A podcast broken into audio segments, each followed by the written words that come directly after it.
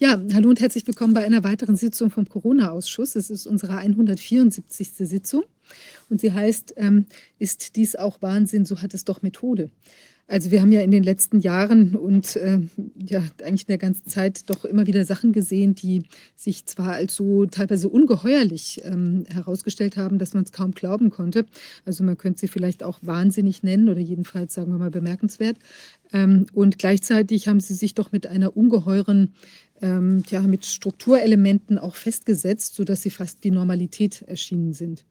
Und da gibt es ja in, in vielen, vielen Bereichen, wenn man rumguckt, was es auch früher schon gab, ähm, äh, Dinge, die, die sich, ja, die einfach so als gegeben angenommen werden. Und wenn man da mal tatsächlich ganz umdenken würde, könnte man andere Lösungen finden, die, äh, sagen wir mal, viel gesünder wären oder eben, ja, vielleicht auch mehr Spaß machen würden. Naja, aber man versucht eben teilweise an diesen wahnsinnigen Entwicklungen äh, teil zu, äh, oder die, die fortzuschreiben und zu identi äh, intensivieren, wie man ja jetzt sieht. Die Zensur nimmt zu bei Google und bei äh, sonstigen ähm, ja, äh, Meinungswächtern. Und äh, wir haben es eben auch mit immer stärkeren Aktivitäten ja im, im Bereich der Einschränkung von Möglichkeiten zu tun. Also an dem Essen wird immer stärker reguliert äh, und auch an den, in dem Medizinalbereich möchte man eben auch an äh, die Selbstversorgung, die Selbstentscheidung der Menschen dran. Also es ist doch eine, ein gewisser, vielleicht kann man schon sagen, methodischer Angriff oder von einer Methodik getragener Angriff auf unsere, ja, auf unser, wie will man sagen, unser Wohlbefinden. Ich freue mich, ich habe hier Dr. Wolfgang Wodak bei uns, ja schon von Anbeginn. Oh. Hallo Wolfgang, von Anbeginn unser medizinischer Begleiter, wissenschaftlicher Berater, politischer, ähm, wie will man sagen, Impulsgeber. Und ähm, du hast ja auch eigenhändig äh, die Schweinegrippe damals äh, an die Schweinehaxen bekommen und hast auch ähm, gezeigt, dass das nicht der richtige Weg ist und warst ja auch im Untersuchungsausschuss dann da beteiligt.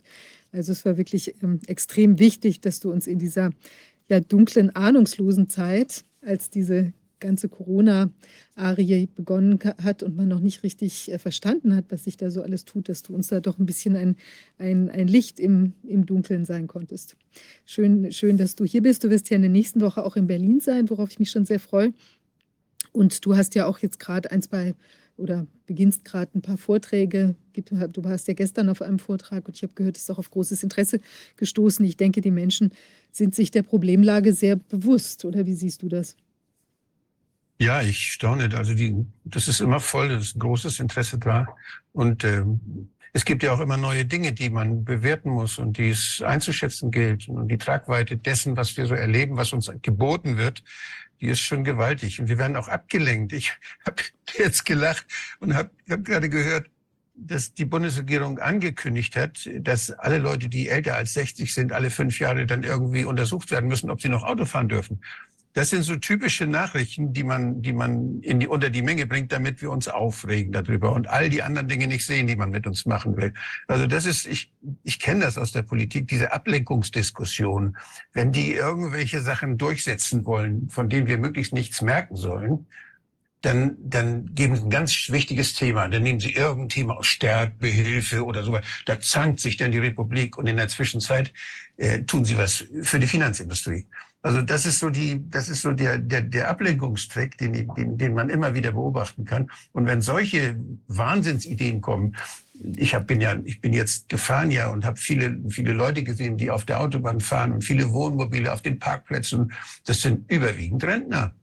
Und wenn ich mir vorstelle, ein Politiker sagt, ihr dürft nicht mehr Auto fahren oder und ihr müsst alle fünf Jahre zum Arzt, dann, dann kann ich nur sagen, das gibt eine Revolution, das wissen die auch. Das kriegen die nie durchgesetzt. So blöd können die eigentlich gar nicht sein. Das ist eine Diskussion, die typisch ist für diese Ablenkungsthemen.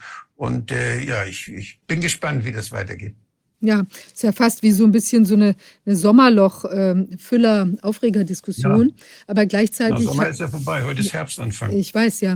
Es hat eben deshalb auch eher was von so einem kleinen Taschenspielertrick, der hier vorne irgendwie so macht und hinten, äh, ich ja, weiß nicht, klaut er dir das Geld aus der Tasche oder macht sonst irgendwas. Genau. Ja, ein Hütchen, Hütchenspielertrick, ja. Ähm, es gibt eben viele andere Dinge, die, die wirklich laufen und die nicht so ohne sind, die uns unser Leben ganz stark beeinflussen können und verändern werden. Ja, ich würde gerne erstmal ganz kurz den unseren wir haben einen Einspieler. Heute ist nämlich der Arzt Dr. Heinrich Habich äh, oder entlassen worden. Und äh, das ist sehr erfreulich. Vielleicht können wir das mal ganz kurz zeigen, die ersten Eindrücke nach der Freilassung, nachdem er ja monatelang da also im Gefängnis saß.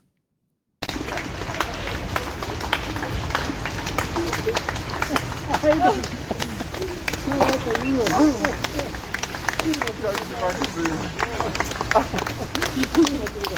dass du durchkast, Martin. Ja.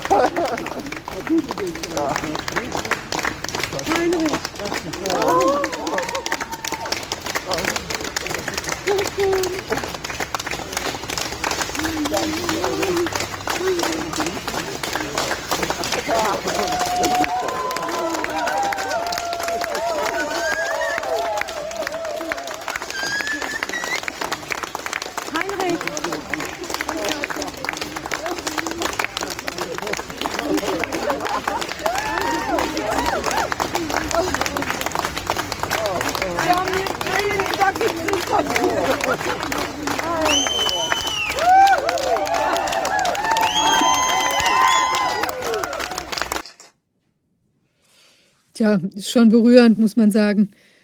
Wahnsinn. Ja. Also jemand, der sich da auch eingesetzt hat, der das Leid der Menschen gesehen hat, ja, und in jedem Fall ähm, helfen wollte, geholfen hat und dann so dafür abgestraft äh, wurde. Und wenn man sich anschaut, wie eben ganz andere Verfahren, äh, das ist ja auch noch die, die äh, Spezialität, andere Verfahren, wo es um vielleicht auch Körperverletzungstatbestände geht oder auch ähm, Sexualstrafdelikte und so weiter, wo man ja teilweise erschreckt ist, mit was für sanften Strafen das ausgeht und häufig auch Bewährungsstrafen, wo die Leute dann vielleicht auch wieder andere schlimme Sachen machen können, wenn sie draußen sind und jemand, äh, also hier in dieser Form festzuhalten wegen einer angeblichen Fluchtgefahr, ist schon wirklich ein ganz schönes Ding.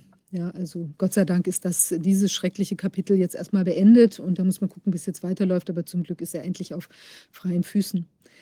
Ja, ähm, Wolfgang, du hast ähm, was äh, mitgebracht für uns. Ähm, ja, ich wollte wollt ein bisschen was erzählen über so ein paar Zusammenhänge und ich kann da meinen Bildschirm ja mal freischalten, wenn ich darf. Das mal versuchen, ihn freigeben. So. Kann man das jetzt sehen? Ich sehe es bei dir, aber ich sehe es noch nicht auf unserem großen Bildschirm, aber es wird wahrscheinlich gleich hochgeschaltet. Ja? Mhm. Sieht man es? Ich sehe es gut. Ja? Jetzt ist es auch auf dem großen. Okay. Also das geht, ähm, ich habe das, die Überschrift hier heißt äh, Bestandsvernichtung und da habe ich von dem Michael äh, Estes habe ich ein, ein Buch gelesen, der spricht von Bestand, dass wir etwas haben, was, was uns zusammenhält und wie wir zusammen leben und was uns, das sind gar nicht Dinge, die man, die man benennen kann. Das sind häufig Verhaltensweisen, Haltungen, wie wir uns begegnen, wie wir uns angucken. Das, was, das, was uns Vertrautheit macht und was uns das Leben eben auch vereinfacht. Wir, wir können Dinge intuitiv bewerten. Und diese Intuition, diese intuitive Bewertung, die beruht auf solchen Dingen die man Bestand nennen kann. Das heißt, da ist was zwischen den Menschen, was bei der Kommunikation unheimlich hilfreich ist.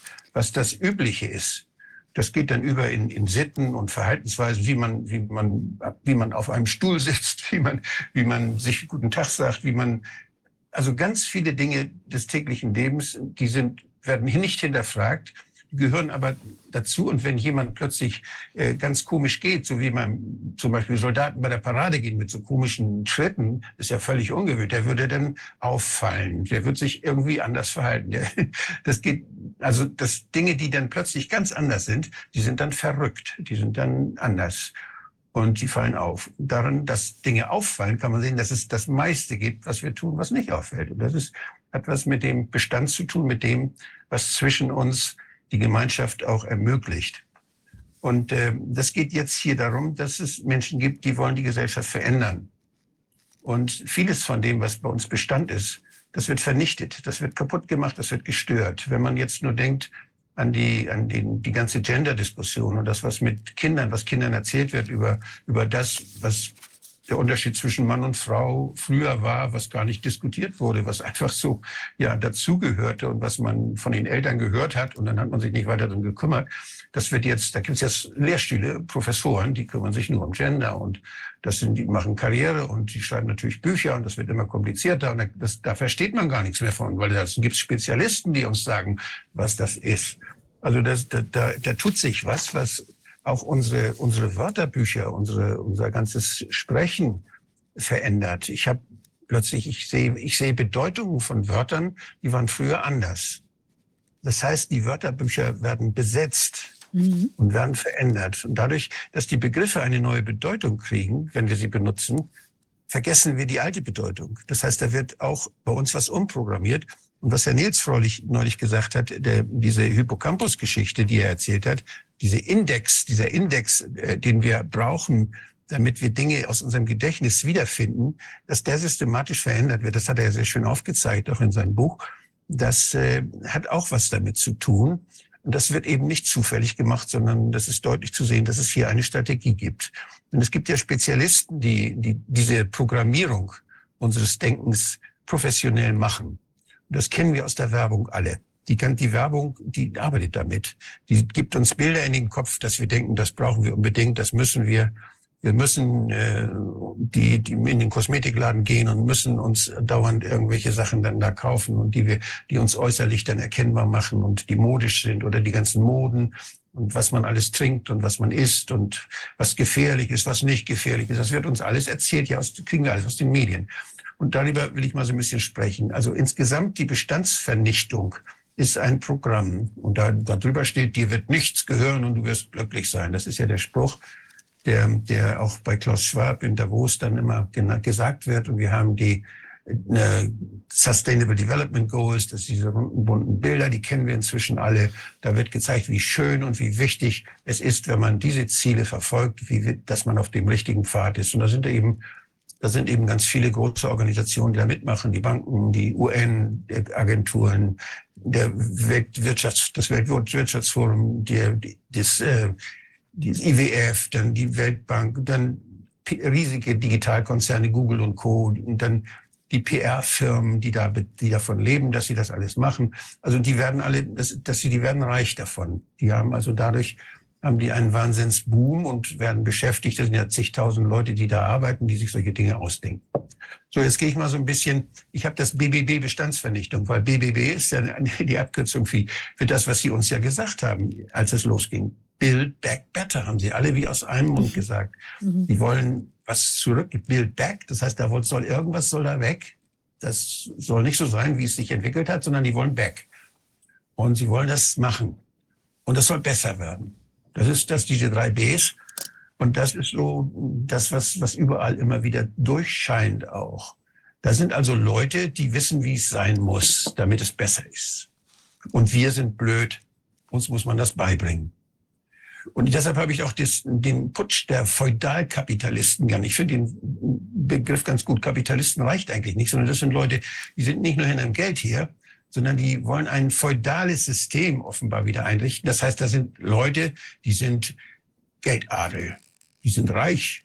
Und deshalb können sie uns sagen, was wir machen sollen. Die können damit kaufen, können uns damit kaufen, können die Zeitung kaufen, können die Programme kaufen, können die, die, die Werbung aufkaufen und können die Propaganda machen, damit wir dann glücklich unter ihnen leben können. Das hat mit Demokratie natürlich nichts mehr zu tun. Das passt nicht mehr. Demokratie geht da nicht. Und wenn dann nur noch so, wie Sie es erlauben, so im Dorf dürft ihr ein bisschen das machen, ja. Und äh, da, wo wir das Ganze kontrollieren können, da dürft ihr auch demokratisch dann euer, eure Möglichkeiten nutzen. Also das heißt, die geben uns den Rahmen, in dem wir leben wollen. Und da haben sie bestimmte Methoden. Das wir, normalerweise lässt sich das einem Menschen ja nicht gefallen, dass da einer alles besser weiß. Aber die haben da so ganz bestimmte Methoden und das sind diese vielen Kästchen da um diese drumherum. Ich fange mal einfach der Reihe nach an. Da ist die Inflation. Das heißt, dass wir, dass wir verunsichert werden mit dem Geld, dass man das Geld noch benutzen kann und dass es eventuell abgewertet wird. Dass man also da versucht, dann sicher zu sein bei der, beim Geld. Und die erzählen uns eben, dass es, dass man kein Bargeld benutzen soll, weil das könnte dann, da wird, da wird, das wird als Schwarzgeld dann missbraucht und die Leute zahlen keine Steuern und dann haben wir keine Steuereinnahmen mehr und sowas. Das, das Bargeld wird schlecht gemacht. Und was gut gemacht wird, das ist, dass, äh, dass wir das alles über, über unsere Konten abwickeln, über die Banken abwickeln, also Überweisungen, alles der bargeldloser Zahlungsverkehr oder die, die, die, die Kreditkarten möglichst benutzen. Ich bin gestern auf Toilette gegangen, das ging nur mit Kreditkarte. Ich hätte mir in die Hose gemacht, wenn ich keine Kreditkarte da, naja, das hätte ich nicht, aber wenn ich keine Kreditkarte gehabt hätte, soweit ist das schon. Und ähm, das sind also, die versuchen richtig so eine Abhängigkeit zu schaffen. Und diese, diese, ja, das hat natürlich auch was mit Kontrolle zu tun. Wenn man weiß, wo die Leute ihr Geld ausgeben, die Bank weiß ja ganz genau, was wir gekauft haben von unserem Geld. Und auch die Kreditkarteninstitute, das sind ja alles private Institute. Und diese Information, dieses Wissen, was Menschen gerne haben wollen, was sie gerne kaufen, das ist unheimlich wertvoll. Und damit sammeln sie diese ganzen äh, Bezahlungsdaten, sammeln sie ein und wissen ganz genau, wie sie uns, was sie uns noch verkaufen können, wem sie was verkaufen können und wer wo Interesse hat, wie man was anbieten könnte. Das ist, die schaffen sich praktisch eine Übersicht über die möglichen Märkte, die sie dann ausweiten und, und verändern können. Das ist, das ist also nur möglich, wenn man nicht mit Bargeld zahlt. Man Bargeld ist anonym. Wir wissen nicht, wer bezahlt hat und, und was er dafür gekriegt hat. Es wird Geld, wird Geld getauscht gegen Gegenstände oder gegen Dienstleistungen. Das gibt eine große Freiheit und es gibt auch eine Anonymität. Und diese, das beides gehört dann auch zusammen. Das geht auch keinem was an, was ich gerne mache und was ich gerne esse und was ich gerne mehr anziehe und so weiter. Und äh, aber die sagen, nee, das wollen wir wissen. Das ist also eines, was Macht auch dann bedeutet. Das kann man über Geld, über diesen Geldverkehr kann man das sehr gut erreichen. Dann der Migrationsdruck. Das ist jetzt eine Reihenfolge, die ist nicht irgendwie logisch, sondern das ist alles nebeneinander gestellt, geht ein bisschen hin und her. Aber wir sehen die Diskussion, wir sehen in Lampedusa werden Tausende von Leuten, das sind alles junge Männer aus, aus, die aus Afrika mit Booten rangekarrt werden, ein Boot nach dem anderen. Lampedusa weiß nicht mehr, was es machen soll mit den Menschen, die ja alle ein Recht haben, dass sie gut leben und die kommen mit großen Hoffnungen da an. Und, und da, da sind, Europa ist völlig überfordert. Und dann werden, dann, dann werden diese Leute irgendwo hingebracht und verteilt und dann redet man davon, ja, in Integration und so. Dadurch überfordert man Gesellschaften völlig. Darauf sind wir nicht vorbereitet. Und das wird in einem solchen Ausmaß gemacht und gefördert und geduldet, dass man genau weiß, damit bringen wir die Leute durcheinander. Und das, was du vorhin sagst, wenn denn jemand so, wenn das, wenn da einige zigtausend junge Männer dann plötzlich ohne ihre Mädchen dann nach, nach Europa gefahren werden, ich, da ist ein, entsteht ein gewaltiger Druck. Auch, auch was die Sexualität angeht. Und wenn da mal was schief geht, ja, dann gibt's Ärger und dann gibt's, also wir, wir haben da unheimlich viel, wir haben da unheimlich viel Probleme dadurch, dass man die Bevölkerung durcheinander mischt und das erleichtert, was man früher viel, viel vorsichtiger gemacht hat. Man konnte früher ja auch auswandern. Man konnte all diese Dinge konnte man machen. Da musste man das beantragen. Das dauerte ein bisschen länger. Und dann hatte aber das Gastland die Möglichkeit, dafür zu sorgen, dass das auch alles vernünftig geht, dass da nichts durcheinander kommt. Und das benutzen die jetzt, um uns durcheinander zu bringen. Aus der Ukraine kommen die Leute. Das sind Flüchtlinge, die müssen wir helfen. Ja Gott, aber wenn man mal hört, wie, wie wenig das von den Leuten verstehen, die da plötzlich mit den Menschen aus der Ukraine zusammenleben, das, das ist unheimlich schwer nachzuvollziehen. Und die werden, da, da werden dann auch viele Steuergelder werden dafür ausgegeben. Da gibt es wieder Ärger und sagen, wir kriegen nichts und die kriegen alles. Und es kommt unheimlich viel Spaltung in die Gesellschaft, unheimlich viel Ärger, unheimlich viel unverdaute politische Spannung. Und das bringt so eine eigentlich stabile Gesellschaft durcheinander. Wir wissen nicht mehr, wie wir damit umgehen sollen. Das machen die absichtlich. Dann gibt es die Aufhebung der Souveränität der Staaten. Das ist erklärtes Ziel das passt nämlich nicht. Globalisierung passt nicht mit Nationalstaat und Demokratie zusammen. Das sagt Herr Schwab. Da gibt es dieses Trilemma. Und äh, Globalisierung passt weder mit Nationalstaat noch mit Demokratie zusammen, obwohl die so tun, als wenn zwei davon gingen. Aber das, ja, da kommen wir auch noch zu die Aufhebung der Souveränität. Die Souveränität der Staaten heißt eigentlich auch, die, dass wir eine Autonomie haben, uns zu, selbst zu organisieren in unseren Kulturräumen, mit unseren Sprachen, mit, unseren, mit unserer Herkunft, mit, unserem, mit unseren Nachbarn, mit, unserer, mit den regionalen Eigenheiten, die wir haben innerhalb der Nationalstaaten.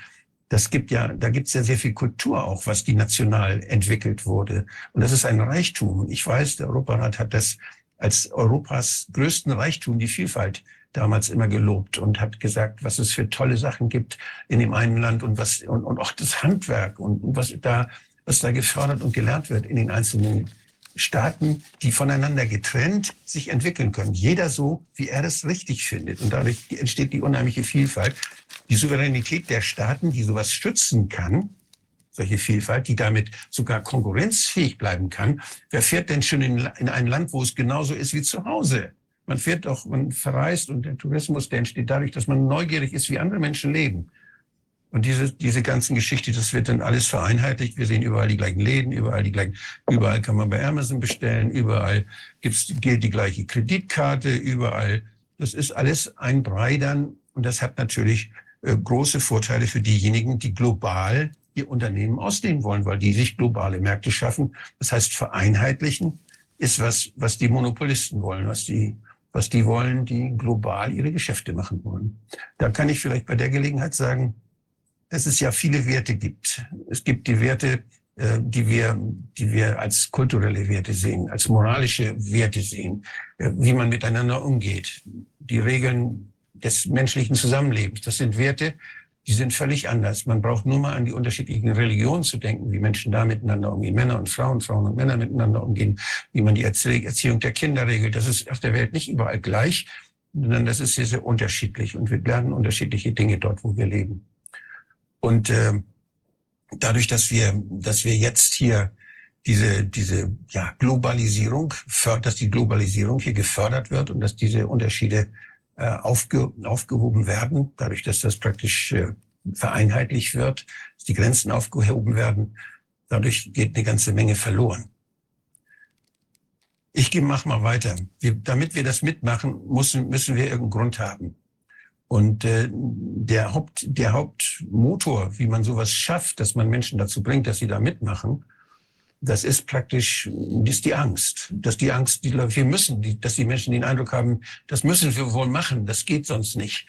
Oder auch das Mitleid, weil die anderen ja in Not sind. Also es sind immer Notsituationen, wo man entweder selber Opfer sein könnte oder wo andere Opfer sind, denen man natürlich die Hilfe nicht verweigern kann. Das sind immer Notsituationen. Und solche Notsituationen werden geschaffen, werden künstlich und per Propaganda auch dann hochgespielt, werden künstlich geschaffen.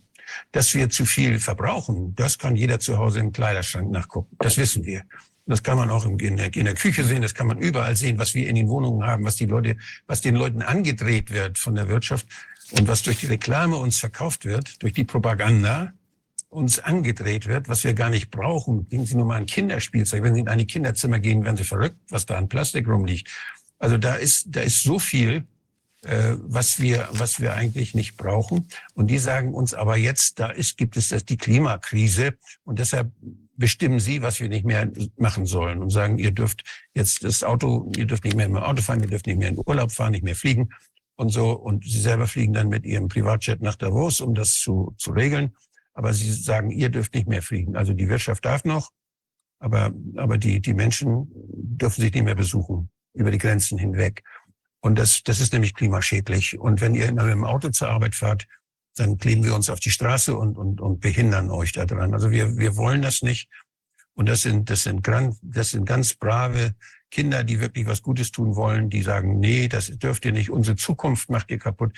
Die sind schon so programmiert, dass da wirklich dann der Wasserspiegel steigt und das Holland äh, unter Wasser ist und, und so weiter. Also da ist, da werden ja Bilder erzeugt, die, die in den Köpfen der Leute sind.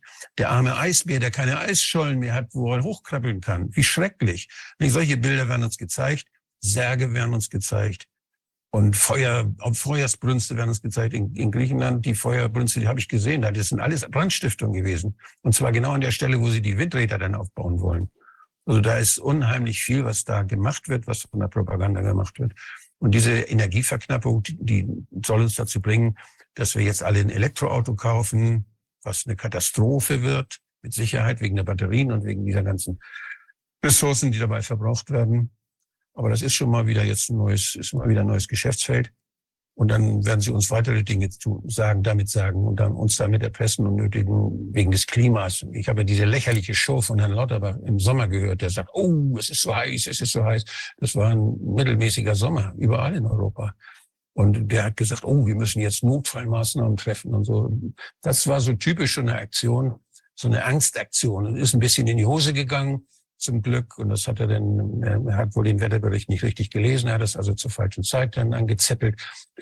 Aber hoffentlich lernen die Leute daraus, dass sie beim nächsten Mal nicht wieder, dann nicht wieder Angst kriegen. Und diese Klimakeule soll uns Angst machen. Dann äh, will man natürlich, das ist der nächste Punkt, da will man globale Transparenz haben über die Finanzströme, das globale Steuersystem, die Steuerhindernisse sollen für die Wirtschaft abgebaut werden. Die wollen überall investieren können auf der ganzen Welt, wollen alles aufkaufen, wollen die Ackerflächen in Madagaskar aufkaufen und in, in der Republik Kongo wollen sie äh, wollen sie denn wollen sie was Neues anbauen, wollen sie ihre gentechnischen Saaten denn wahrscheinlich dann an den auf den Markt bringen. Also die haben die haben überall wollen sie ihre ihre Grenzen wollen sie weg. Die wollen als Unternehmen alles liberalisieren, wollen die nationalen Grenzen abschaffen, dass sie überall investieren können und wollen auch möglichst dann äh, eine Übersicht haben über die Finanzströme. Denn wer die Finanzströme beobachten kann, der weiß sehr viel und kann das ausnutzen. Das Ganze machen sie mit Propaganda, da komme ich nur noch drauf. Die kaufen die Zeitung auf. Das ist die Zeitung, die wir brauchen, um zu sehen, was in der Welt oder die, die Nachrichten, die wir brauchen, um zu ahnen, was in der Welt vielleicht vor sich geht. Da komme ich gleich nochmal drauf dann äh, das, diese ganzen Technologien, die gemacht werden, das Geoengineering, dass man das Wetter verändern kann, dass man mit bestimmten Chemikalien, die man dann aus Flugzeugen lossprüht, es regnen lassen kann. Das wird ja in der, in der Militärtechnologie ist das schon lange bekannt, dass man dort den Feind einnebeln kann, wenn man bestimmte äh, und, und das Recht regnen lassen kann, dass der nicht mehr weiß, wo er ist. Aber und das kann man ganz lokal machen oder dass man durch bestimmte Strahlung, durch, durch, durch mikrowellenartige Strahlung oder die 5G-Technologie äh, die Leute tatsächlich erreichen kann und dass man sie damit auch durcheinander bringen kann. Und wenn sie dann bestimmte Geräte äh, in der Nähe sind, dass man sie dann oder wenn sie im Körper irgendwelche Sensoren hätten, das wird ja, diese Technologie wird ja, äh, da wird ja dann geplant und es wird irgendwie versucht, ob das dann klappt oder nicht, wissen wir noch nicht genau, aber das ist jedenfalls eine gefährliche Sache, weil man da auch in die Biologie der Menschen eingreifen will und sie verändern will durch Signale, die man von außen dann physikalisch durch Strahlung äh, dann auf sie einwirken lassen kann. Dann, äh, ich fange ich mal auf der anderen Seite an. Wir haben da diesen Bereich äh, der, der äh, Grundsicherung. Ne, wir sind ja ähm, wir, uns soll es ja gut gehen. Wir wollen, uns soll zwar nichts gehören, aber wir wollen, sollen ja glücklich sein. Und das will man absichern und da kriegen wir dann alle so viel, dass wir glücklich sein können. Und was sie sollen, es soll uns nicht gehören, aber die wollen es uns denn zur Verfügung stellen, das, was wir brauchen. Da wird uns, wird uns praktisch erzählt, äh, wie man für uns sorgen will, wie der große Vater dann aufpassen will, dass seine Kinder, dass seine Untertanen dann, äh, dass sie auch gut leben. Die fühlen sich also wirklich wie Feudalherren und wenn man diese, wenn man dann diese, diese, diese, diese Ziele sieht, die, die Global, äh, ja, diese, diese schönen bunten Bilderchen sieht, dann sind das alles sehr positive Sachen. Das sind alles Sachen, die haben sie auch gesammelt. Das sind Sachen, die Menschen gerne mögen, wo Menschen sich für einsetzen wollen. Das ist nichts Böses, sondern das sind alles gute Ziele. Und diese guten Ziele benutzen sie, um ihre Macht auszubauen, um uns mit ihrer Propaganda dann äh, zu zeigen, wie man da hinkommt, wo man glücklich sein kann. Das ist das Typische an der Propaganda. Ja, und wenn wir irgendwo nicht, irgendwo nicht aufpassen, dann machen sie irgendwas. Dann werden irgendwelche Türme gesprengt oder dann sind irgendwelche Katastrophen, irgendwelche Staudämme gehen plötzlich kaputt und ganz viele Menschen sind in Not. Und da muss man dann helfen. Oder es entstehen irgendwo böse Terrorgruppen, die eine ganze Bevölkerung durcheinander bringen in Syrien oder, oder irgendwo in, in, in Asien oder in Afrika. Und da muss man dann natürlich eingreifen, nicht? Als NATO. Oder da muss man eingreifen mit der UN-Truppe, mit Blauhelmen, da muss man hin. Und dann muss man da die aufpassen, dass diese Regierung da, dass die gestärkt wird, die man gerne haben möchte. Und nicht diese andere Regierung, die da aus der Bevölkerung vielleicht dann äh, andere Dinge will. Also da, da kann man durch solche False Flag Aktionen, da, da hat der äh, da gibt's ja, ja Leute, die, die als Historiker das mal alles aufgearbeitet haben. Daniele Ganser hat das sehr schön, hat das berichtet darüber, über diese ganzen Kriege, die da angezettelt werden, wo Menschen Waffen gegeben werden, damit sie dann da ein bisschen mit rumballern. Und dann hat man einen Grund, weshalb man da eingreifen kann. Also das ist auch so ein Ding zum Angstmachen und um seine Macht auszubreiten.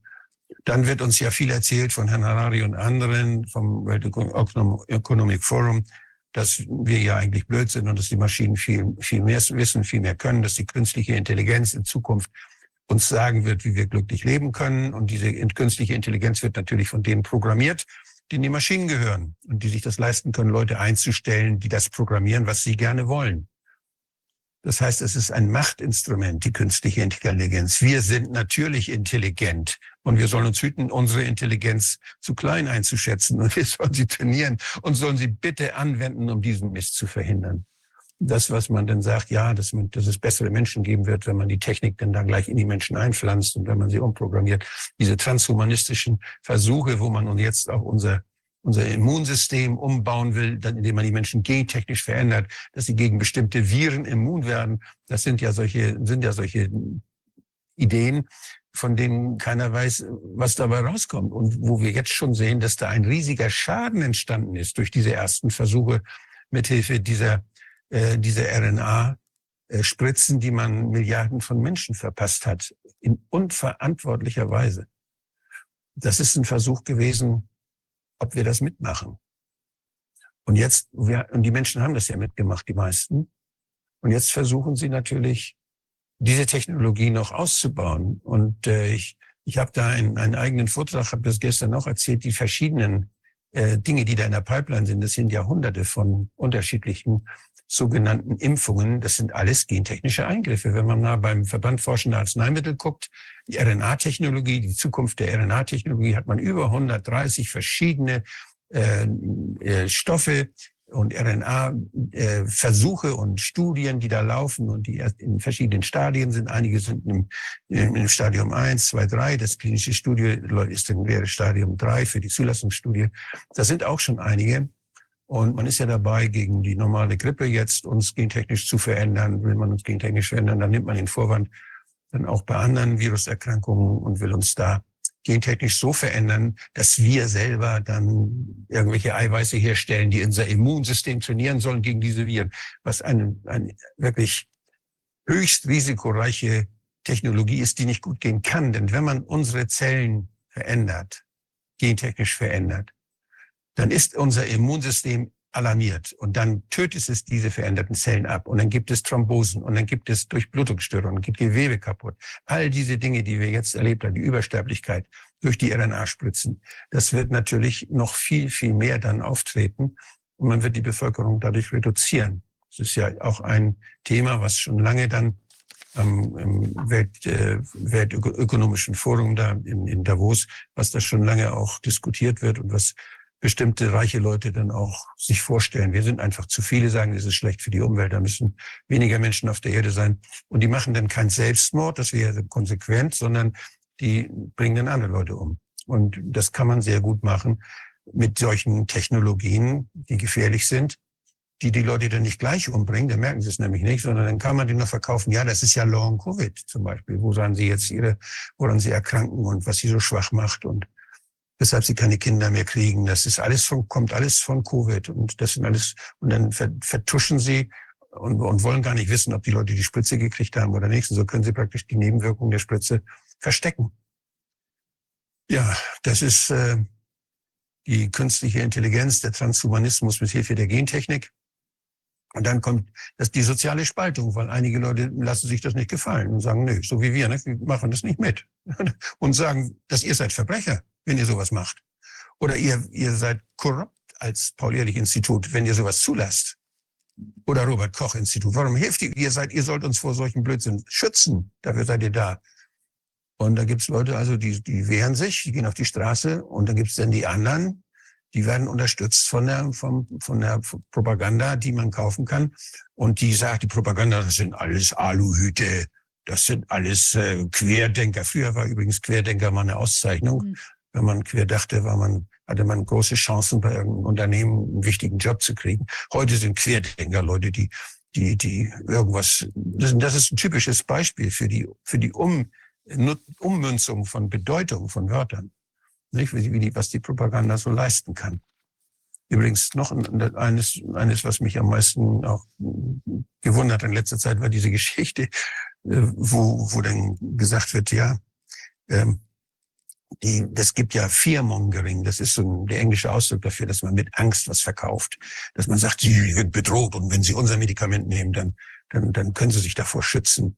Und dieses Fearmongering, das, das ist jetzt im Oxford Dictionary, da steht jetzt, sind Fearmonger, sind Leute, die den Leuten Angst machen vor der Spritze. Also wenn man nicht die Medikamente nimmt, ne? also das, das sind Fearmonger, die machen uns Angst. Also das, das sind richtige so kleine, kleine Verdrehungen, die dann dazu führen, dass das, was man kennt, plötzlich eine andere Bedeutung hat. Und das führt natürlich zu einer sozialen Spaltung, wenn man nicht mehr die gleiche Sprache hat, wenn man die, wenn man unter, unter Querdenker jetzt plötzlich die einen sehen da was Negatives und die anderen sehen das immer noch positiv, dann gibt es Missverständnisse und dann versteht man einander nicht mehr und so wird die Gesellschaft gespalten. Es geht ja durch die Familien durch. Die einen, die einen sagen, ich bin geimpft und die anderen sagen, spinnst du? Du bist nicht geimpft. Man hat dich gentechnisch verändert. Mhm. Und das ist natürlich ein, ein, großer Konflikt, der dann entsteht in einer Familie zum Beispiel. Und das äh, müsste man eigentlich klären durch, durch vernünftige Gespräche, durch, ja, dass man sagt, woran kann man erkennen, das ist eine Impfung. Was ist eine Impfung? Oder was ist eine gentechnische? Was ist eine gentechnische Eingriff? Und dann kann man nachgucken, was wird denn da konkret gemacht und so weiter. Also es braucht ein bisschen Arbeit, eigene Arbeit. Und wenn man die Tagesschau sieht oder wenn man die Medien sich anguckt, dann wird einem, da muss man nicht nachdenken, dann kriegt man das alles erzählt und dann wird man beruhigt und dann macht man das alles mit, was da gesagt wird. Und diese diese Propaganda sorgt dafür, dass wir gespalten werden in der Gesellschaft.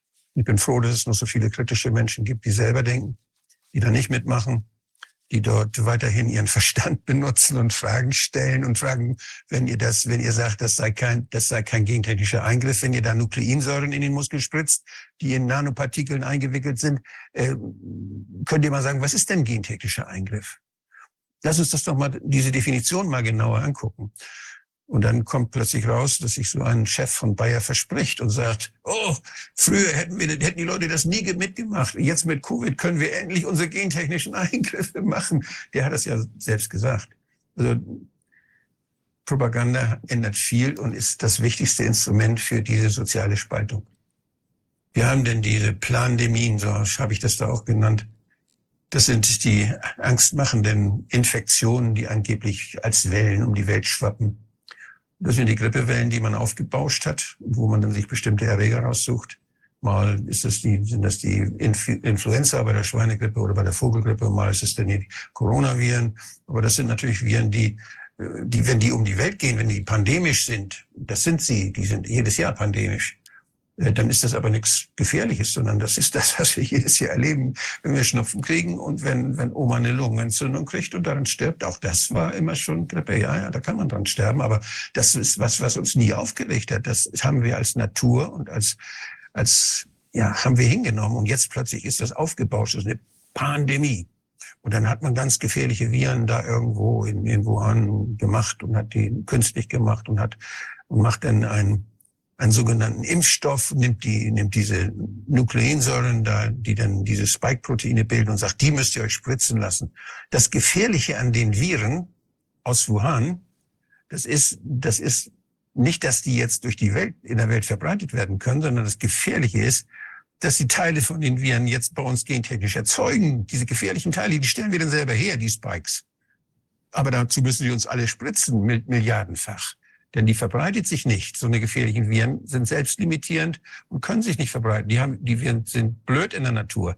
Die bringen ja ihre Wirte um. Und die brauchen sie aber um. Die Wirte müssen das ja weiter transportieren. Nicht? Die zehn Millionen, die zehn Millionen Flugpassagiere jeden Tag, die ihre Viren um die Welt kutschieren, die verbreiten das alles. Aber wenn die, wenn die Leute krank sind, dann können die, dann verreisen die nicht mehr. Dann liegen die zu Hause im Bett und sterben. Und das ist etwas, es ist eigentlich so selbstverständliches Wissen auch in der Hygiene, in, der Infektiologie, was völlig durch die Propaganda völlig überwalzt wird und was den Leuten in den Kopf äh, so, so reingegeben wird, dass sie, ja, das ist, dass man wirklich traurig ist, dass das möglich ist. Dann, damit verkaufen sie uns denn diese Spritzen. Ja, so verdienen sie viel Geld, Milliarden. Da kann man nachlesen, wie viel die. Ich habe diese, ich habe so schöne Grafiken, wo man die die Impf diese Pandemiewellen, die jedes Jahr kommen, dann immer, die Herr die Bill Gates denn uns zeigt und die präpandemische Phase, pandemische Phase, postpandemische Phase, interpandemische Phase und dann kommt schon wieder die nächste präpandemische Welle und so und dann parallel dazu, wenn man die Börsenkurse sieht, sind da genau die gleichen Wellen. Absurd. Ne? Kaufen, verkaufen, kaufen, verkaufen. Genau die gleichen Wellen. Ich habe diese, kann man schön parallel legen, dann sieht man die Pandemiewellen Und immer wenn die, wenn die Leute das Zeug gekauft haben oder wenn die Staaten Verträge abgeschlossen haben, dass sie diesen Mist übernehmen, dann verkaufen die schnell, bevor sich herausstellt, dass das doch nichts ist, dass das nichts taugt. Und das wollen die so oft wie möglich wiederholen, weil das jedes Mal viel Geld bringt. Das tun die ja. Also das sind die, Pandem die Plandemien und der damit verbundene äh, Druck auf und dass man diese Medikamente dann abnimmt und die Regierungen, die werden entsprechend dann äh, vorbereitet. Übrigens, die Korruption ist ja am wirksamsten, effizientesten. Mit am wenigsten Geld kann man am meisten erreichen, wenn man die Spitzen der Behörden, die Spitzen der Politik besticht und für sich gewinnt. Denn die entlassen dann alle, die widersprechen. Und dann hat man den Ministerpräsidenten oder dann hat man den Kanzler oder die Kanzlerin beeinflusst. Und die sorgt dann dafür, dass das auch reibungslos alles läuft, was die Leute wollen, denen sie ihre Karriere verdankt. Und äh, genau solche Dinge passieren überall auf der Welt. Das, was Young Global Leaders sind, das hat sich inzwischen rumgesprochen. Denn die Young Global Shapers, das ist der Nachwuchs. Die Journalisten werden geschult. Im Pointer-Institut äh, werden, werden äh, Faktenchecker ausgebildet und wird viel Geld ausgegeben, damit um Gottes Willen keine kritische Meinung veröffentlicht wird, damit die sofort runtergeschrieben werden, diese Aluhüte, diese, diese Querdenker, damit man denen nicht glaubt, damit da keine Kritik aufkommen kann. Das ist alles mit sehr viel Geld, kann man diese Maschine anwerfen und kann man den Leuten das in die Köpfe bringen dass man in der Zwischenzeit die Ländereien in der Ukraine aufkauft, dass man in der Zwischenzeit das viele Geld, was man verdient, sicher anlegt. Bill Gates ist der größte Ackerflächenbesitzer in, in äh, Amerika. Und äh, er hat auch die Fischfarmen in Griechenland alle aufgekauft. Also der hat die, die, die wissen, was wir in Zukunft brauchen werden. Und da investieren sie das Geld, was sie jetzt uns absahnen von unseren Steuergeldern für diese unsinnigen Spritzen.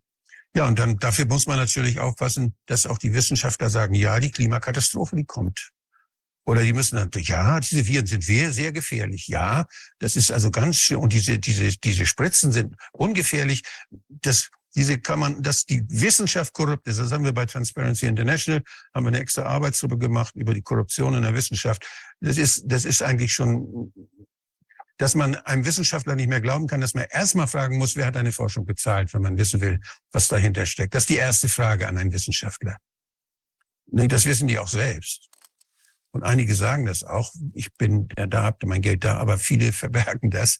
Und da gibt's eben so Kaufmäuler bei den Wissenschaftlern, die haben einen Professorentitel, die wissen manchmal selbst gar nicht, was sie veröffentlicht haben, weil die Firma, das, einen Text gemacht hat, für den sie dann nur ihren Namen hier geben.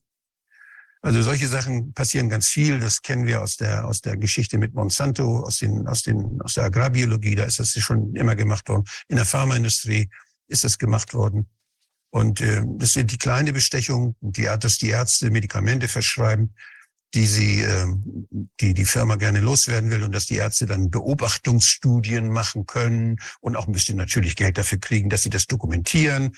Dann verschreiben sie das Medikament, was die Firma gern verkaufen will. Ein Drittel dieser teuren Medikamente ist so auf den Markt gebracht worden. Das ist Wahnsinn, was damit für, für Geld verdient wird. Und das ist alles durch Korruption. Das nennt sich dann Beobachtungsstudie. Und wir haben das bei Transparency sehr schön analysiert mit Angela Spelsberg, der ehemaligen Frau von Karl Lauterbach zusammen habe ich das gemacht. Und das waren ganz schön erschreckende Ergebnisse, die dabei rauskamen.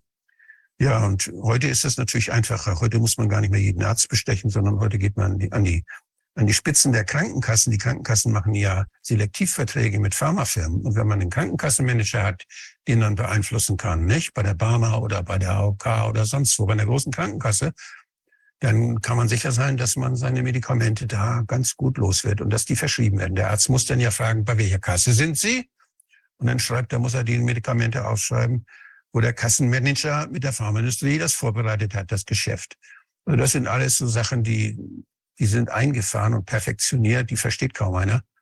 Aber das ist unser Alltag.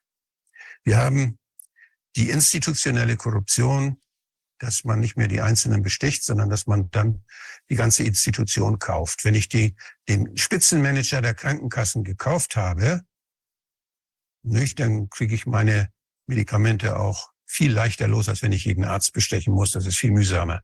Also das ist viel effizienter, sich um die, um die Chefs zu kümmern, um die Kanzler, um die Minister, um die Abteilungsleiter. Je höher man besticht, umso kostengünstiger wird das.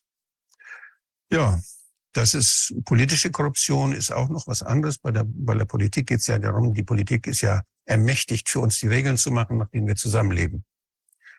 Und wenn man jetzt jemanden hat, den man, dem man sagen kann, welche Regeln er machen soll, dann wird das Spiel natürlich dadurch geändert. Und das macht man mit Hilfe von, von Lobby. Und die, die professionelle Lobby, die ist sehr, sehr wirksam. Das kann ich sagen, als jemand, der 15 Jahre lang im Bundestag war. Da ist also ja, da werden Politiker beeinflusst, da werden Entscheidungen beeinflusst, da wird das Wissen, was zur Verfügung gestellt wird, beeinflusst. es gibt Schulungen dafür und die Politiker werden vorbereitet. In den, in den Parteien ist es sehr lohnend. Die Parteien sind natürlich das Vorbereitungsfeld, wo man die Politiker heranzüchtet, die später mal über die Liste dann in die Parteien kommen. Deshalb werden die Parteien auch hofiert von der Industrie. Und wenn man mal auf den Parteitag geht, der SPD oder der CDU oder sonst anderer Parteien, dann sieht man die ganzen Sponsoren. Da sitzen ja die Pharmaindustrie, Autoindustrie, Elektroindustrie, Entsorgungsfirmen, die ganzen großen Konzerne, die sich die Monopole dann aufteilen und die sich mit den Politikern absprechen, damit die dann Gesetze machen, die uns verpflichten, das alles zu nutzen, was die dann da verkaufen wollen. Also das ist, das ist eine politische Korruption, die da läuft. Die Politiker fragen nicht mehr uns, was wir wollen, sondern denen wird gesagt, was sie tun sollen von den Leuten, die das Geld haben. Und das Ganze wird jetzt perfektioniert. Wir kriegen eine, eine, dadurch, dass die Daten erhoben werden über unser Geld, was wir ausgeben, über unsere Gesundheitsdaten, wie die elektronische Patientenakte, was wir für Beschwerden haben, weshalb wir zum Arzt gehen, was wir erwarten. Ähm, die Gesundheitsdaten und die Finanzdaten, also die Kaufdaten, sind die teuersten Daten auf dem Markt. Wenn man das weiß, da kann man am meisten Geld verdienen, denn bei der Gesundheit, da hat jeder Angst, dass das nicht mehr klappt und dass er dann, dass er krank wird und dass er nicht mehr mitmachen kann, weil er krank ist. Und deshalb ist es so wichtig, weil man da kann man den Leuten richtig Angst machen wenn Sie das, wenn Sie da, denn, wenn Sie das haben, dann, dann müssen Sie ins Krankenhaus und dann müssen Sie Medikamente schlucken und dann dürfen Sie bestimmte Tätigkeiten nicht mehr machen. Und da kann man den Leuten richtig Angst machen. Und äh, das ist natürlich dann, je mehr Angst die Leute haben, umso mehr tun sie, diese Angst loszuwerden. Das heißt, je mehr Angst ich vor Krebs habe und sie haben Krebs, da verkaufe ich doch mein Haus, damit ich nicht gleich sterbe. Da, da können die Medikamente ruhig 20.000 kosten. Nicht? Und da verdienen die natürlich Geld. Und da verdienen die Geld mit der Angst. Und wenn sie wissen, wie sie uns Angst machen können, wenn sie wissen, weshalb wir Angst haben und wovor wir Angst haben, dann können sie das ganz schön verfeinern, ihre Marktstrategien und Vermarktungsstrategien. Und das tun sie auch. Und deshalb brauchen sie die Daten.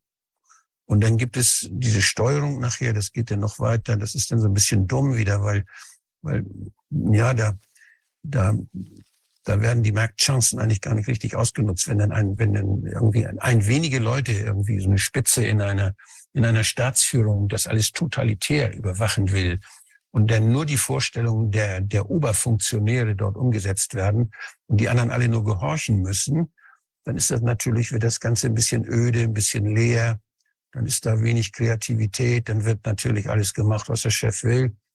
Und diese Überwachung, dass man Verhaltensstandards von der Regierung vordiktiert und die Bevölkerung überwacht, dass sie dem gehorcht.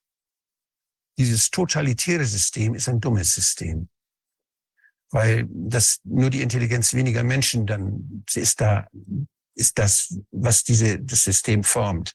Und da gibt's keine Rückkopplung. Wenn da, da eine Rückkopplung wäre ja auch mal Kritik. Das wäre ja auch mal, dass man sagt, nö, das ist ja Quatsch. Seht ihr nicht, das ist doch alles Blödsinn, was ihr macht. Wenn man das sagt, wird man ausgeschaltet. Dann darf man nicht mehr mit der Bahn fahren, dann kriegt man kein Geld mehr und so weiter. Das heißt, da fehlt die Rückkopplung. Und wenn man das so macht, dann ist das System dumm. Und dann crasht das mit Sicherheit. Denn das kann sich nicht anpassen. Ja, das ist das, was wir erleben, dieses Elend zurzeit. Und es gibt welche, die wollen gern, die sind klüger als wir, die sagen, das sind, ich nenne die mal Feudalkapitalisten, die haben viel Geld, die können das alles kaufen, die können uns programmieren, die können uns mit Propaganda die Köpfe voll ballern. Und die sind natürlich dann in der Lage, uns zu verändern. Denn unsere, unsere Information, was wir wissen, meine Realität, das, was ich weiß, das ist zum Teil was, was ich mit Nachbarn da, wo ich bin, beobachte, wo ich mir ein Bild mache.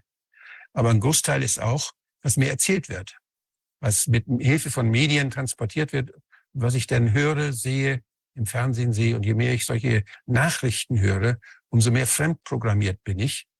Und da gibt es ein sogenanntes Agenda Cutting, Agenda Cutting. Da wird selektiert, worüber die Nachrichten berichten und worüber sie nicht berichten.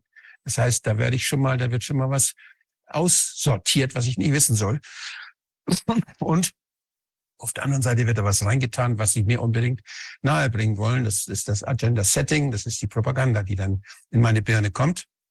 Und das alles ist dann meine Realität. Und mein Hippocampus, von dem Herr Nils erzählt hat, das ist da, wo der Index ist, wo ich die Sachen wiederfinde, die ich mal erlebt habe, der wird dann da, ist das Ziel dieser Programmierung, so dass ich, wenn ich da ein, ein Indexbegriff höre, wenn ich da höre, äh, jetzt irgendwie äh, Pandemie, dann denke ich, dann denke ich irgendwie an ganz was Schlimmes und denke nicht daran, dass das ja die ganz normale, stinknormale Grippe ist, die jedes Jahr um die Welt wandert. Und das wird dann neu, neu geladen, diese Begriffe. So sind wir dann abhängig, werden neu programmiert, so wie die Herrschaften das gerne wollen, die das Geld haben und die das alles leisten können. Das ist das eine. Diese Propaganda macht Angst. Sie kontrolliert uns und nötigt uns, weil es für uns besser ist, weil die Welt dann besser wird.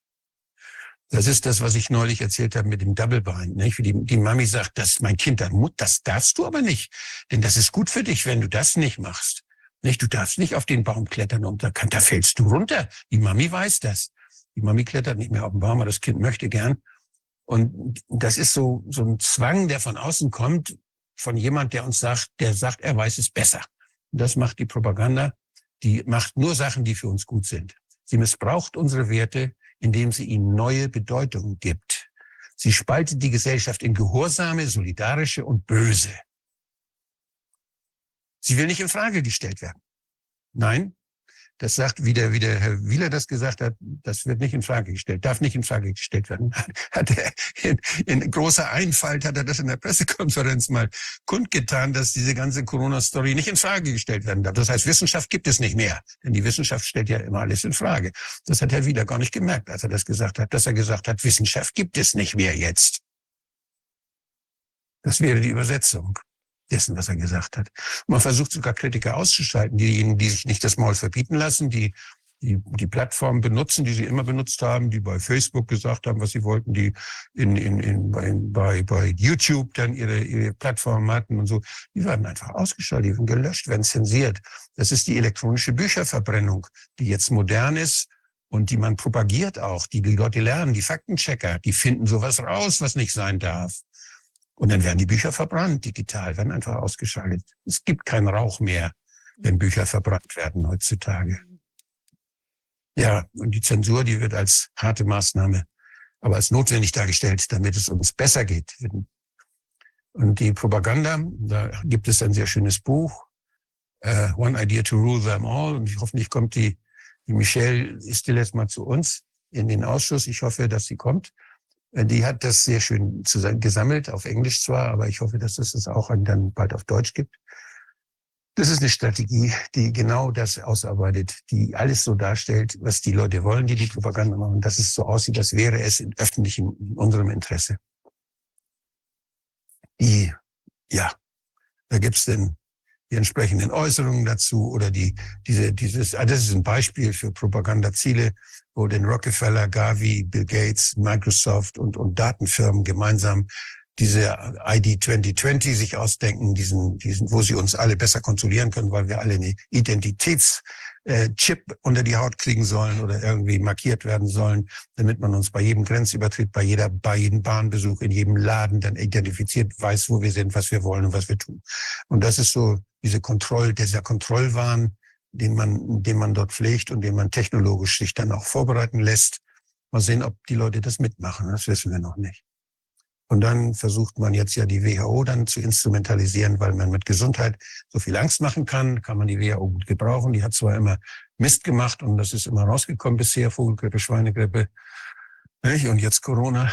Und äh, diese, diese ganze Monkey-Business, der da, der da gelaufen ist, der ist eigentlich ziemlich durchsichtig. Aber die wollen ja dann die, die Macht haben, die wollen den Staaten sagen können, dass sie tun müssen. Und da gibt es ja jetzt die Verhandlungen bei der WHA. Aber diese, diese One Health Geschichte, die man sich ausgedacht hat, die geht dann ja noch weiter. Die, die, da werden die Tierärzte und da wird die Lebensmittelqualität und da wird alles, was lebt auf der, auf der Erde, wird damit einbezogen. Und alle Daten jetzt auch von der Tierhaltung, von der, von der, von der Lebensmittelproduktion, die irgendwie was mit Gesundheit zu tun haben könnten. Unsere Lebensbedingungen formen ja unsere Gesundheit. Da will man also auch die Lebensbedingungen wissen. Und diese ganze, diese ganzen Sachen macht die WHO und bereitet sie vor unter dem Titel One Health. Alles hat was mit Gesundheit zu tun und wir sagen, was Gesundheit ist. Das sagt das totalitäre System und, und macht jetzt, obwohl diese Verhandlungen von den Staaten sehr skeptisch schon, von vielen Staaten zum Glück sehr skeptisch gesehen werden und dieser Zugriff auf die Macht, äh, versuchen sie trotzdem schon so nebenbei in einzelnen Feldern ihre, ihren Fuß in die Tür zu kriegen und machen auf verschiedenen Ebenen, versuchen sie ihren Einfluss geltend zu machen, mit aller Kraft. Und da müssen wir wachsam sein als Konsumenten, als Leute, die was kaufen, als Leute, die Geld benutzen, als Leute, die Kinder in die Schule schicken, müssen wir aufpassen, was die Lehrer denen erzählen. Wenn die Lehrer gekauft sind, erzählen sie unseren Kindern Blödsinn. Nicht? Und dann, wenn es da Leute gibt, die dann anfangen, den Kindern zu erzählen, wie viel, wie viel zig Geschlechter das gibt und, und, und was man alle, also die die Kinder völlig verwirren auch in ihren Möglichkeiten. Und wenn das in der Schule passiert, die von unseren Steuergeldern so sagen, nein, dann nehmen wir das, das machen wir nicht mit. Und dann gibt's, gehen wir zum Elternabend und machen Putz. Also das sind Sachen, die, da müssen wir überall wachsam sein und das müssen wir uns nicht gefallen lassen. Denn wir haben ja alle unser Gehirn noch, können das alle benutzen, haben unseren Verstand und sollten das auch tun. Denn äh, das Wichtigste, was da ist, das ist die Menschenwürde. Wir sind alle Menschen, wenn wir, wenn unsere Eltern Menschen sind, egal was wir können, wie krank wir sind, wie behindert wir sind oder was auch, wie, wie man, man uns behindert. Das ist völlig egal. Wir sind Menschen und als Menschen haben wir, ist, die Menschenwürde ist unantastbar und der Staat muss dafür sorgen, dass keiner sie antastet. Und die Menschenwürde, die ist deshalb, äh, ist die Autonomie so wichtig, dass wir auch selbst bestimmen können und unseren Verstand gebrauchen dürfen und müssen, damit wir selber unsere Autonomie auch erhalten können, damit wir würdig als Menschen uns würdig erzeigen. Denn wir haben Verstand. Wir haben die Möglichkeit, Kritik zu äußern. Und es ist von Menschen zu erwarten, dass sie kritisch sind. Und dann sollen sie es auch tun. Und keiner soll ihnen das verbieten. Denn wenn er das verbietet, dann greift er die Menschenwürde an. Dann will er sie uns vergessen machen. Dann will er uns zu Rädchen machen in seiner großen Maschine. Und das ist gegen unsere Verfassung. Und ich kämpfe dafür, dass unsere Verfassung dass unser Grundgesetz vielmehr, nicht Verfassung, unser Grundgesetz und die, die Grundprinzipien unseres Zusammenlebens, dass die erhalten bleiben, dass sie nicht unterminiert werden. So, jetzt habe ich genug erzählt und jetzt äh, sehe ich schon, dass nächste Gast da ist und Viviane, du hast das Wort. Ja, ich möchte noch ein paar Anmerkungen machen. Wolfgang, also einmal finde ich wirklich sehr wichtig, diesen, diese ähm, Struktur ähm, wirklich nochmal klar zu benennen. Und diese, dieser Feudalkapitalismus, das trifft es wirklich sehr gut, weil es wird ja jetzt auch viel so argumentiert, ach, wir laufen da auf so eine Art linke Diktatur äh, zu. Und äh, das wird ja teilweise auch von Leuten, die dann, oder da entsteht ja jetzt auch, sagen wir mal, selbst in der Bewegung so eine Abgrenzung links gegen rechts, weil das angeblich. Ja, wir, wir wissen schon nicht mehr, was links und rechts ist. Genau, das wissen das wir sowieso. das wird neu programmiert. Ich bin rechts neuerdings, obwohl ich, obwohl ich ja stellvertretender Fraktionschef bei den Sozialisten Sozialisten war, bin ich rechts, rechts, rechts, rechts. Und äh, genauso, und die Kapitalisten, die, die Milliardäre, die nennen sich jetzt äh, Kommunisten. Die wollen, die wollen äh, also ganz was Soziales machen. Die sind jetzt, die sagen von sich selbst, sie sind Sozialrevolutionäre. Ja, eben, genau. Aber das, also die, ich glaube, das ist eben, das muss man sich wirklich klar machen. Also deshalb ist es auch total falsch, sich an dieser Front ausspielen zu lassen, sondern was, was eben tatsächlich entsteht, es ist ja möglicherweise eine Art Gleichmacherei innerhalb von den ganz Reichen und Mächtigen, die dann untereinander sich alle respektieren und da eben sich in Ruhe lassen.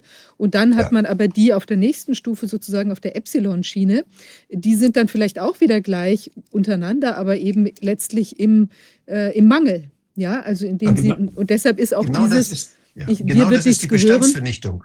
Das genau. ist der, der Bestand. Wir, früher wussten wir, was rechts und links ist, was Mann und Frau ist. All das wussten wir, hatten Orientierung, da haben wir gar nicht drüber geredet. Das war selbstverständlich rechts und links.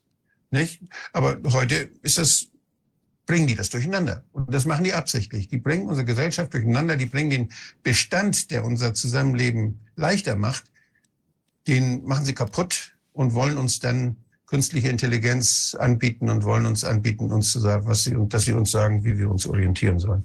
Also, dass, dass sie die Macht übernehmen über unser Denken, über unser Fühlen. Das versuchen sie gerade. Und so werden wir dann glücklich sein, sagen sie. Ja, das ist ja, was diese Ida Orkin uns da auch erzählen möchte. Und ich finde, da muss man, ähm, also das ist auf der einen Seite auch richtig, dass wir gucken müssen, dass wir nicht in einem übermäßigen Konsumismus da unterwegs sind. Und wie du schon angesprochen hast, also das ist schon teilweise wirklich sehr übertrieben, was man auch selbst so alles hat. Ja, das braucht man alles gar nicht. Ich war neulich in einer, bei so in, in so einer ähm, Ansammlung alter mecklenburgischer Dörfer, die in so einer Art Erlebnis, äh, Häuser, die in so einer Art Erlebnisdorf zusammengetragen waren. Und da gab es auch so ein paar Bauernkarten und da konnte man mal gucken, was die Leute so früher hatten. Und die hatten ein paar Tontöpfe und irgendwie äh, ganz paar Sachen, die sie dann auch gepflegt haben. Und da, teilweise war das natürlich natürlich viel toller. Jetzt äh, hat man ja ohne Ende Sachen, die dann auch gleichzeitig immer zerbrechen, die eine ganz kurze Lebensdauer haben, die auch schon auf Verschleiß ausgelegt sind. Ja, man hat ja, ja. teilweise Sachen, die sind steinalt und die funktionieren immer noch. Und das neue Zeugs, was ja. man äh, kauft, das bringt es alles gar nicht. Und ich glaube, da gibt Ja, aber die, die Feudalherren haben sich schon immer Zucker in den Hintern blasen lassen die waren schon, die hatten schon nie genug. Die haben immer schon überall ihre Goldschnörkel an ihre Häuser mal bauen lassen und haben überall schon Leute beschäftigt, um sich alles zu holen, was die Welt so bietet. Und exotische Tiere an den Hof und, und, und die, die haben Clowns beschäftigt und die haben wirklich in, in Überfluss sich ihr Leben gestaltet. Und die Leute mit den Tonkrügen, in den, in den, die mussten das bezahlen. Die mussten ihren Zehnten abgeben. Die wurden erpresst. Das waren Leibeigene diese Leibeigenschaft, die ist heute ein bisschen, die wird heute wieder eingeführt. Das merken die Leute noch nicht. Wir werden Leibeigene. Wir werden mit unserem Leib, mit unseren Möglichkeiten, werden wir in ein System, in ein totalitäres System reingedrückt, welches viel, viel komplizierter ist, sodass wir es nicht mehr verstehen können. Früher die Leibeigenen, die waren wütend. Die haben die Mistgabel genommen und haben, haben versucht, sich zu wehren. Aber das ist heute nicht mehr so einfach. Heute ist es in unseren Köpfen wird was verändert. Das ist das Problem. Und deshalb müssen wir das, wir müssen darüber reden. Ja, das stimmt. Lass mich diesen Gedanken, Gedanken noch einmal zu Ende führen. Also, äh, weißt du, dieses, dass, dass, dass da auch eine gewisse vielleicht Überfluss oder Überflüssigkeit von den Dingen, die man da auch teilweise hat. Aber auf der anderen Seite ist dieses Eigentum, das hat ja auch, das bietet ja auch ähm, Möglichkeiten der Entfaltung. Also ich kann mit den Dingen, die ich dann habe, da kann ich auch was Neues gestalten. Ja, ich kann mir Baumaterialien kaufen und kann tolle Dinge bauen oder sowas. Und das ist eben, was ja plötzlich auch nicht mehr dann der Fall sein soll, wenn wir da alle einen geleasten Kühlschrank haben, ja, auf den denen wir dann zum Beispiel auch wahnsinnig aufpassen müssen. Also ich habe ja auch die Freiheit, dass ich auch Dinge vielleicht zerstören oder umstreichen kann, ich mal den von außen an, mal da Blümchen drauf oder sowas. Das kann ich da auch gar nicht mehr machen. Also das ist jetzt vielleicht ein etwas äh, jetzt nicht so fürchterlich zentraler Aspekt, ob ich jetzt da Blümchen drauf malen kann, aber es ist einfach diese, diese Entfaltungsmöglichkeit, die ist dann total eingeschränkt. Ja? Und das ist, ja. das ist total falsch und da versucht man uns im Prinzip diesen Mangel schmackhaft zu machen, dass wir dann ganz glücklich sind, weil wir uns dann da so befreit haben. Aber was sollen wir denn dann mit unserer ganzen Zeit Zeit machen. Dann können wir ja auch nur noch irgendwie da rumsitzen, haben wir am Ende auch gar nichts mehr zu arbeiten. Die Firmen gibt es auch gar nicht mehr. Und Arbeit ist ja per se äh, das ist ja gar nichts Schlechtes, ja, weil es ja auch eine Entfaltungsmöglichkeit für die Menschen ist. Es ist ja nur, kommt ja auf die Art der Arbeit drauf an. Wenn es halt eine ausgebeutete, sinnlose Arbeit ist, dann ist sie vielleicht nicht schön. Aber wenn wir eben Entfaltungsmöglichkeiten haben, die ja auch Teil der Menschenwürde Würde sind, ja, dann äh, ist das eben auch was, was man uns hier jetzt nehmen möchte. Also da muss man wirklich sehr stark aufpassen. Wir sind ja wachsam mhm. und ähm, ja, diese, wenn man was besitzt, was man selber braucht, ist das das eine, dass man die Dinge hat, die man braucht, um sich zu verwirklichen, um das zu machen, was man kann und möchte. Aber es gibt dann, dass man Dinge besitzt, die andere brauchen. Ja, natürlich, genau. Das ist, das ist etwas, dass man praktisch die anderen erpressen kann und ihnen das vorenthalten kann, wenn sie nicht ganz viel bezahlen. Dass man also Macht ausübt mit dem, was man besitzt. Das ist etwas ganz anderes. Dass man, dass man dann, wenn Menschen da sind, die das haben, was sie brauchen, und wenn sie mal was anderes brauchen, dass sie dann sich einigen, was sie dafür geben, dass sie zusammenarbeiten, dass der, du hilfst mir, ne, beim Äpfelpflücken und ich helfe dir beim Kartoffelpflanzen, so ungefähr. Das ist, dass man, dass man tauscht und das kann man ja mit Geld auch machen. Und wenn ich mal viel für jemand gearbeitet habe, dann bringe ich das irgendwo hin, das Geld auf eine Bank da im, im Nachbarort Und dann der, der Banker, der da im Nachbarort ist, der kann dem Handwerker, der sich eine Maschine kaufen will, das so lange zur Verfügung stellen und leihen. Und das sind ja so ganz einfache Tauschsachen, wo, wo Geld eine große Rolle spielt. Wo Geld, dafür ist Geld eigentlich da, um das Leben zu erreichen. Aber das wird eben alles missbraucht, um Macht anzuhäufen, um unser Leben zu bestimmen. Und das ist das, was so schlimm ist. Und da müssen wir uns überlegen, was brauchen wir, wie organisieren wir das, wir das haben, was wir wirklich brauchen. Und da kann es sein, dass wir auf die Idee kommen, auch so viel brauchen wir eigentlich gar nicht. Ja, aber wir müssen eben Zugang haben zu den Dingen, die wir brauchen. Und ich finde tatsächlich, es ist auch äh, bizarr, wenn man dann irgendwelche, die Menschen in Armut, gerade in, in besonders armen Ländern sieht, die in unglaublicher Armut, ich habe das einmal in Äthiopien gesehen, also Ja. in wirklich so verheerender Armut in irgendwelchen Marktbaracken äh, Baracken gelebt haben, wahnsinnig. Und dann sieht man daneben dann irgendwelche äh, Prachtbauten. Äh, Oder auch Ja. Indien ist ja auch so ein Beispiel, wo die Leute in Saus und Braus leben und das kann einfach nicht richtig sein. Also es fühlt sich nicht richtig an. Und wie Hermann Hesse sagt, jeder Mensch ist ein Wurf nach dem Leben hin. Und äh, als genau solche müssen wir das, müssen wir die Menschen auch betrachten und helfen, dass eben dieser Wurf auch gelingen kann. Ja, Wolfgang, vielen Dank, dass du das jetzt hier uns da ähm, ausgeführt hast. Ich glaube, es ist sehr wichtig, diese Gestalten und die, die ähm, Entitäten, die da jetzt unterwegs sind, ähm, wirklich weiter vor der, vor der Lupe und Flinte zu haben, vor der äh, inneren. Ein Punkt, was du da noch geschrieben hast, wer mitmacht, wird reich. Das gilt natürlich, äh, aber ja im Prinzip natürlich für diese ganzen Firmen und so weiter. Aber diejenigen, die dann sich auch instrumentalisieren lassen und da arbeiten, zum Beispiel für diese PR-Firmen, manche von denen werden auch reich. Manche haben aber vielleicht auch, ähm, weiß ich nicht, kommen auch, auch nur so über die Runden und sind halt Teil in diesem, diesem ganzen äh, Betriebssystem, ein Rädchen, was das Ganze vorantreibt. Und vielleicht sollten auch diese Menschen mal drüber nachdenken, ob das richtig ist, was sie da tun. Ja, das ist, äh, man hat ja auch eine gewisse soziale Verantwortung.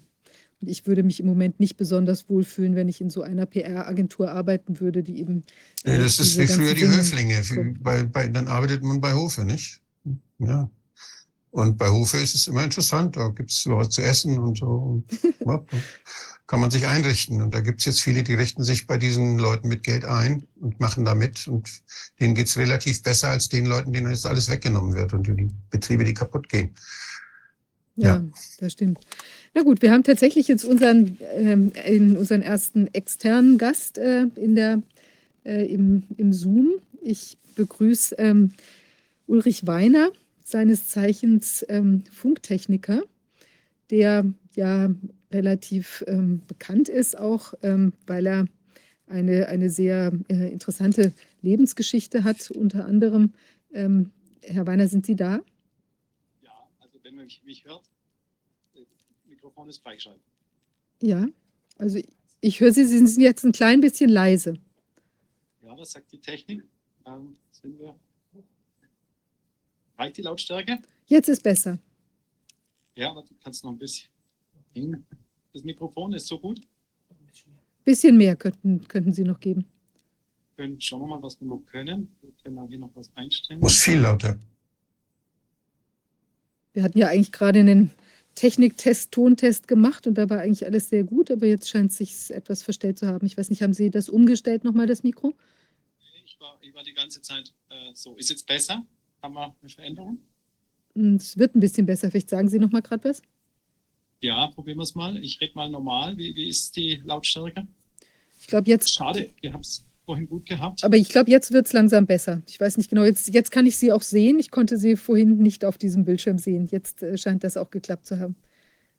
Ich habe hier noch ein schönes handfestes Mikrofon, das kann man dann noch nehmen. So, jetzt schauen wir mal, ist es besser? Gibt es da eine Rückmeldung? Ich glaube, jetzt ist ganz gut. Vielleicht einfach, wenn Sie etwas beherzt sprechen, äh, etwas lauter ja, also dann. ich kann ein bisschen äh, mit Temperament sprechen. Ja, Vielleicht mit hilft das Temperament. Das ist, das ist sehr schön, genau. Mit äh, Temperament und, und voller Brust sozusagen. Ja, ähm, genau. Sie haben ja eine, eine, auch eine sehr große Leidensgeschichte und zwar, weil Sie ja, ähm, äh, Sie sind ja im Prinzip von Elektrosensibilität betroffen. Und viele werden Sie schon kennen, aber einige unserer Zuschauer vielleicht auch nicht. Ich würde Ihnen das Wort erteilen, dass Sie sich selbst einmal vorstellen, äh, vielleicht mit den wichtigsten Stationen, was Ihnen so widerfahren ist. Das können wir gerne machen. Also ich würde auch gern dann, also ich möchte mich aber bedanken nochmal bei dem Wolfgang Wodak. Also es, es, war sehr, sehr interessant, die, die Vorspann. Und ich könnte da dann natürlich noch aus technischer Sicht äh, noch weitermachen, weil es ist eigentlich sehr aus technischer Sicht schon sehr weit fortgeschritten und vielleicht ist das auch noch das, was die Zuschauer interessiert, wie weit ist dann der Stand. Aber erstmal zu meiner Person. Also mein Name ist Ulrich Weiner. Ich bin von, vom Beruf her Unternehmensberater für Telekommunikation und Kommunikationselektroniker mit Fach- und Funktechnik. Das ist so meine Arbeitswelt und begonnen hat bei mir die ganze Geschichte einfach mit zu hohen Telefonrechnungen. Also vielleicht kann man sich das noch, wer sich da noch erinnern kann, wo es noch keine Flatrates gab, äh, wenn man da telefoniert hat, waren mal schnell 50 oder 100 Mark äh, Telefonrechnungen zusammen und es gab Riesenärger zu Hause. Und das war mein Einstieg in die damalige noch analoge Funktechnik. Und wir haben uns damals als Schüler äh, praktisch hier die Kollegen und die Schüler, Klassenkameraden, wir haben uns Funkgeräte gekauft und konnten dann praktisch ohne Telekom, ohne Kabel miteinander funken. Und das war so für mich der Einstieg und diese Technik hat mich sehr fasziniert. Also ich habe dann gespart. Mit zwölf Jahren hatte ich dann schon ein Funkgerät mit 30 Kilometer Reichweite. Das war dann schon deutlich angenehmer. Mit 14 habe ich dann die Prüfung gemacht, damals bei der Deutschen Bundespost zum Amateurfunkdienst. Das heißt, ich durfte ab da dann um die ganze Welt funken. Mit 15 habe ich dann war Schneeber der Schule Autotelefone eingebaut. Das heißt, die Preisklasse dieser Telefone damals war zwischen 10 und 15.000 Mark. Also da hatten wir kein Teenie-Problem, sage ich mal. Also das konnten sich nur sehr wenige leisten. Und die waren dann schon etwas von der betuchteren Abteilung. Und es waren auch meistens sehr komfortable Autos, wo diese Sachen eingebaut wurden. Da habe ich praktisch mein Geld mit verdient als Schüler. Und mit 16 bin ich dann in die Lehre gegangen, eben zum Kommunikationselektroniker mit Fachrichtung Funktechnik. Und ja, also es hat mich natürlich massiv fasziniert, diese Technik ging dann weiter. Eben mit, mit 18 habe ich mich selbstständig gemacht, dann nach der Lehre. Mit 20 hatte ich dann schon einen kleinen Betrieb mit 20 Mitarbeitern und ich habe natürlich das intensivst genutzt und ähm, habe natürlich alle Technik eingesetzt, die, die zu dem Zeitpunkt zur Verfügung war. Das heißt, mein Auto bekam dann den Spitznamen Eagle, weil es halt gespickt war mit Antennen und ich hatte alles im Auto, was damals möglich war. Das heißt, ich konnte in den 90er Jahren bereits im Auto E-Mails verschicken, wobei wo die meisten noch gar kein Internet zu Hause hatten, ging es bei mir schon im Auto. Und äh, auf der anderen Seite hatte ich zum Beispiel am, am Beifahrersitz immer ein Fax stehen. Also wenn ich an der Ampel noch schnell irgendein Schreiben beantworten wollte, irgendwas handschriftlich auf dem Lenkrad schnell gekritzelt und dann ins Fax reingesteckt und während der Fahrt abgeschickt. Also das war so mein Klassiker. Und ich habe mir halt immer gedacht, na ja, wenn es gefährlich wäre, dann wäre es verboten, weil wir haben ja Behörden, wir haben ja da teuer bezahlte Institutionen, die dafür bezahlt werden, dass sie uns als Bevölkerung schützen. So war mein, mein Glaube damals oder mein Vertrauen, das man uns wahrscheinlich auch in der Schule antrainiert hat. Und so bin ich mit dieser Technik eigentlich sehr leichtfertig umgegangen, wobei ganz leichtfertig nicht. Also für, für uns Funktechniker war klar, also Strahlung am Kopf vermeiden. Das heißt, äh, Handy am Kopf. Das haben wir vermieden. Wir hatten in den Autos immer Autotelefone oder Freisprechhalterungen, wo die Antenne draußen war. Das heißt, die Strahlung war dann draußen.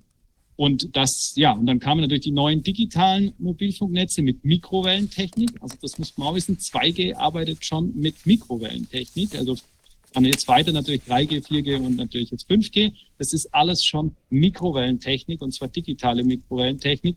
Und darüber gibt's halt am wenigsten, oder damals gab's da am wenigsten Forschung drüber und man hätte da also das gar nicht so einführen können. Wieso das dann rechtlich möglich war, das wäre ein eigenes Thema, können wir noch drauf kommen. Also auf jeden Fall, ich habe es genutzt und ich habe mir nichts dabei gedacht.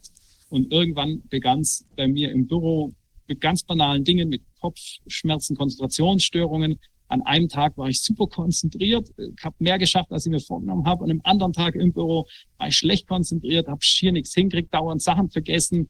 Ähm, dachte mir, was ist jetzt da mit dir los? Und ähm, über, über Wochen oder eigentlich Monate, es waren sehr viele Wochen, ist mir dann aufgefallen, da gibt es einen Zusammenhang. An, an den Tagen, wo ich praktisch in der Früh ins äh, Büro fahre und mobil telefoniere, habe ich diese Konzentrationsstörungen und an Tagen, wo ich nicht telefoniert habe, habe ich eben mehr geschafft, als nicht mobil, sondern dann im Feld mit Festnetz im Büro, äh, habe ich gar keine Probleme und schafft mehr, als ich mir vorgenommen habe. Also das war die erste Erfahrung. Und das hat dann bei mir dazu geführt, dass ich meinen Handykonsum eingestellt habe. Also ich habe dann nur noch ab und zu mal eine SMS geschickt, aber habe dann praktisch das Telefonieren unterwegs eingestellt, habe andere Techniken eingesetzt, das ist ein eigenes Thema, und habe dann bewiesen, dass man einen Betrieb mit 20 Leuten auch ohne ein mobiles Telefon führen kann. Also das wäre auch nochmal ein eigenes Thema. Und so ging das dann weiter, aber mit die Zeit war dann das Problem. Das heißt, am Anfang vielleicht mal zwei Eckdaten. Ähm, die analogen ähm, Autotelefonnetze hatten ungefähr 800 Stationen für ganz Deutschland. Also man konnte mit 800 Sendestationen in ganz Deutschland telefonieren.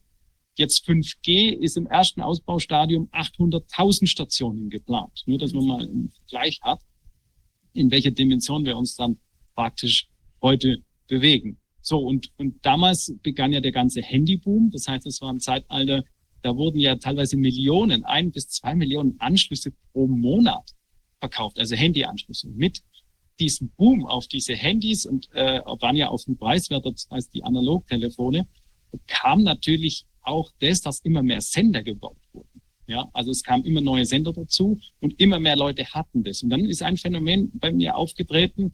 Ähm, ich würde es mal, ich bezeichne das immer als passiv telefonieren. Also man kennt ja den Begriff vom passiv rauchen. Und beim passiv telefonieren ist es genau gleich man, ähm, also ich habe sel dieselben Symptome bekommen, wenn andere in meiner Nähe telefoniert haben. Das heißt, ich musste mich immer mehr von Leuten zurückziehen, die telefoniert haben, weil es bei mir dann sich auch gesundheitlich verschlechtert hat. Das heißt, es gab dann öfters Zusammenbrüche, das heißt, ich Störungen, ich bekam Herzrhythmusstörungen und hatte massive körperliche Zusammenbrüche. Und das hat sich dann noch einmal gesteigert und die größte Steigerung war dann 2002 am Frankfurter Flughafen da hatte ich dann einen richtigen Zusammenbruch, nachdem ich von der Flugreise zurückkam und kam natürlich auch ins Krankenhaus. Und dort, ja, dort haben sie mich erstmal auf schulmedizinische Art natürlich durchgecheckt. Und nach zwei, drei Tagen kommt der Chefarzt zu mir und sagt, Herr Weiner, wir sehen, wie schlecht es Ihnen geht. Aber wir, wir haben Ihre Blutwerte, Ihr Herzrhythmus, Ihre Gehirnströme. Es stimmt eigentlich momentan gar nichts bei Ihnen. Aber wir, wir finden da keinen Zusammenhang und keine Ursache, die uns da als logisch erscheint. Und äh, dann erzähle ich ihm halt meine Geschichte so vielleicht ein bisschen ausführlicher als gerade eben. Ja, hm. er hat Medizin studiert, er hat ein bisschen was gehört über Röntgenstrahlung, er weiß, dass radioaktive Strahlung nicht gut ist, aber von Funkstrahlung oder digitaler Mikrowellenstrahlung, da hat er gar keine Ahnung, das hat er nie in seinem Studium äh, gelernt, er weiß gar nicht, was da los ist. Sagt er, aber, aber auf der anderen Seite sagt er, es gibt ja diese Technik, also gerade die analoge Funktechnik ja schon lang äh, mit dem ersten Radio beginnend, da muss es doch was geben. Und dann ist er losgezogen und hat Studien recherchiert. Und ich weiß nicht, ich probiere das mal mit dem Bildschirm. Also ich habe eine mitgebracht, die die älteste, die wo ich bisher hatte, die hat er mir damals mitgebracht und die war von 1932. Und ich habe natürlich mir erstmal gedacht, hä, 1932 gab es doch noch gar keine Handys. Das stimmt. Aber es gab eben starke Radiosender und man hat damals einfach das einzig Richtige gemacht. Man hat die technischen Mitarbeiter und die Anwohner untersucht, was heute undenkbar ist. Also das wird verhindert, ähm, dass man Studien macht um diese Sendeanlage. Das ist ja eigentlich das Naheliegendste, dass sich die Menschen untersucht, die sich 24 Stunden unfreiwillig äh, dieser Strahlung aussetzen müssen. Das, aber das hat man damals noch machen dürfen. Vielleicht probiere das mal, ob das klappt mit dem Bildschirm. Jetzt habe ich da, schaue ich mal schnell. Ja, ob das so klappt. Sieht man schon was? Jetzt ja, öffnet, es öffnet sich was. Es öffnet sich was. Schauen wir mal, was die Technik sagt. Ähm, Aber es ist der ganze Bildschirm auch noch mit, äh, ich weiß nicht, also. Genau. Ähm, jetzt muss ich erst äh, das F5, Moment, aber das, jetzt macht das. Jetzt. Genau. Jetzt haben wir's. Mhm. Das ist eine veröffentlichte Studie und wie das ja auch bis heute üblich ist, wird das in Fachzeitschriften veröffentlicht. Das war damals die Deutsche Medizinische Wochenschrift und damals war auch noch hauptsächlich, also eine gängige Sprache Deutsch. Äh, andererseits zu heute, heute finden wir auch gerade neuere Studien sehr gerne auf Englisch. So, und da sehen wir das mal, so schaut es aus. Arbeitsergebnisse auf dem Kurzwellengebiet von dem Dr. Schliebhake. Und jetzt gehe ich mal ganz kurz in die biologischen Wirkungen rein, dass wir das mal in dem schönen Deutsch von damals äh, hören können. Ich lese es mal kurz vor. Hier aus der Zusammenfassung, da steht jetzt wörtlich, Der Gesamtorganismus wird schon im Strahlungsfeld vom starken Kurzwellensendern durch die freiherze Welle deutlich beeinflusst. Na, also deutsches Wort freiherze Welle ist jetzt das damalige Wort für eine Funkwelle, also eine Welle, die ohne Kabel äh, durch den Raum geht. Und da geht es jetzt weiter. Das empfinden alle Personen, die längere Zeit hindurch an solchen Sendern ohne genügende Schutzmittel haben arbeiten müssen. Es treten Erscheinungen auf, wie wir sie bei Neurasthenikern zu sehen gewohnt sind. Jetzt kommen die Symptome. Starke Mattigkeit am Tag, dafür in der Nacht unruhiger Schlaf, zunächst ein eigenartig ziehendes Gefühl in der Stirn und Kopfhaut, dann Kopfschmerzen, die sich immer mehr steigern bis zur Unerträglichkeit. Dazu Neigung eben zu, das ist ganz link, ähm, genau, zu, praktisch, jetzt, Entschuldigung, jetzt bin ich gerade verflogen. Ähm, auch hierauf hat uns eine Erfahrung die Wellenlänge einen deutlichen Einfluss. Am unangenehmsten anscheinend die Wellen von etwa vier bis fünf Meter. Also das war so ein Ergebnis. Und jetzt gucken wir da mal rein. Also Neurasthenie ist ja so eine Art Nervenleiden, ähm, das auch von den Symptomen, also starke Mattigkeit am Tag, also auf Schwarzwälderisch gesagt, die kriegen ihre Hände immer aus dem Sack, ja.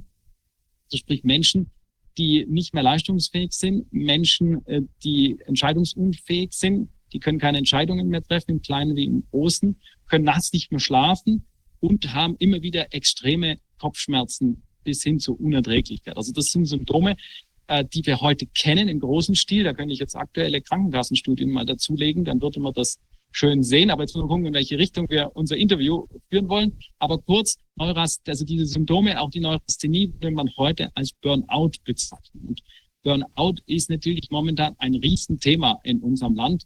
Also ich denke, das gehört auch zur Bestandsvernichtung. Also das hat mir sehr gut gefallen äh, vorher die Bestandsvernichtung der eigenen Gesundheit, der Leistungsfähigkeit und natürlich der Entscheidungsfähigkeit. Also wenn Menschen nicht mal eine Entscheidung mehr treffen können, wo sie was hinräumen oder die Entscheidung treffen, mache ich heute das, mache ich heute jenes, dann hat man die Menschen schon im Kern ihrer, ja, ihrer Persönlichkeit eigentlich so weit eingeschränkt, dass sie nicht mehr wirklich arbeiten, geschweige denn ein Privatleben führen können. Das ist dann schon weg.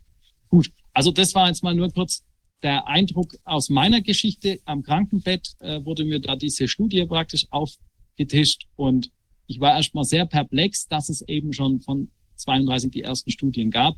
Hab natürlich dann begonnen, weiter zu schauen, was gibt's für Studien von 1932 bis 2002. Das war damals meine erste Arbeit, 2002 eben. Aber verfolge das Thema natürlich bis heute, bis zu den aktuellsten Studien jetzt in der Gegenwart. Also es hat sich immer weiter zugespitzt. Wir haben sehr klare Studien. Also wir hätten, wenn ein anderes Produkt äh, solche Studien hätte, wäre es längst verboten. Also das heißt, hier geht es um ganz was anderes bei der ganzen digitalen Mobilfunktechnik, die jetzt letztendlich dann noch zu 5G führen soll. Ähm, da sind wir jetzt wieder genau an dem Punkt, äh, was Dr. Rodak so schön gesagt hat. Also es geht jetzt wirklich um Bestandsvernichtung und es geht um totale Kontrolle und totale Überwachung. Und dafür brauche ich diese Funknetze ab 2G war es möglich, zum Beispiel schon die Mikrofone zuzuschalten, dass man ferngesteuert mithören kann, was im Raum gesprochen wird. Das war schon ab 2G, also dem DSM-Standard schon möglich. Ähm, alles andere ist mit 3G, 4G kamen die Kameras dazu. Also da ist die Überwachung schon ganz praktisch sichtbar, aber halt auch, wo hält sich der Mensch auf? Ähm, die ganzen Dinge digitale, wurde vorhin schon angesprochen, ich will es vielleicht nur zusammenfassend sagen. Also die ganzen, die ganze Digitalisierung, ich habe da auch einen sehr einen Vortrag dazu gehalten, der heißt 5G und Digitalisierung, was haben die wirklich vor? Und ähm, da kann man das sehr gut, bringe ich das da im Punkt, die Zusammenfassung ist ungefähr eine halbe Stunde. Und da sieht man eben das Ganze, was schon vorgesprochen wurde. Das ist alles Programm. Und das Interessante daran ist, dieses Programm wird, wir werden überall in alten Schriften gewarnt. Also seit 2000 Jahren haben wir den Hinweis genau, wo es hingeht. Ja, es geht nicht nur äh, hier um ein Arbeitervolk oder so oder hier die, die Leibeigenschaft. Es geht noch einen Schritt weiter. In den alten Schriften wird sogar von Sklaventum gesprochen. Ich kann das sogar mal nachher kurz einblenden. Ähm, ich bin da sehr aufmerksam geworden, weil mich ein Indianerteam also ein, ein Fernsehteam aus Südamerika, das von einem Indianertreffen kam, von einem Häuptlings- und Medizinmann-Treffen. Und die sagten, wir haben mündliche, also die, die Völker haben mündliche Überlieferungen, dass eine Zeit kommt, wo ein kleines, also sie haben es mal versucht, es war ein bisschen Übersetzung, aber wie es die Indianer dann gesagt haben, ein kleines Gerät hat, wo es Menschen, die, die werden ein Gerät mit sich rumtragen, was sie wie anbeten. Also sie werden sich vor diesem Gerät neigen und dieses Gerät wird sprechen und Bilder zeigen. Ja, das sind wir jetzt beim Smartphone und ähm, auch die alten Schriften in unserer, äh, ja, in unserer Generation ist schon gesagt, nein, in unserem Sozialsystem beziehungsweise in unserer Kultur sagen das. Und da geht's jetzt eigentlich weiter und das Smartphone ist das Kernstück dieser ganzen Digitalisierung und, dies, und das Ziel der Digitalisierung ist die komplette Überwachung.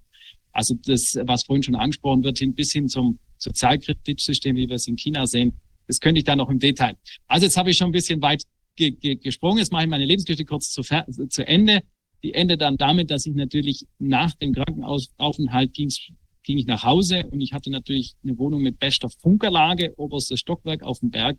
Ich wurde dann nicht mehr fit. Und nach einigen Wochen Krankschreibung kam dann der innere Impuls irgendwie, wo mir sagt, Uli, geh in den Wald. Also nehme ich mein Auto, es war schon Herbst mit Frost und schlaf im Wald unbequem im Auto.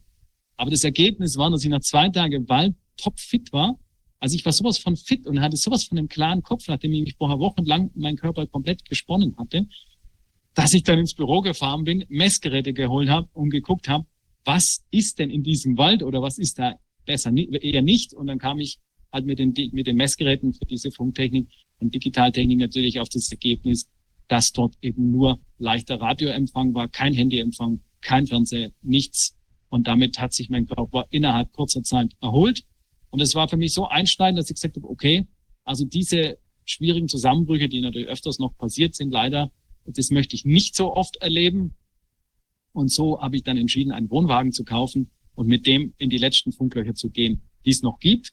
Und es war am Anfang noch recht gut zu machen, 2002. Mittlerweile 2023 äh, wird versucht, die letzten Funklöcher zu schließen, auch mit 4G. Also es geht jetzt gar nicht mal um 5G, es geht schon mit 4G. Und das wird natürlich jetzt grad immer schwieriger und auch die Menschen, die gesundheitliche Schäden haben, werden immer mehr. Also das ist jetzt auch, das explodiert. Ich wird es vielleicht, ja, ich habe mir gerade gedacht, wenn man, sagen wir, die Symptome würde ich jetzt nochmal äh, zeigen. Das würde mich, denke ich, ist ganz, ganz wichtig. Stichwort Long-Covid. Ähm, weil ihr werdet jetzt sehen, die Symptome, die die digitale Mobilfunkstrahlung auslöst, sind die gleichen wie Long-Covid-Symptome. Und das ist jetzt ein ganz großes Phänomen. Wir haben es ja vorhin schon gehört, ähm, dass man gern Long-Covid vorschiebt. Das ist äh, auch ein ganz raffinierter Trick, aber die Symptome, wie gesagt, ich zeige es jetzt, kommen daher. Und wir haben ja gesehen, dass in den Impfstoffen auch zusätzlich noch Metalle waren. Das heißt, viele hatten diese, haben diese Impfstoffe, haben Metalle im Körper. Diese Metalle wirken als Antennen.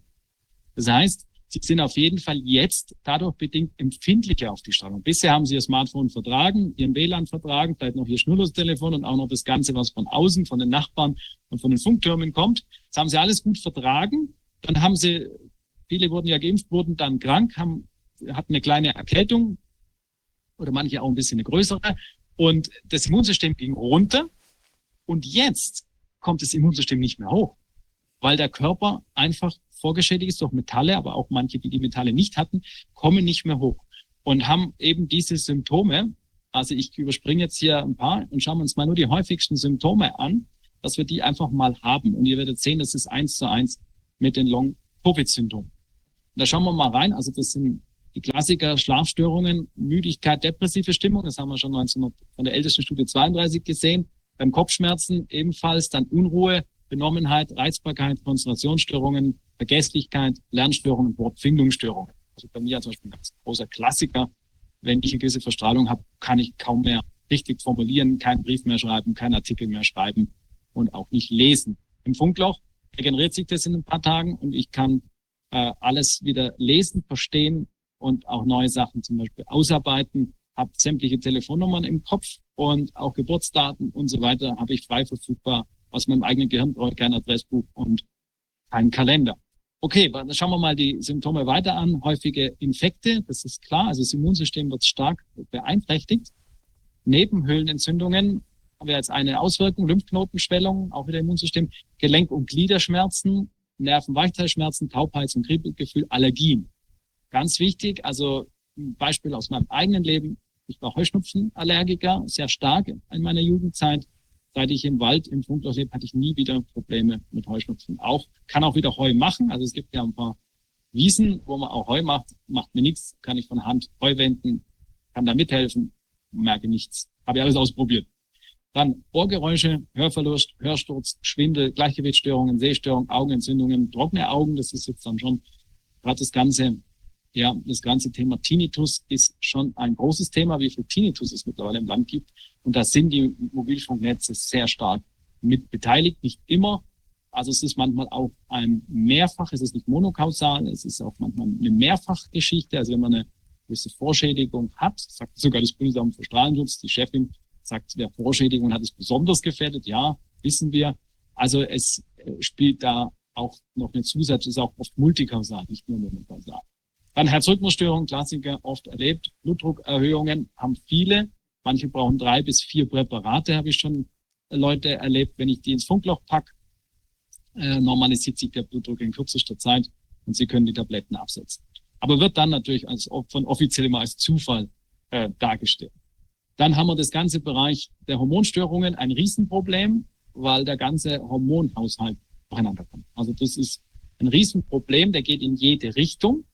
Also bis hin zur Fettleibigkeit kann das führen, weil gewisse Hormone zum Beispiel auch über Kohlenhydrate hergestellt werden. Und wenn der Körper das nicht mehr kann, dann gibt einen Heißhunger auf Kohlenhydrate zum Beispiel, auch auf Schokolade. Und das führt dann einfach auch zu, zu den ganzen Übergewichten, die wir ja ganz massiv beobachten. Also ich sage es jetzt mal als Laie stark vereinfacht, die Menschen essen sich eine Schutzschicht an. Ja, das ist durchaus auch ein mögliches äh, Argument. Dann haben wir das ganze äh, nächtliche Schwitzen. Viele haben das Problem. Der Harndrang, klar, Haarausfall, ein großes Thema. Gewichtszunahme, da kommt sogar, haben wir natürlich schon kurz gesagt.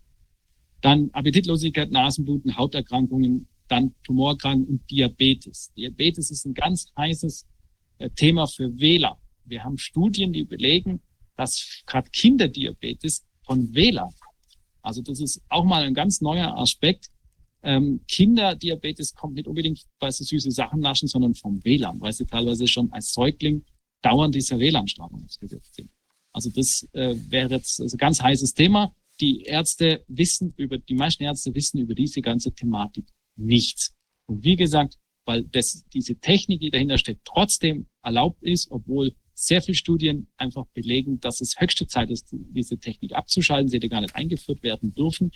Sieht man, dass es Programm ist und dass da ein anderes Ziel damit verfolgt wird. Da könnte ich dann auch noch drauf eingehen. Machen wir noch kurz den Krankheitsverlauf, dass man das mal sieht. Also in der ersten Phase ist diese ganze Strahlung nur eine Belästigung, eine Art Belästigung. Da haben wir nochmal die Symptome die ersten einfachen Stresszeichen, eben Schlafstörungen, Nervosität, Gereiztheit, Konzentrationsschwäche, Appetitlosigkeit, Lernschwäche, an die ganzen Sachen, Bettnässer, genau, vegetative Störungen. Es ist einfach so, ja, das wird immer gern verharmlost als Befindlichkeitsstörungen. Ja, wenn das natürlich dauerhaft ist, ist das auch nicht mehr angenehm und, aber es wird gern verharmlost als Befindlichkeitsstörung. Und jetzt kommen wir zur zweiten Phase, wo es schon deutlich heftiger wird. Das ist einfach diese ganze Infektanfälligkeit. Also manche Menschen kommen gar nicht mehr raus aus irgendwelchen Infekten. Klar spielt dann auch noch Ernährung und äh, überhaupt gewisse Hygiene wurde von schon angesprochen, spielt natürlich auch immer alles noch mit eine Rolle. Aber man muss einfach sich die Frage offen stellen, welche Umweltbelastung ist 24 Stunden, sieben Tage die Woche 365 Tage im Jahr in nahezu allen Orten gleich.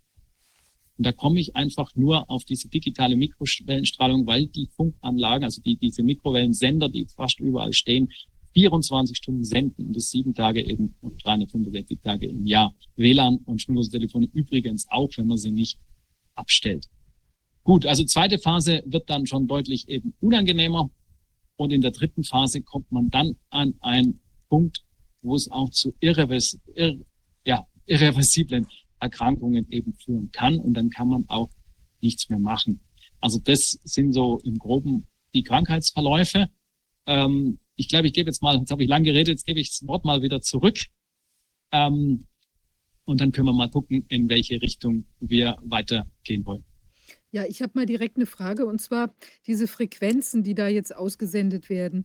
Ähm, das Ja wäre es möglich, solche mobil, also diese, diese Art Technologie auf Frequenzen äh, laufen zu lassen, die für uns äh, zuträglicher sind. Es gibt ja sehr unterschiedliche äh, Frequenzen, Schwingungen und manche sind ja auch ähm, sogar eher für uns heilsam, wenn man jetzt an diese Schumannsche Welle oder was äh, auf das, was wir eher adaptiert sind.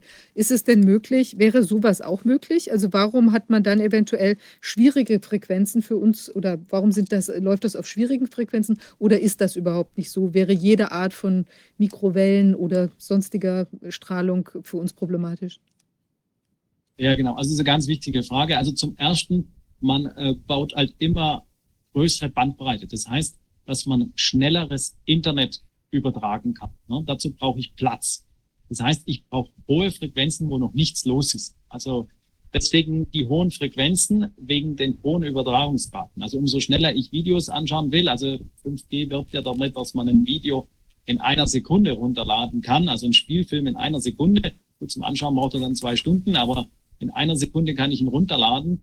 Und dafür brauche ich natürlich diese extreme Bandbreite. Und bitte, es geht nicht darum, dass ihr Filme runterlauft. Das Smartphone ist gegen euch erschaffen. Das muss ich einfach nochmal ganz klar sagen. Ich habe auch vorhin bei diesem netten Video mit den Umarmungen auch natürlich mich gefreut.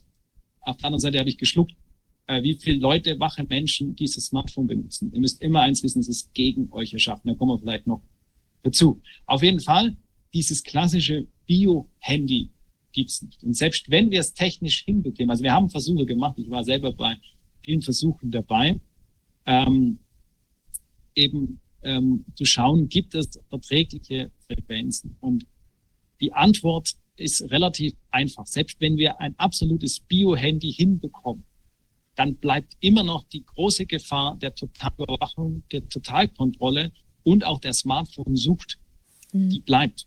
Und deswegen bin ich an einem Punkt, wo ich sagen muss, wenn ich mir momentan die Entwicklung anschaue und was die vorhaben, also ich empfehle das sehr, das Video findet ihr auf dem YouTube-Kanal Funkwissen oder auf dem Telegram-Kanal Funkwissen, ähm, 5G und Corona, was haben die vor? Also das gibt eine ganz klare, klare Verknüpfung zwischen den zwei Themen. Was haben die vor? Und ich, äh, da, da, da müsst ihr euch das mal, mal reinziehen und da kann ich wirklich nur empfehlen, ähm, von diesem Gerät ganz dringend und ganz schnell Abstand zu nehmen, wegen der Strahlung, wegen der Überwachung. Und dafür können wir vielleicht noch weiter drauf eingehen. Ähm, RKI hat zum Beispiel überwacht dann die vielen Polizeikontrollen, die ganzen Einkesselungen. Man hat da teilweise auf illegale Art Smartphones ausgelesen, man hat Telekom, Telegram-Gruppen hinterfragt bzw. aufgelistet, man hat Adressbücher ausgelesen. Also wenn ihr eure ganzen persönlichen Kontakte, euer ganzes Leben sage ich mal, in diesem Gerät tragt, dann seid ihr sehr gefährdet, für die äh, komplett überwacht zu sein, weil alles, was in diesem Gerät drinnen ist, kann eben fern ausgelesen werden. Also das mal dazu. Das heißt, selbst das Bio-Handy würde uns vor der momentanen Weltsituation, die vorhin sehr gut beschrieben wurde, in was wir momentan stehen, äh, würde uns nicht helfen. Wir würden zwar die Strahlung vertragen, aber wir hätten all die anderen Probleme. Trotzdem, weil das Kernstück dessen, was die vorhaben, ist das Smartphone. Ganz klar. Mhm. Gut, ja, das habe ich beantwortet einige. Ja, ähm, und äh, wie ist denn der aktuelle Status? Also was ist ja sehr auffällig gewesen, dass äh, was ja vor, vorher, also vor der Krise äh, ja noch relativ zögerlich lief. Dieser ganze Ausbau da der, der, der, des 5G-Netzes ist ja mit einer affenartigen Geschwindigkeit im Schutze des Lockdowns passiert. Da wurden ja auch plötzlich irgendwelche Regularien ausgesetzt und man konnte die viel schneller bauen, die ganzen Sachen. Und man sieht ja, dass es plötzlich überall ist. Und was mir gleichzeitig aufgefallen ist, also das weiß nicht, ob das nur an meiner, vielleicht einer selektiven Wahrnehmung liegt, ich habe nicht den Eindruck, dass der, der Push ähm, Richtung Verkauf dieser Technologie. Mit der gleichen Vehemenz geführt wurde, äh, wie der früher war. Jetzt brauchen Sie unbedingt äh, 4, also G4, 4G oder so, ja, sondern äh, das ist irgendwie so ein bisschen, es war, ist einfach plötzlich da und man hat es alles aufgebaut, aber ohne dass man so diese ganz simple wirtschaftliche Komponente gesehen hat. Sodass es eben auch vielleicht in so eine Richtung geht, dass man eben unbedingt diese ganzen Standorte jetzt installieren wollte, um vielleicht eben andere Dinge zu machen, als jetzt nur das an den, an den Kunden zu bringen, der eben schneller seine, seine paar Filmchen runterladen möchte. Ganz genau. Also man hat es gesehen, es war im Lockdown, es war im, im Lockdown hat man äh, versucht, äh, den Ausbau voranzubringen. Das heißt, man hat damit die Beteiligung der Bürger komplett ausgeschalten. Also das heißt, äh, man, es, wir konnten keine Veranstaltung machen, man konnte die Bevölkerung nicht informieren, nur hier über das Internet als Medium, da war es noch möglich. Früher haben wir natürlich auch sehr viel mit Vorträgen, gerade an Orten, wo Sender geplant waren, gearbeitet, die Bevölkerung informiert. Das wurde komplett eingestellt. Man hat die Bürgermeister und teilweise auch die Gemeinderäte da in sehr fadenscheinige Hotels eingeladen und, und ihnen erklärt, wie wichtig diese Technik ist. Da wurde auch natürlich mit Tricks und Korruption und naja, irgendwelchen Frauen in irgendwelchen fremden Hotelzimmern gearbeitet. Also man, man scheut da gar keine äh, Möglichkeiten, die man da verwendet, um äh, Bürgermeister und andere dazu zu, zu, bringen, Technik umzusetzen. Und man hat natürlich auch jüngere Bürgermeister, die zum Teil schon Smartphone-süchtig sind. Da ist es natürlich dann sehr einfach, die zu verwenden. Und so hat man also während der ganzen Corona-Lockdowns ähm, überall äh, Bauanfragen gestellt, beziehungsweise Baugenehmigungen erteilt, um Sendeanlagen zu bauen. Und natürlich heißt es immer, ja, 5G wäre noch nicht so weit. Das ist aber auch, äh, das, das stimmt zum Teil schon. Die Anlagen, die jetzt gebaut werden, werden schwerpunktmäßig noch mit 4G ausgerüstet. Das stimmt, so Halbwahrheit, aber es geht um 5G. Und wenn ihr euch die Türme anschaut, das sind massive Anlagen. Die kriegen richtig dicke Stromkabel. Also da frage ich mich, was die mit diesen dicken Stromkabeln, also ich bin ja Funktechniker nebenzu noch, ähm, was die mit diesen dicken Stromkabeln vorhaben. Also das kann ich jetzt nur mal als Bestandsaufnahme aus technischer Sicht zeigen oder sagen.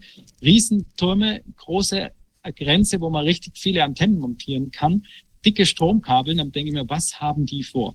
Und sie, sie äh, praktisch instellen, also ja, wie soll ich sagen, sie starten also jetzt diese Standorte hochzuziehen. Das ist oft noch gar keine Technik drauf, aber eben der Turm steht. Und der kann dann jederzeit aufgerüstet werden. Also das ist das Ziel gestartet, wie gesagt, im vollen Lockdown. Und eben, wie richtig, das fand ich jetzt nochmal sehr gut, die Beobachtung, die ist absolut korrekt. Man hat bei den Mobilfunkkonzernen eigentlich gar nicht viel Werbung für 5G gemacht. Und das ging es gar nicht.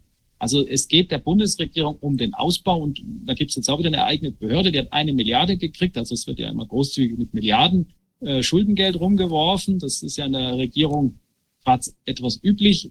Und äh, natürlich immer an den Stellen, wo man sagt, als Otto Normalverbraucher geht die Milliarde lieber den Krankenhäusern ähm, als, den, als den Mobilfunkkonzernen. Und so ist es halt also möglich, an Standorten, die für den Konzern unwirtschaftlich sind, die ein Konzern nie nutzen würde, wo vielleicht ein Haus steht oder vielleicht zwei, äh, äh Funk, also riesen Sendeanlagen zu bauen, die ein Mobilfunkbetreiber nie bauen würde, weil das komplett unwirtschaftlich ist. Das würde er nie machen. Und deswegen auch wieder ein Hinweis, es geht um mehr. Und es geht, wir haben vorhin den, den Identifikationschip gehört, das war ja auch ein Thema bei den Impfungen. Bill Gates hat ja da ganz klar gesprochen, dass es ihm am liebsten wäre, diesen, äh, also im Impfstoff auch schon einen Funkchip zu haben. Und dieser Funkchip hat halt eine beschränkte Reichweite. Also da wird jetzt gesprochen, zwischen 100 und 300 Meter will man da hochkommen auf diese Funkchips. Und bei 5G will man einen Sendeabstand unter 300 Meter erreichen. Das heißt, dass man gerade in den Städten unter 300 Meter sollen Sendeanlagen montiert werden, natürlich auch auf äh, Straßenlampen als Beispiel. Und damit kann ich diese Funkchips direkt erreichen. Das ist das Ziel. Im Moment kann ich, brauche ich das Smartphone dazu. Also im Moment geht es über das Smartphone, aber das Ziel ist es, diese direkt zu erreichen und dann haben wir eben die totale Kontrolle von jedem einzelnen Menschen. Natürlich jeder Mensch, der ein Smartphone tragt äh, oder benutzt oder am Mann, an der Frau mit sich rumträgt, der hat, der, der, der ist schon total kontrolliert. Und dann gibt's ja Dauer, die Dauerstreit mit der Vorratsdatenspeicherung. Na, das äh, ist jetzt wieder aufge, Bundesverfassungsgericht hat es wieder verboten. Führt es dann ein paar Wochen später wieder ein. Also es geht ja ständig hin und her mit dieser Vorratsdatenspeicherung. Also sprich, dass Daten, zum Beispiel Mobilfunkdaten, Bewegungsdaten, wen habt ihr angerufen, mit wem wart ihr wann verbunden, äh, von wem habt ihr eine SMS gekriegt, das soll ja am liebsten für immer gespeichert werden. Da gibt's ja die einen sagen ein halbes Jahr, die einen sagen ein Jahr. Dann tut der Europäische Gerichtshof wieder ähm, stoppen, dann stoppt es das Bundesverfassungsgericht mal wieder. Also es geht hin und her, aber die Innenminister wollen das, diese Totalüberwachung und zwar ganz offiziell. Genau. Jetzt bin ich wieder weit ausgeholt. Ich gebe es wieder zurück. Nee, alles gut. Also ich, mir ist in Freiburg insbesondere aufgefallen, dass da eben tatsächlich an fast, also an ganz, ganz vielen Ampeln irgendwie so Kameras äh, hängen oder so irgendwelche Gerätschaften, die man teilweise auch so in der Form, habe ich die ähm, vorher noch gar nicht so wahrgenommen. Also vielleicht liegt es jetzt nur an mir, aber das scheint irgendwie, also die gucken in alle Richtungen und dann auch, ähm, hier gibt es auch eine Strecke, also von Berlin aus gen Norden ist auch so eine ähm, Autobahnabschnitt, wo ganz viele auch so hintereinander weg solche ähm, tja, äh, also Stangen oder, oder eben so Befestigungsgerätschaften stehen. Das ist offenbar noch nicht richtig ausgebaut, aber die eben irgendwie technologisch neu aussehen, anders aussehen. Und das ist wahrscheinlich genau so ein Phänomen, dass das dann auch Halterungen oder äh, tja, Anknüpfungspunkte für genau solche ähm, Sendefunktionalitäten oder Überwachungsfunktionalitäten sein könnten. Richtig? Ja, auf jeden Fall. Also es geht ja dann immer unter dem Schein, also alles läuft natürlich unter dem Deckmantel Digitalisierung. Ne? Also Digitalisierung wird ja dann mit was Positivem verbunden, man will die Verwaltung vereinfachen, so wird's uns verkauft. Also das ist halt das alte Prinzip, wurde ja vorhin schon angesprochen. Ich sehe das immer als, ich sehe das immer noch mal aus einem anderen Blickwinkel. Also ich sage immer, der Teufel kommt immer als Engel des Lichts, also das ist seine Lieblingsfunktion, er, er täuscht uns. Ne? Er, er zeigt zum Beispiel Notruffunktion im Auto, klingt ja super, dass damit das ganze Auto überwacht wird und sogar die Insassen mitgehört werden können, das, das, äh, das wird natürlich nicht gesagt, genau. Und die Überwachung ist es das Gleiche. Und was jetzt in den Städten, an den sogenannten Stadtmöbeln da installiert wird, genauso an diesen Versuchsautobahnen, das läuft auch, ist alles Digitalisierung, läuft aber auch unter dem Deckmantel autonomer Verkehr. Also es geht um angeblich autonome Autos. Das ist natürlich auch wieder eine falsche Information, weil ein autonomes Auto, die gibt schon auch, aber die brauchen keine Sendeanlagen. Die fahren autonom, auch in der Wüste, sag ich mal, wo kein Empfang ist. Und was um was es hier geht, ist es äh, unter dem ganzen Deckmantel autonomes Fahren. Es geht um ferngesteuerte Autos. Also es geht um Autos, die ohne Fahrer ferngesteuert werden. Also da, weiß nicht, wie, wie, wie weit wollen wir da einsteigen? Soll ich da ein paar Folien Ja, das würde mich interessieren, ja. Mhm. Ja, also dann würde ich das mal schnell machen. Also ähm, das ist auch ein Deckmantel. Also es, es geht im Wesentlichen auch hier wieder um, ähm, also letztendliches Ziel sind Roboter. Also ich, ich sitze bloß an einem, mit einem fremden Haus, an einem fremden Computer und bin hier, muss, muss mich da erst ein bisschen so richtig äh, zurechtfinden. Kommt das nicht?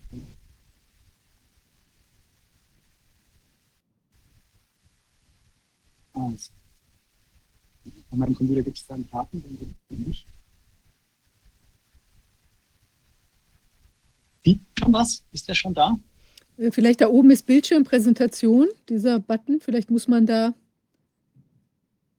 Den sehe ich leider nicht. Ah ja, hier doch, der könnte helfen. Start mit aktueller Folie. Ja, das wäre super. Wieso macht man das nicht? Also jetzt. So keine Ahnung. Äh, ich versuche da drauf zu klicken. Ja, ist irgendwie ausgegraut. Ähm, da, achso, da ist noch eine offen. Jetzt ist Vielleicht. es. Jetzt, das war jetzt, jetzt, jetzt war es gerade. Jetzt, Entschuldigung, das war ein Fehler meinerseits. Jetzt habe ich es raus, wie es bei dem Computer geht. So, jetzt gehen wir in die Thematik kurz rein. Das ist die Frage, was haben die wirklich vor? Da gehört natürlich das ganze digitale Fahren dazu. Vielleicht äh, fange ich kurz an. Alle Dinge, die die vorhaben, die sind seit Jahrtausenden geplant. Das heißt, es gibt in den alten Schriften darf äh, genaue Voraussagen. Und Gott hat sich zum Beispiel festgelegt und hat gesagt, er tut nichts, was er nicht, also kein Geheimnis, was er nicht seinen Knechten, den Propheten enthüllt hat. Also das heißt, wir sind in der Phase in unserer Kultur, aber alle Kulturen haben das, auch die Indianer, auch in den, im Koran gibt es genaue Hinweise, was Plan ist. Ich zeige es so schnell kurz und dann kommen wir gleich zu den Autos, dass man das sieht, was die wollen. Also es geht darum, die weltbeherrschende Elite, das sind den größten Teils Hochgrad-Satanisten. Hier geht's und also es geht wirklich darum, die Menschen, also gegen die Menschen das zu machen. Es geht nicht für die Menschen, es geht gegen die Menschen, wurde vorhin schon gut, sehr gut erklärt. Ich zeige mal schnell Originalschrift. Ich gehe immer sehr gern in die Originalübersetzungen äh, rein, in die Tiefe der Übersetzungen, weil äh, weil das Buch, was wir jetzt nehmen, ist jetzt das Buch der Bücher. Und da muss man immer dazu sagen, es ist kein Kirchenbuch und kein Religionsbuch, sondern es ist das, die Bibel, das Buch der Bücher, das meistverkaufte Buch. Und tatsächlich, es gibt eben Übersetzungsfehler und gerade gewisse Kirchen ähm, übersetzen Dinge einfach nicht oder nicht richtig, damit ja keiner draufkommt, um was es eigentlich geht. Aber im Urtext, in den griechischen Urtexten steht's drin. Und das ist jetzt hier aus dem griechischen Urtext übersetzt und da, da schauen wir mal gerade den Wortlaut.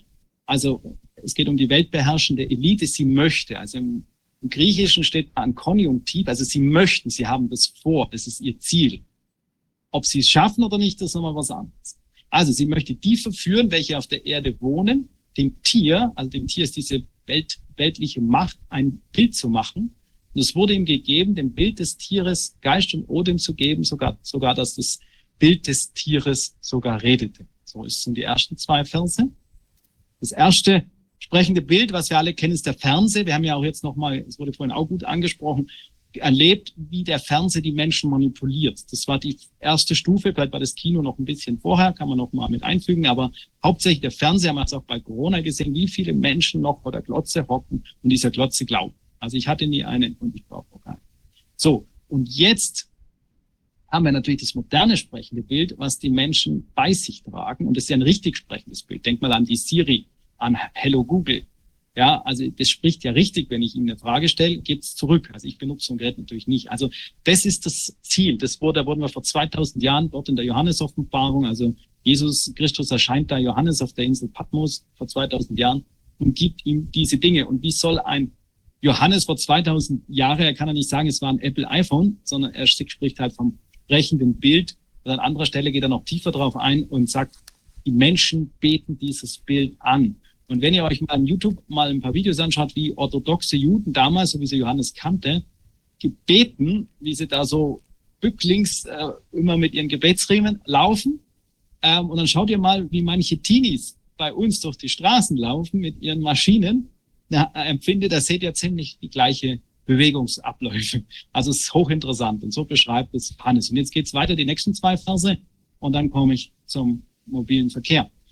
Und es heißt, bitte geht weiter, die weltbeherrschende Linie möchte weiter, jetzt kommt es im Detail, alle dahin bringen, die Kleinen und die Großen und die Reichen und die Armen und die Freien und die Sklaven, dass sie ein Mahlzeichen, im Griechischen heißt steht ein Wort Karagma, an ihre rechte Hand, Arm oder Stirn gibt und dass niemand kaufen und verkaufen kann, als nur der, welcher das Mahlzeichen, da steht hier das griechische Wort Karagma, hat den Namen des Tieres oder, sogar, oder die Zahl seines Namens. Und seine Zahl ist 666. Also, es sind zwei wichtige Sachen. Gefährlich wird es für uns dann, wenn das sprechende Bild und das Karagma zusammenkommen. Und das zeige ich euch gleich, das hatten wir bei Corona. Und die Zahl des 666, wenn man das übersetzt, das kann man, man kann dem 6 einen Buchstaben zuordnen, im Griechischen und im Hebräischen, dann kommt www raus. Also das heißt, dieses weltumspannende Internet, ist die Grundlage, damit äh, dieses dieses weltumspannende, diese eine Weltregierung, diese weltumspannende überhaupt funktionieren kann. Und nachdem der Teufel, ich sag's jetzt mal, da kann man später drüber, da kann jeder für sich diskutieren, ob es einen Teufel gibt oder nicht. Also wenn ich sehe, was draußen passiert, da gibt es den sehr wohl. Der Teufel ist, hat einen Nachteil, er ist nicht allgegenwärtig. Also er braucht ein technisches System, um seine Leute weltweit steuern zu können. Und deswegen haben wir dieses weltumspannende 666-Netz, also das WWW, das Internet und halt jetzt die Steigerung davon im sprechenden Bild das äh, mobile Internet in Form von 2G, 3G, 4G und 5G. Und jetzt zeige ich noch schnell die Bedeutung von Karagma im Griechisch, aus den griechischen Lexikas, dass ihr das noch seht, dann finden wir uns schon wieder ganz gleich wieder. Karagma heißt übersetzt ein Stich unter die Haut, ein Stich mit einem metallischen Gegenstand in die Haut, eine Art Tempel, mit dem etwas in die Haut gestochen oder eingeätzt wird. Und da seht ihr jetzt schon sehr stark die Impfung und wir sehen auch sehr stark die, für den Versuch, Funkchips in die Haut einzuspritzen oder halt beides auf einmal. Also beides natürlich möglich. Und hier seht ihr, wie es in der Corona-Zeit war, wie manche die Impfung angebetet haben. Das ist natürlich jetzt eine Karikatur, aber die spricht mich ein bisschen an. Gut, und die Funkchips, hier ein Bild, das schon ein paar Jahre alt ist, die sind mittlerweile noch kleiner. Man kann in noch kleinerer Form, also eben auch in dem Impfstoff, ungemerkt äh, diese Funkchips mit einspritzen. Ich sage das mal, hier sind mal Bilder. Wurde immer wieder getestet, in Schweden zum Beispiel bei der Eisenbahn, dass Leute ohne, ähm, ja, dass Leute ohne Fahrkarten nur elektronisch fahren können. Bei Kühen Die Ohrmarken, da macht man schon einen Test, die Ohrmarken sollen weg, da laufen eben auch 5G-Tests. Ähm, also das Ziel ist, dass wenn die Kuh abhaut und vielleicht versehentlich am Dorfbrunnen auftaucht und da trinkt, dass der Bauer mit seinem Smartphone klein nachschauen kann, wo sitzt die Kuh mit der Nummer so und so. Ja, ah ja, sieht er dann auf seinem Smartphone, ah ja, die ist jetzt am Dorfbrunnen und trinkt. Also das ist das Ziel. Mit Kühen hat man es probiert. Und während Corona, wir sind jetzt hier 22. Dezember 21, kam natürlich schon der Einbau der Funkchips. Hier wieder ein äh, äh, schwedischer Hersteller. Also da wurden schon wieder Versuche gemacht, auch mit der Impfung. Also das ist einfach schon Realität. Also da sind wir schon in der Gegenwart, nicht erst in der Zukunft. Gut, dann natürlich gekoppelt wieder Charakma und sprechendes Bild. Also wenn ich Smartphone, das die Chips auslesen kann, kopple jetzt mit dem digitalen Impfregister. Also es geht jetzt um die komplette Digitalisierung und die Kopplung von beidem. Und dann wird's richtig gefährlich eben für uns, EU-Impfpass. Das überspringe ich. Dann haben wir die Bürger-ID, die wurde schon angesprochen vorhin, die ist bereits umgesetzt, bereits auch während Corona 21 umgesetzt. Die Schweizer haben in der Volksabstimmung dagegen entschieden. In Deutschland wurde das während dem ganzen Corona äh, einfach mit durchgewunken, wie man das halt so kannte. Eben fand ich vorhin ein super Beispiel. Sie bringen einfach andere Themen vorne weg das lenkt die Menschen ab und dann dann im Hintergrund solche Entscheidungen durch den Bundestag gewunken, gewunken und natürlich auch in erstaunlicher Weise durch den Bundesrat. Gut. Dann mhm. eben Ziel, das sagen die offen, das wurde vorhin auch angesprochen, Sozialpunktesystem nach chinesischem Vorbild. Bitte, wer Zeit hat, schaut euch, gibt super Dokus sogar von Arte, vom Schweizer Fernsehen, was das wirklich bedeutet, dieses Sozialpunktesystem, ist die Vollkatastrophe. Ich sage euch. Also da wird alles überwacht und ihr werdet da sehr schnell, also Journalisten, die ein bisschen kritisch reden, die können nicht mal mehr eine Wohnung mieten, die können keinen Flug buchen, keine Eisenbahn mehr fahren und so weiter. Also ganz schlimme Sache. Und die deutsche Bildungsministerin hat schon ganz offen, auch während Corona hier 21, ganz offen gesagt, dass das ihr Ziel ist. Und jetzt wollen sie mit den Studenten schon mal anfangen. Student, wo sich nicht richtig verhält, der fällt schon mal raus. Also genau das, was Dr. Rothberg vorhin schon gesagt hat, das läuft schon in der Praxis. Wir haben jetzt ja schon 23. Gut, also schaut es aus. Ich mache es jetzt kurz, dass man es mal sieht. Schöne Grafik.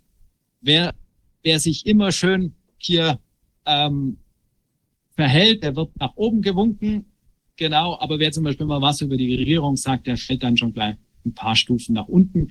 Und wie gesagt, so weit nach unten, dass man nicht mehr kaufen, nicht mehr verkaufen kann, nicht mehr Auto fahren kann. Also ist mir wichtig, die alten Schriften sprechen von Kaufen und Verkaufen, aber wir sehen, es geht viel weiter, es geht um Autofahren.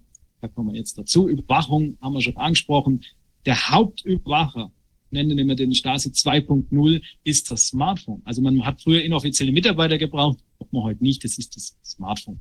Und ich weiß noch, in den 90er Jahren habe ich schon gesagt, es kommt der Tag, wenn wir uns heimlich treffen müssen, wegen irgendeiner Sache, wenn nur einer sein Handy eingeschaltet hat, der verrät er alle. Und genauso war es jetzt bei Corona. Ich überspringe das jetzt auch mal schnell, das ist noch mehr überwacht, das lassen wir mal weg. Bei Corona war es genau so, das Robert Koch Institut hat die sämtliche Mobilfunkdaten bekommen von den Mobilfunkbetreibern. Und es gab ja immer wieder so heimliche Corona-Partys, sage ich mal, auch von jungen Leuten. Und die haben sich immer gewundert, warum immer so schnell die Polizei kam. Ja, das war ganz einfach, weil eine künstliche Intelligenz im Robert-Koch-Institut dafür geguckt hat, wo gibt's auffällig hohe Ansammlungen von Menschen, natürlich über die Mobilfunkdaten der Mobilfunkbetreiber, natürlich über die Bewegungsdaten eurer Smartphones. Und so gab's dann ganz schnelle Einsätze, Polizeieinsätze bei diesen illegalen Partys, aber auch bei den Demonstrationen oder bei den Sonntags- oder bei den Spaziergängen. Also das ist, viele waren sich dessen gar nicht bewusst, warum auf einmal die Polizei in diese Menge kam oder Einkesselungen. Das wurde alles über die Smartphones gesteuert. Und darum ist mir das wichtig, es gerade in diesem Kreise hier nochmal so deutlich anzusprechen. Das Smartphone, ich habe es vorhin schon ein gesagt, ist gegen euch erschaffen. Bitte ähm, es gibt da Alternativen, da sprechen wir vielleicht nachher noch drüber. Ihr müsst da aufpassen. Diese ganze Sachen, wo Dr. Rodak so schön erklärt hat, das Kernstück ist einfach die Digitalisierung. Und gerade wir, die kritisch sind und das Internet noch gebrauchen können und uns so gut es geht auch weiter nutzen, um die Wahrheit unter die Menschen zu bringen, ähm, wir sind am meisten gefährdet und wir, wir dürfen eigentlich gar kein Smartphone haben. Das äh, ist fast zu gefährlich. Aber ich komme noch drauf. Genau, Überwachung der Handydaten haben wir dann gesprochen, Vorratsdatenspeicherung eben. Bundesverfassungsgericht hat es 23 wieder verboten. Phaser, paar Wochen später, April diesen Jahres, erlaubt es dann wieder. Also diese ganze Geschichte habe ich schon erzählt. Und jetzt kommen wir zum Internet der Dinge. Also es, der Schlüssel ist es, alles, was im Internet, das Internet der Dinge zu schaffen, das heißt, alles zu vernetzen. Und jetzt will ich zu den Autos kommen. Das sind so Lampen in der Stadt. Überspringe. Hier die Tagesschau hat sogar berichtet, 800.000 neue Sendeanlagen allein für 5G. Das war schon vor Corona, 2018. Hier sehen wir nochmal das Frequenzspektrum. Das war vorhin noch ein Thema. Ich habe noch eine schöne Grafik ähm, geplant. Wir sind jetzt hier, LTE ist 4G. Da, wir bewegen uns jetzt bis 3,6, 3,8 Gigahertz. Es will 5G auf, im, im 5 Gigahertz Bereich und dann letztendlich bis 100 Gigahertz hochgehen. Also das sind Frequenzbereiche aus der Radartechnik. Und wer sich da noch, wer das noch weiß, es gab extreme gesundheitliche Schäden von Radarsoldaten, sowohl bei der NVA als auch bei der Bundeswehr. Wir haben Jahrzehnte prozessiert, bis dann der Sharping so einen kleinen Solidaritätsfonds damals als Verteidigungsminister eingeführt hat. Also die Menschen waren krank, viele leben nicht mehr. Und in diesen Frequenzbereichen soll eben 5G kommen. Und es ist eben notwendig, um die kleinen Funkchips in der Haut dann erreichen zu können. Jetzt mal nur hier noch die Grafik dazu. Und auch interessant, das sage ich nur mal kurz, ähm, es hieß ja immer lang, meine Szene ist es Verschwörungstheorie. Ich war auf einer Podiumsdiskussion, war die Telekom, war Vodafone, Bundesamt für Strahlenschutz. Sagen Sie, Herr Weiner, das ist Verschwörungstheorie. Wir wollen nur die Frequenzen nutzen, die wir jetzt auch schon nutzen, was, wir, was jeder kennt. Dann sage ich, ja, ihr wollt hoch bis 100 Gigahertz. Nee, das wäre Verschwörungstheorie. Und jetzt hier die Pressemeldung, Januar diesen Jahres, die Telekom testet mit Ericsson und Qualcomm bereits 24 Gigahertz und geht sogar jetzt hoch auf 86 GHz. Also das, was Sie letztes Jahr noch als Verschwörungstheorie bezeichnet haben, ist jetzt Realität. Immer nach dem Motto, kennt er ja, Hilfe, wir brauchen neue Verschwörungstheorien, die alten haben sich alle erfüllt. Ja, also immer nach dem Motto. Gut, dann die ganze Thema Smart, man will alles vernetzen, so, so wird es nach außen kommuniziert, aber es ist so, wie Dr. Roda gesagt hat, es geht nicht um Vernetzen, sondern es geht um die totale Überwachung aller Bereiche. Und das ist jetzt mal so ein kleiner Überblick angefangen natürlich bei der Landwirtschaft, Tourismus, die ganzen Krankenhäuser, die ganze Verwaltung, äh, die, ja, die ganze Infrastruktur an sich, der ganze Transport, die ganze Produktion. Da wird alles vernetzen und vernetzen heißt mit richtig übersetzt alles komplett bis aufs kleinste überwachen. Gut, fängt mal an im Smart Home, alles klar, da testet man die Leute, sagt alles toll, alles super, euer Haus geht voll elektronisch. Ja, die Türen, Fensterläden gehen nur noch elektronisch auf. Da haben wir gedacht, na ja, hm, und wenn es mal brennt und ich muss da raus und ich kann nur mit dem Smartphone mein Fenster öffnen oder meine Tür, dann habe ich ein Problem. Also deswegen hochproblematisch und Kernstück immer der ganzen Digitalisierung. Immer. Das Smartphone, immer das Kernstück. Das, ohne das kann diese Welt, diese satanische Weltregierung oder eine Weltregierung oder möchte gern eine Weltregierung nicht tangieren. Sie braucht das Smartphone. So, was heißt das Smartphone? Hier ist mal so eine Smart City in einem Vogelkäfig. Ich zeige das noch kurz, jetzt wollte ich nur die Autos, jetzt bin ich schon ganz woanders. Ähm, das hat mal Edward Snowden, äh, er hat es mal rausgegeben. Warum heißt der da David Snowden? Egal. Äh, den gibt's auch noch. Äh, den hat's, da haben sie mal rausgegeben, was eigentlich dieses Smart bedeutet. Wir haben also hier die englische Version Smart. Das klingt ja immer so sportlich und flink und toll. Nein, es hat eine viel tief, tiefer gehende Bedeutung. Also Smart steht für Surveillance, Monitoring, Analysis, Reporting, Technology. Also versucht jetzt mal auch Deutsch äh, in einem deutschen Wort zusammenzubringen. Also es geht um eine Technologie, die überwacht, kontrolliert, analysiert und darüber immer Bericht erstattet. Das ist das Ziel dieser ganzen smarten Geschichte. Gut, Jetzt kommen die Stromzähler. Habeck, äh, jetzt wollte zu den Autos. Also, aber mhm. vorweg noch, Habeck hat jetzt gesagt, es kommen die Smart Meter, die Stromzähler. Und zwar jetzt geht es so weit, dass die neuen Smart Meter sollen so aufgebaut sein, dass man gezielt einzelne Haushalte abschalten kann. Also lasst euch das auf der Zunge zergehen. Bist du nicht systemkonform, wird dir der Strom abgeschalten. Also das ist das Ziel, was Habeck jetzt mit dem neuen Gesetz, an dem neuen Heizungsgesetz durchwinken will. Und jetzt weiß nicht, ob es durch den Bundesrat geht, sehen wir noch. Aber das hat er vor. Und gleichzeitig die Kontrolle, überlegt wieder Lockdown, ihr habt vielleicht fünf, sechs Gäste, die gehen ein paar Mal aufs Klo, also links dann die Gasuhren oder Wasseruhren. Ja, also wir sind schlimmer als damals, wenn man vielleicht mal irgendeinen anderen äh, nicht systemtreuen in den 30er, 40er Jahren verstecken wollte. Da gab es das alles nicht. Heute, wenn wieder Lockdown ist und dann ein Haufen Leute aufs Klo gehen, dann kommt wahrscheinlich die künstliche Intelligenz und sagt, oh, Hausnummer so und so, erhöhter Wasserverbrauch, da sind mehr als zwei Leute, sofort Polizeistreife hin. So kann man sich das vorstellen. Oder halt der Wunsch vom Habeck, wer nicht konform ist, der nicht in Anführungszeichen krisenrelevant ist, so sagt das wörtlich, der wird halt dann der Strom abgestellt. Also das ist das Ziel. Und jetzt kommen wir zum Auto. Dieses ganze Thema Auto. Ähm, da möchte ich euch dieses Zitat, deswegen habe ich mir jetzt die Mühe gemacht, unbedingt zeigen. Unsere Märkte 2017, also schon vor Corona, sagt, wir werden in 20 Jahren nur noch mit Sondererlaubnis selbstständig Auto fahren dürfen. So die Aussage von Merkel im Bericht der Welt. Wir, die Fahrer, sind das größte Risiko. Also das ist das, was diese CDU-Regierung schon eingefädelt hat und jetzt die Grünen, also die grüne Ampel oder die ja, grün dominierte Ampel überwiegend umsetzt. Also es wurde aber schon von den Unionsparteien und der SPD schon alles hier 2017 und früher eingeführt. Also das ist jetzt nur die Vollendung dessen, was da schon gestartet wurde. Und das Ziel ist, stellt euch vor, es ist wieder eine große Demo. Wir haben wieder Lockdown. Die Leute wollen auf eine Demo, auf einen Spaziergang. Und dann haben sie nur ein, ein digitales Auto, was praktisch ferngesteuert fährt über eine künstliche Intelligenz. Und dann sagt es halt das Auto, nein, Herr Weiner, also nach Berlin zur Demo, da fahre ich Sie nicht. Ich fahre Sie entweder am Baggersee oder zur nächsten Polizeistation. Aber an Demo fahre ich Sie nicht.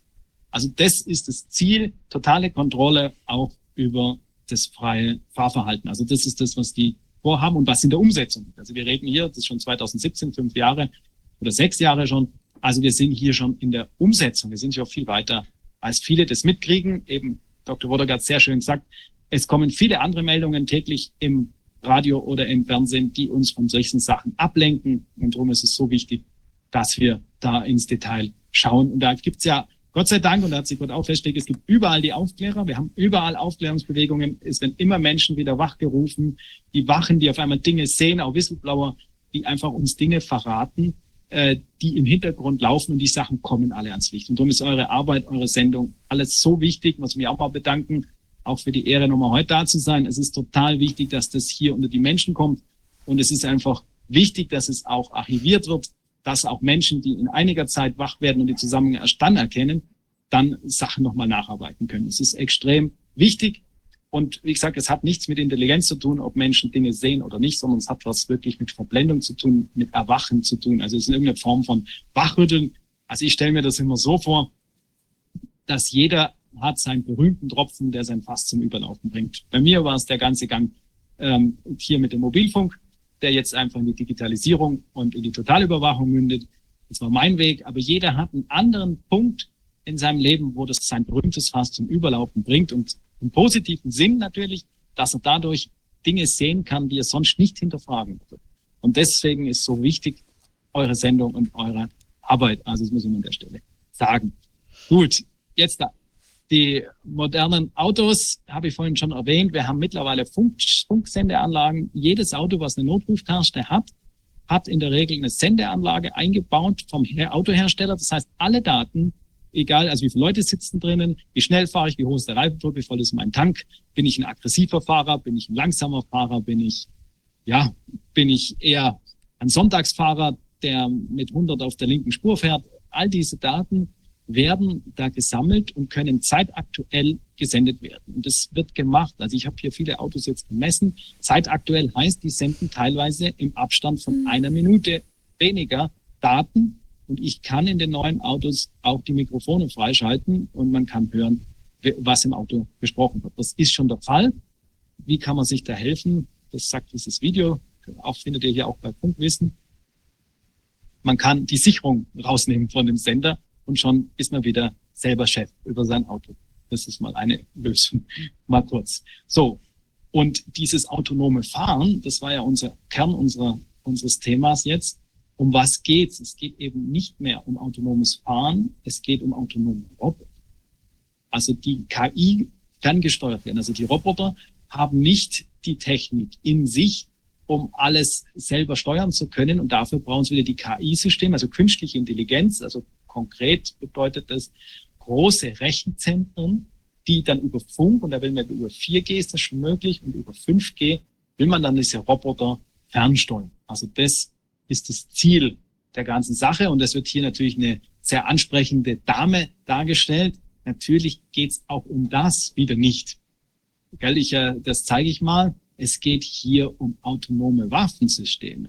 Das war schon 2018, das hat sogar der Spiegel gebracht, ein Thema. Ja? Und da war ja eine Konferenz in Genf, wo, wo sich wo 75 Länder über ein Verbot diskutiert haben. Das Ergebnis war dann 2019, dass 26 Staaten dem einem Verbot autonomer Waffensysteme zugestimmt haben, aber China, USA, Russland, Israel und Indien sich gegen ein Verbot gestellt haben. Also die wollen und werden autonome Waffensysteme verwenden und getestet, das könnt ihr euch jetzt wieder denken, äh, wird es ja schon in, im Ukraine-Krieg. Da werden bereits eben autonome Waffensysteme eingesetzt, auch entsprechende Drohnen, ähm, gesteuert über 5G, also über die terrestrischen Sender von 5G oder halt über das Starlink, also über Elon Musk sein Satellitennetz. Also das ist der aktuelle Stand. Und äh, ja, die Starlink-Satelliten stehen natürlich auf der russischen Abschussliste. Also da gibt's immer wieder einigen Schriftverkehr und auch Videos hin und her zwischen den Russen und dem Elon Musk. Er soll doch den Ukrainern das System abstellen. Und ich denke, dass sie das sehr auf die Spitze treiben werden, bis es auch da mal ein paar Satelliten vom Himmel fallen. Also das entwickelt sich im Moment diese Richtung. Gut, also das, das war jetzt das äh, Thema Auto und vieles hat Dr. Wodak schon gesagt, also Einführung digitale Gesundheitsakte, also auch hier wieder Corona-Zeit 21, ähm, also auch hier totale Kontrolle des Bürgers, also hier muss man widersprechen, dringend. Also das aktuelle Gesetz sieht nur vor, dass Leute, die eben nicht reagieren, also die, ja, die Trägheit der Masse wird wieder genutzt, Menschen, die sagen, nein, wir wollen keine digitale Gesundheitsakte mit allen Daten von uns, da wird sie nicht installiert. Alle, die nicht sagen, also die schweigende Masse stimmt zu, nach dem klassischen Satz ist jetzt bei der digitalen Gesundheitsakte der Fall. Digitale Rezeptpflicht, ja, dann ständig Hackerangriffe auf Krankenkassen, sind alles so Themen. Ich, ja, dann, was ich eben sagen wollte, kaufen und verkaufen. Jetzt kommt der digitale Führerschein. Das war jetzt noch zu CDU-Zeiten schon versucht. Digitaler Führerschein das heißt, wer nicht im System ist, fährt auch nicht mehr Auto. Das ist das Ziel. Also das heißt, wer kein Smartphone hat, wer mit seinem Smartphone sich nicht einloggen kann, hat keinen Führerschein mehr. Das planen die. Das kennen der Kfz sein. Okay. Dann der digitale Reisepass, die Vorstufe vom Chip. Ich will das mal auch noch kurz zeigen, dass man das gesehen hat. Die meisten ist das Symbol hier. Das ist das digitale biometrische Symbol. Ja, dieses Symbol aus dem Reisepass hat bereits die digitale Technik mit Funkchip drinnen. Und genau, also das zeige ich danach noch gleich, was man tun kann. Da kann ich noch die Lösungen sagen. Und das weitere Ziel ist eben auch die Sammlung eben der biometrischen Daten. Angefangen davon, dass man jetzt für einen Reisepass und für einen Personal Reisepass kann man vielleicht teilweise verstehen, aber es gibt Alternativen oder für einen Personalausweis einen Fingerabdruck abgeben muss, verstehe ich nicht. Und das Ziel ist natürlich komplett biometrische Daten zu sammeln, also die totale Kontrolle inklusive unserer biometrischen Daten. Und der nächste Schritt sind jetzt die Banken eben, Deutsche Bank und an, Deutsche Bank, Commerzbank, auf die Postbank, jetzt fangen an, dass man nur noch mit biometrischen Daten äh, für eine Überweisung, also wenn ihr eine Überweisung machen wollt, ist über das Smartphone mit einer, eine TAN braucht zum Überweisen, dann äh, braucht ihr jetzt schon Fingerabdrücke. Ähm, Soweit sind wir schon. Es geht eben sogar noch weiter. Ihr seht es hier, was die Postbank vorhat. Das ist ein aktueller Scan ihrer Internetseite. Es geht um den genetischen Fingerabdruck an sich, nur um eine Überweisung zu machen. Wir reden jetzt noch nichts Kompliziertes. Das ist das Ziel, das setzen die jetzt um. Das hat die EU schon eben zu Corona verabschiedet vor zwei Jahren ungefähr und jetzt wird es umgesetzt. Es geht also um Augenanalyse, die Klassiker Iris und dann Zahnabdruck, Stimme und Handlinienstruktur. Also sie wollen praktisch das Online-Banking noch sicherer machen und dabei alle biometrischen Daten einsammeln. Also das ist das Aktuelle, was zum Beispiel gerade im digitalen Bereich läuft. Auch hier gibt es Auswege. Ein Ausweg ist zum Beispiel Telefonbanking. Das bietet die Postbank noch an, Deutsche Bank auch. Also man kann sich da noch ähm, praktisch noch einen Weg finden. Viele machen auch noch schriftliche Überweisungen. Also ich denke, das geht noch eine Weile, aber wir haben es ja gesehen, das Ziel ist die Abschaffung des Bargelds, wurde auch gut erklärt, von vielen schon gesagt, muss ich jetzt nicht ins Detail gehen. Ziel ist jetzt schon die, die Verkehrsunternehmen. Wir haben jetzt auch gesehen, das neue Deutschland-Ticket ist ja damit gestartet, dass es nur eine kurze Zeit noch in Papierform zu bekommen ist und dann soll es ja schon digital und nur noch digital sein. Also das ist das Ziel und das sehen wir auch hier. Natürlich, die jungen Leute werden hier beworben. Viele regionale Busunternehmen äh, haben schon keine Möglichkeit mehr, dass man beim Fahrer mit Bargeld bezahlt, sondern man braucht schon hier so einen entsprechenden QR-Code. Also wer kein Smartphone hat, fährt nicht mehr mit. Oder wer einfach nicht mehr ins System passt und keinen, äh, wie soll ich sagen, keine SIM-Karte mehr bekommt, weil er nicht mehr zum System passt, bekommt er gar keinen Mobilfunkkontrakt, kein Mobilfunkabonnement mehr, der fällt raus. Also das ist das direkte Ziel. Aber wie ihr vorhin gelesen habt im griechischen Konjunktiv, es steht drinnen, dass sie das vorhaben. Und im griechischen Konjunktiv ist es ein bisschen anders als im deutschen. Da, also sie haben das vor, heißt aber, dass wir aktiv uns gegen die Sachen stellen. Also das ist die Lösung. Nicht passiv hinhocken und sagen, na ja, wenn die es vorhaben, na ja, dann, dann haben sie es halt vor, lassen wir sie spinnen. Es wird nichts. Auch, dass es so ist. Aber die Praxis im Griechischen heißt dann, dass man sich aktiv dagegen stellt und dann kann das, was sie vorhaben, sich nicht erfüllen. So, so ist es doch. Das ist ja schon. Bin ich weit rein? Ich denke, jetzt geht es mit Wort mal wieder zurück. ja. Na, das ist ja schon wirklich ungeheuerlich. Also man weiß natürlich nicht, ähm, also ob jetzt diejenigen, die da an diesen Themen dran sind, sich tatsächlich äh, inspiriert fühlen oder berufen auf diese Bibelverse. Aber es ist natürlich faszinierend, dass da im Prinzip eine, eine äh, Konstellation beschrieben wird, die wir tatsächlich ja also von der, von der Realität jetzt äh, in irgendeiner Form verwirklicht sehen. Ja, also wie gesagt, wir haben jetzt da nicht unbedingt den Kausalzusammenhang belegt, aber wir haben natürlich eine gewisse Korrelation, so wie wir das ja bei den Impfthemen auch immer haben. Wir wissen vielleicht noch nicht genau, ob es eins zu eins dazu zusammenpasst, aber es ist auf jeden Fall faszinierend. Ich habe noch mal eine Frage zu diesem, äh, diesen Chips da. Ähm, wenn die jetzt da ja. theoretisch äh, einspritzbar sind äh, unter die Haut, sind die denn dann, äh, also die werden ja bei Tieren, bei Hunden, die sind ja gechippt, ähm, äh, können, die, können die wandern? Also ich meine, können die plötzlich auch an irgendeiner toxischen, gefährlichen Stelle auflaufen? Kann es da Gefahren geben? Und zweite Frage, die ich dazu habe, wie weit sind die denn jetzt nicht nur geeignet, nach außen zu senden, wo ich mich jetzt vielleicht gerade aufhalte als Kuh oder als äh, Hund oder als Mensch? Ähm, oder, und, oder sind die auch von außen, kann dann bei so einem, einer Chip-Konstellation, zumindest wie wir sie jetzt im Moment kennen, wir wissen ja nicht, was es vielleicht noch für Neuentwicklungen geben mag, können da auch äh, Dinge ablaufen, die dann ein, also auf den gechippten, die gechippte Person, das gechippte Wesen irgendeine Art von Einfluss haben, eine Einflussnahme ermöglichen. Ja, auf jeden Fall. Also wir sind jetzt hier, gell, das sind jetzt Chips hier, die sind jetzt so von 2015. Wir haben ja jetzt schon ein paar Jahre mehr. Also wir haben auch hier eine Miniaturisierung oder es ist auch sehr klein geworden, die Chips. Das heißt, also ich stelle mir schon vor, dass die wandern können. Also in den alten Schriften steht halt drin, rechte Hand oder Arm äh, oder Stirn. Also das ist jetzt mal die alte Überlieferung. Ähm, aber ich kann mir mit den aktuellen Impfstoffen halt vorstellen, dass die eben wandern können im Körper. Also das kann ich mir durchaus vorstellen. Da ist bestimmt die Technik noch nicht abgeschlossen, in welche Richtung das geht. Also da, da werden wir uns wahrscheinlich noch, ja, da müssen wir uns jetzt wahrscheinlich noch ein bisschen einfach wachsam sein, was da läuft. Aber wie gesagt, Ziel ist wirklich, dass jeder Mensch ortbar ist. Und ja, also Anfang ist jetzt einfach das Internet der Dinge. Man möchte jetzt alle Dinge erstmal ortbar und überwachbar machen.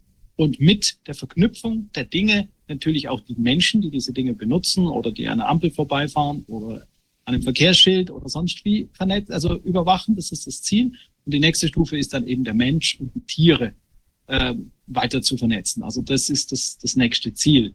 Und darum müssen wir eigentlich alles vermeiden, was uns die alten Schriften ja sagen, dass wir einfach uns eine Nadel in die Haut stechen lassen. Ne? Also das wird ja da in dem Karagma, was wir vorhin gelesen haben, oder kannst du nochmal zeigen, äh, wird uns ja, wir werden ja gewarnt zur richtigen Zeit, ähm, dass wir da einfach die Finger weglassen ähm, und diese Impfung vermeiden, weil wir nicht mehr wissen, was ist drin und wie klein sind die Funkchips heute. Also ja, also ich, ich könnte mir sogar vorstellen, dass sie so klein sind, und eben durch die Mikrowellenstrahlung, die von euren Handys ausgehen, also bei 2G war das schon der Fall, öffnet sich die Blut-Hirn-Schranke. Das heißt, ich könnte mir auch vorstellen, dass so ein kleiner Chip in, irgendwie in die Blutbahn gelangt, theoretisch möglich und vielleicht sogar seinen Weg über die offene Blut-Hirn-Schranke Richtung Gehirn findet. Also das ist aber sehr laienhaft theoretisch. Ich kann, kann da keinen Beweis geben. Größere Chips, eben wie wir es jetzt hier sehen, die bleiben dann schon an ihrer Stelle unter der Haut, die können sich nicht bewegen. Aber wie gesagt, mit den Impfstoffen, äh, weil, Elon, weil ja, Elon Musk macht ja da wieder Versuche und auch der äh, Bill Gates.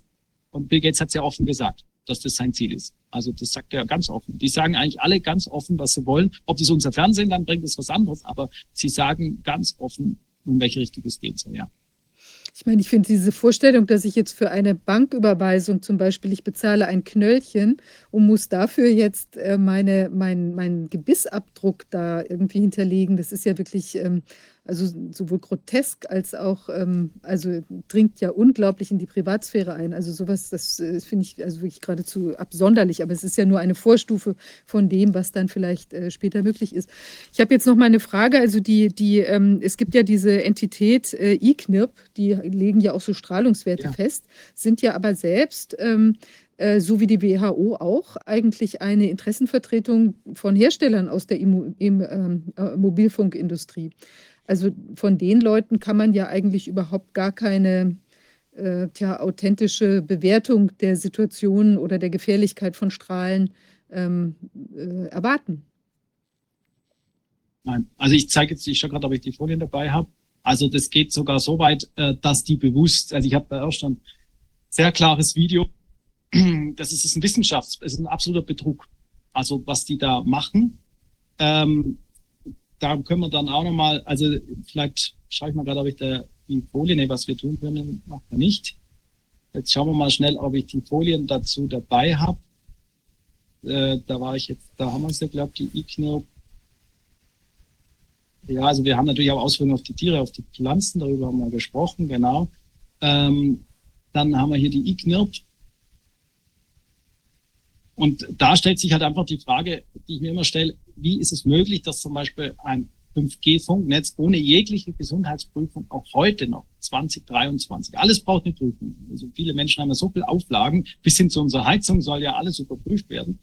Ähm, alles braucht eine Prüfung, aber ein 5G-Netz hat gar keine Gesundheitsprüfung. Aber die Wahrheit ist 2G, 3G und 4G haben auch keine gehabt. Und wie hat jetzt dieser Verein das gemacht? Und das muss man vielleicht, ich muss es kurz erklären, das ist sehr wichtig. Ich habe auch ein Interview dazu gegeben, äh, letztens auf Bitte TV. Ihr findet das auch bei Punktwissen, da erkläre ich es nochmal dann im Detail. Können wir dann, äh, so viel Zeit werden wir jetzt nicht haben, ich kann es nicht ins Detail erklären. Aber Fakt ist, das zeige ich kurz, 1991 hat die Strahlenschutzkommission bereits äh, äh, Gesundheitsschäden durch Mobilfunk veröffentlicht. Das war 91, wurde dann sogar im Bundesanzeiger am 3. März 92 veröffentlicht. Das heißt, es war amtlich und ähm, noch im Band der Strahlenschutzkommission. Wurde alles veröffentlicht. Man hat eben hier Calciumausstoß aus den Zellen äh, ermittelt. Das heißt, das ist die Vorstufe von Krebs. Und es war genau zu dem Zeitpunkt, als die 2G, also GSM, die ersten digitalen Mobilfunk, damals die Telekom und Mannesmann, im Aufbau war. Die gingen dann am 1. Juli 92 in Betrieb, das D1-Netz, und am 7. Juli 92 das Vodafone, äh, Entschuldigung, heute ist es Vodafone, damals Mannesmann Mobilfunk, Mannesmann privates D2-Netz am 7. Juli 92. Und die Mobilfunkbetreiber hatten ein Riesenproblem. Mit diesen Ergebnissen, die wir hier sehen, hätten die den Aus, hätte, also, ja, haben die natürlich brutal Angst gehabt, dass jetzt der Ausbau der digitalen Mobilfunknetze gestoppt wird, weil die Wissenschaftslage zu dem Zeitpunkt schon klar war und ausreichend war, um diese Technik zu verbieten. Die wäre ausreichend gewesen, also ist ausreichend zu diesem Zeitpunkt gewesen. Und dann haben die sich was überlegt. Und ich nenne es immer den Giftpilzprinzip, gell? Jetzt kann man mit mir streiten, ob der Fliegenpilz der giftigste ist. Vielleicht ist der Knollblätterpilz giftiger, alles egal. Es geht um Gift, ein Giftpilzprinzip. Und wie macht man, was bedeutet das jetzt? Schauen wir uns das mal rein. Die Industrie hat also den Weg gesucht, wie man die Menschen um den Finger wickeln kann, beziehungsweise vor allem die Politik. Es geht immer, das wurde vorhin auch sehr gut gesagt, es geht um die Politik. Also sie versuchen, die Obersten um den Finger zu wickeln. Das sehen wir dann auch gleich noch Namen. Ähm, und wie machen die das? Sie gründen also diesen Verein.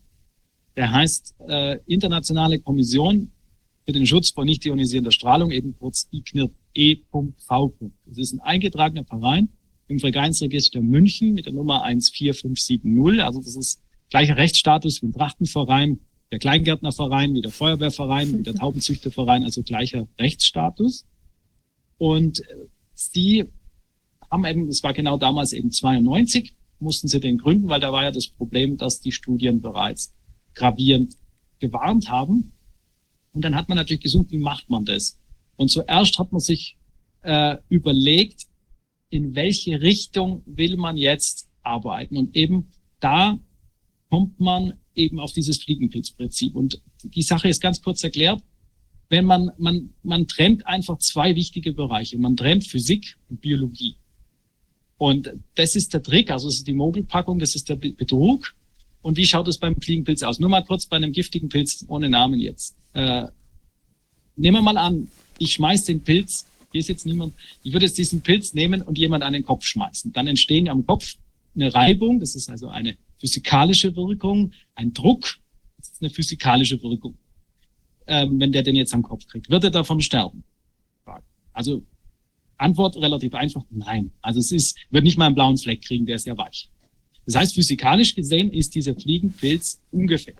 Nehme ich den gleichen Pilz, mache jetzt einen schönen Shake, mache nur ein bisschen Geschmack dran vielleicht und führe diesen Pilz in mein biologisches System ein, zum Beispiel durch einen kräftigen Schluck, dann wird es mir ziemlich bald ziemlich schlecht werden. Je nach Pilz äh, wäre es ziemlich gut, wenn ich dann jemand schnell mir mal meinen Magen auspumpt und ich in den Krankenhaus komme.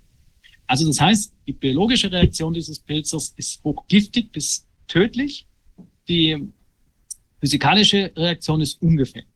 Und mit dem gleichen Trick hat die Industrie diese Grenzwerte erschaffen und hat diesen Verein in München gegründet, hat es sehr geschickt gemacht. Man hat erst den Australier Michael Rapaccioli da reingewählt, der wurde dann in die WHO versetzt. Da sind wir jetzt wieder bei der WHO. Er war dann in der WHO zuständig für Mobilfunk natürlich. Und er hat sehr dickes Budget immer von der Industrie bekommen. Das ist dann später aufgefallen, gibt es einige Skandale darüber. Und gleichzeitig hat man den Professor Bernhard aus Erlangen dann etwas später in, die, äh, in diesen IGNAP-Verein genommen. Professor Bernhard war damals verantwortlich vom Bundesamt für Strahlenschutz zur Findung Grenzwerte für den digitalen Mobilfunk, war gleichzeitig in der Strahlenschutzkommission Vorsitzender und Vorsitzender hier bei dem IGNIP-Verein. Das heißt, wir hatten Personalgleichheit in einer Person und der Gesetzgeber hatte das eben so festgelegt, dass es vier Meinungen geben soll. Die Meinung der WHO, die, die Meinung des Bundesamts für Strahlenschutz, die Meinung der Strahlenschutzkommission und die Meinung des Professor Bernhards, der für die Findung der Grenzwerte verantwortlich war. Und jetzt waren das alles die gleichen Leute. Der Michael Rapaccioli saß in der WHO und Professor Bernhard hat alle drei anderen Positionen übernommen. Und so war es möglich, der Regierung einen Grenzwert vorzuschlagen, der rein auf physikalische Basis ist. Das heißt, die momentanen Grenzwerte, die wir in Deutschland haben, schützen die Menschen nur davor, dass sie verbrennen. Also sie schützen nur von einem aktueller Verbrennung, aber nicht vor Strahlenschäden auf ihr biologisches System. Also das ist eine absolute, die extremste Mogelpackung, die ich erlebt habe. Da ist ja das, dass man beim Dieselskandal irgendwelche äh, Sachen da etwas Abschalteinrichtungen einbaut, ist ja dann auch fast harmlos, also richtig harmlos dagegen, wenn man ähm, das hier sieht, wobei das vielleicht beim Diesel nochmal ein paar andere Aspekte auch noch gibt, aber lassen wir die mal weg. Aber hier hat man versucht, also man hat einen Grenzwert erschaffen oder erstellt von massiven Industrie, also mit definitiven Industrieleuten, der nur die Bevölkerung vor Hitze schützt und alle anderen Phänomene, was wir vorhin gesehen haben, die EEG-Veränderung, die Hormonstörung, Blutzellen, alles wurde nicht ermittelt und man hat nur gemessen, dass ein Leichnam sich innerhalb von 30 Minuten nicht um ein Grad erwärmen darf. Also das ist der Maßstab der deutschen Mobilfunkschutzvorschriften. Ein Leichnam darf sich nicht um ein Grad erwärmen. Das ist die ganze Sache, die sich bei uns praktisch abspielt. Das entspricht ungefähr dem Charakter, wenn ich jetzt neben ein Atomkraftwerk gehe mit einem Fieberthermometer, und so weiter, ein bisschen überspitzt, und sage, okay, hier ist es ja nur, ist ja noch nicht ein Grad wärmer neben dem Atomkraftwerk, also ist radioaktive Strahlung ungefährlich. Also genau so muss man sich das vorstellen. Es geht nur um Hitze und nicht um die Strahlungswirkung. Und ich muss neben einem Atomkraftwerk mit einem Strahlmessgerät ran und schauen, was wirkt diese radioaktive Strahlung auf den menschlichen Körper. Und so ist es auch bei der digitalen Mobilfunkstrahlung. Da muss ich mit einem Strahlenmessgerät hin und schauen, diese ganzen biologischen Studien, die es gibt, was und wie wirkt sich das auf den Menschen aus. Genau. Aber das dann ist ja irrsinnig, ein, dass ein Leichnam sich erhöhen soll, dass ein Leichnam sich erwärmen soll. Das ist ja grotesk, weil es kann ja tatsächlich durch eine Interaktion bei einem lebenden Menschen, äh, kann ja die Hitzeentwicklung zum Beispiel eine ganz andere sein. Also gibt es denn dazu auch äh, Untersuchungen oder? Ja, also beim, beim normalen Menschen ist es natürlich eben so, dass der Körper gegenreguliert. Das heißt, der würde jede Hitzeentwicklung erstmal versuchen, durch Schwitzen oder so auszugleichen. Also mhm. das heißt, man konnte einen Menschen gar nicht verwenden für diesen Versuch. Man ist also mit Leim später, also das Gibt ein paar schöne Dokufilme dazu. Findet Mhm. auch auf Funkwissen, die haben da sehr viel Mhm. Archivmaterial auch drauf. Ähm, man hat dann später eine Flüssigkeit genommen, die dem menschlichen Gewebe entspricht oder entsprechen soll. Und daran hat man dann gemessen, dass eben diese Temperaturerhöhung nicht über ein Grad geht. Also so hat man das dann gemacht. Wie gesagt, beim normalen Menschen geht es ganz schlecht, weil der unser Körper reguliert ja. Der Mhm. reguliert es sofort nach. Wenn die Sonne auf die Backe scheint, ja, dann reguliert er nach, der transportiert ja die Wärme ab. Also das, nur das Auge. Auge ist sehr gefährdet, äh, was Strahlung angeht, weil das Auge kann zum Beispiel Wärme nicht regulieren. Das Auge kriegt am meisten ab und darum steht ja auf den neuen Smartphones steht ja auch drauf, dass man sehr offiziell darf man die ja nicht im Kopf halten. ne? Aber das ist nochmal ein eigenes Thema. Mhm. Ähm, aber wie gesagt, nochmal kurz Personen. Wir haben hier dann 96, haben die es dann geschafft. 96 wurde dann dieses Gesetz, obwohl die Mobilfunknetze schon vier Jahre in Betrieb waren, äh, ohne Genehmigung, also schon mit Genehmigung, aber ohne Gesundheitsprüfung, hat man dann also durch den Bundestag und durch den Bundesrat unter Kohl dieses Gesetz durchgewungen. Damals gab es eine Ministerin, die hat man natürlich gesucht, die war damals war Physikerin und dachte, na ja, das kann man ja physikalisch gut erklären. Man schützt die Menschen eben vor Hitze, aber man hat natürlich sämtliche Gesundheitsschäden eben ausgeschlossen und es war damals quasi zuständig für Umwelt, Naturschutz und Reaktorsicherheit. Hier ist das Originaldokument vom 16. Dezember 1996. Und sie telefoniert mit dem C6, also schönes Telefon, C-Netz, Analogtechnik. Sie telefoniert mit Analogtechnik hier und hier kommt das Gesetz für Digitaltechnik. Gut, also das war der Verein in München.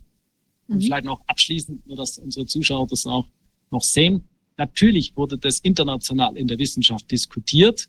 Wie sich das gehört, haben wir vorhin auch schön gehört, das Beispiel. Da wurde noch diskutiert. Und es ist eben Aufgabe der Wissenschaft zu diskutieren. Und äh, damals hat die, die Universität, die Lincoln Universität in Neuseeland mit dem Professor Cherry den Auftrag bekommen, der neuseeländischen Regierung zu überprüfen, die deutschen Grenzwerte vielleicht auch was für Neuseeland sind. Das war 1996 und hier kommt die Schlussfolgerung von Professor Cherry, ich zitiere mal schnell. Die IKNIRP-Bewertung von Wirkungen 1996 wurde durchgesehen und als ernsthaft fehlerhaft befunden.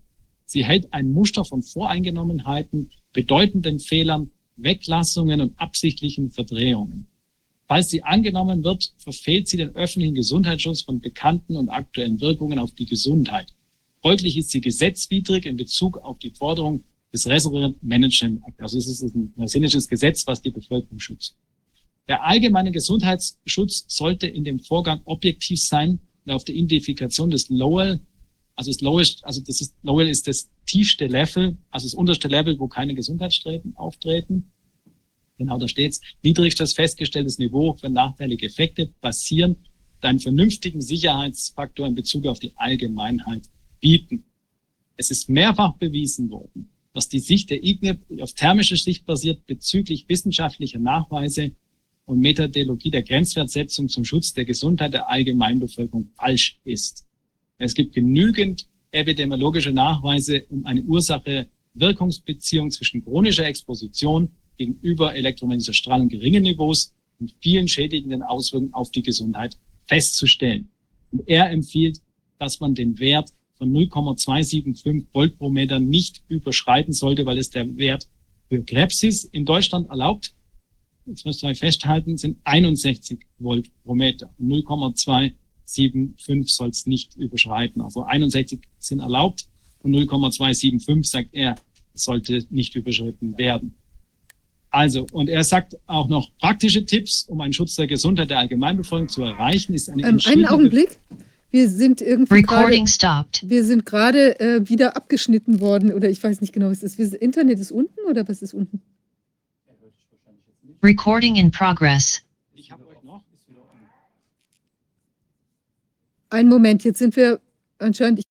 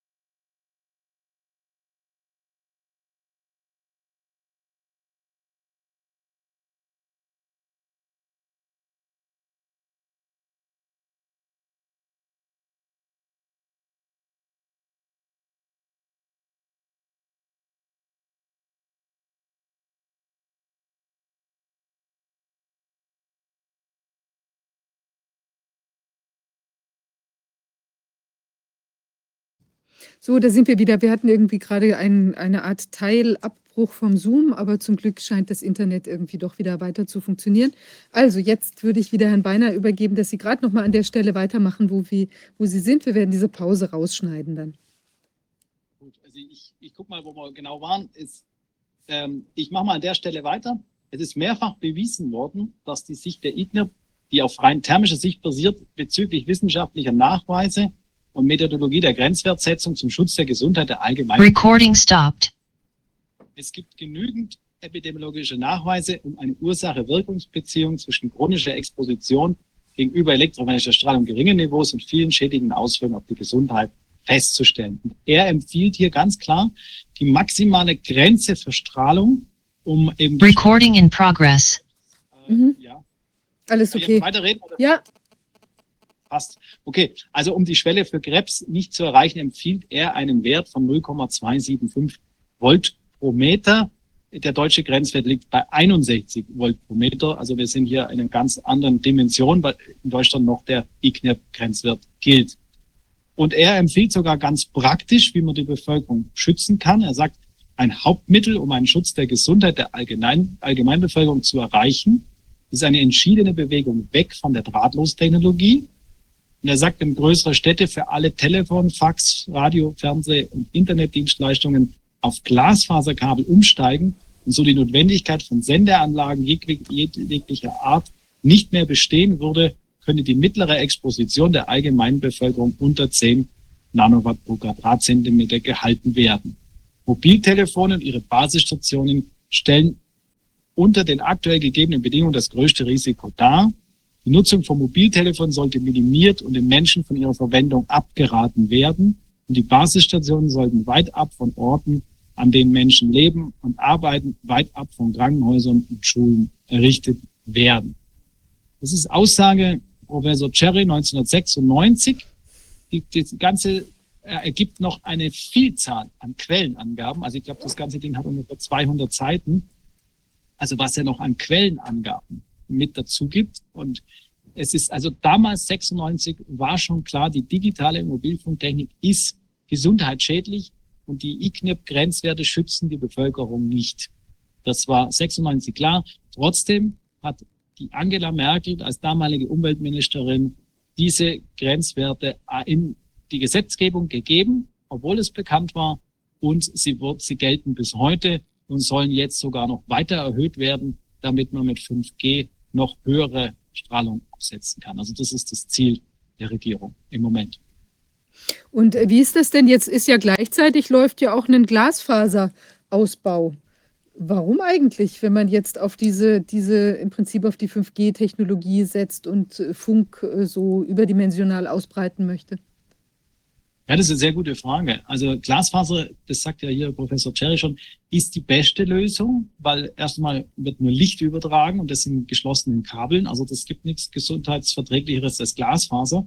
Aber ein Grund, der blinkt mir immer auf, der Nachteil beim Glasfaser ist, dass die Übertragung ja wahnsinnig schnell ist. Das heißt, wenn ich jetzt mit meinem Laptop hier an ein Glasfaser komme, an ein schnelles Glasfaser, könnte ja meine Festplatte in kürzester Zeit ausgelesen werden. Also das ist möglich. Weil Glasfaser so schnell ist, kann man praktisch sämtliche Daten von jemandem natürlich sofort auslesen. Oder auch ein Smartphone kann dann in Sekunden oder Minuten Schnelle komplett ausgelesen werden. Natürlich da über 4G und 5G.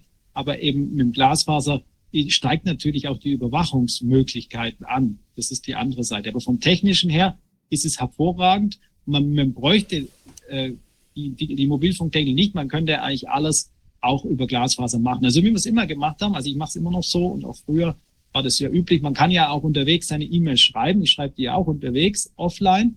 Und sobald ich an den Internet komme, äh, schicke ich die ab. Das kann ich, das wäre ja technisch auch weiterhin möglich und dann kann ich auch schnell oder ich kann mir Filme wie eure Sendungen äh, ja runterladen und habe die dann offline auf dem PC und kann die jederzeit anschauen. Und das kann ich mir an einem schnellen Internet runterladen. Das brauche ich ja nicht mitten im Wald und mitten in der Pampa dann in, in einer Sekunde haben.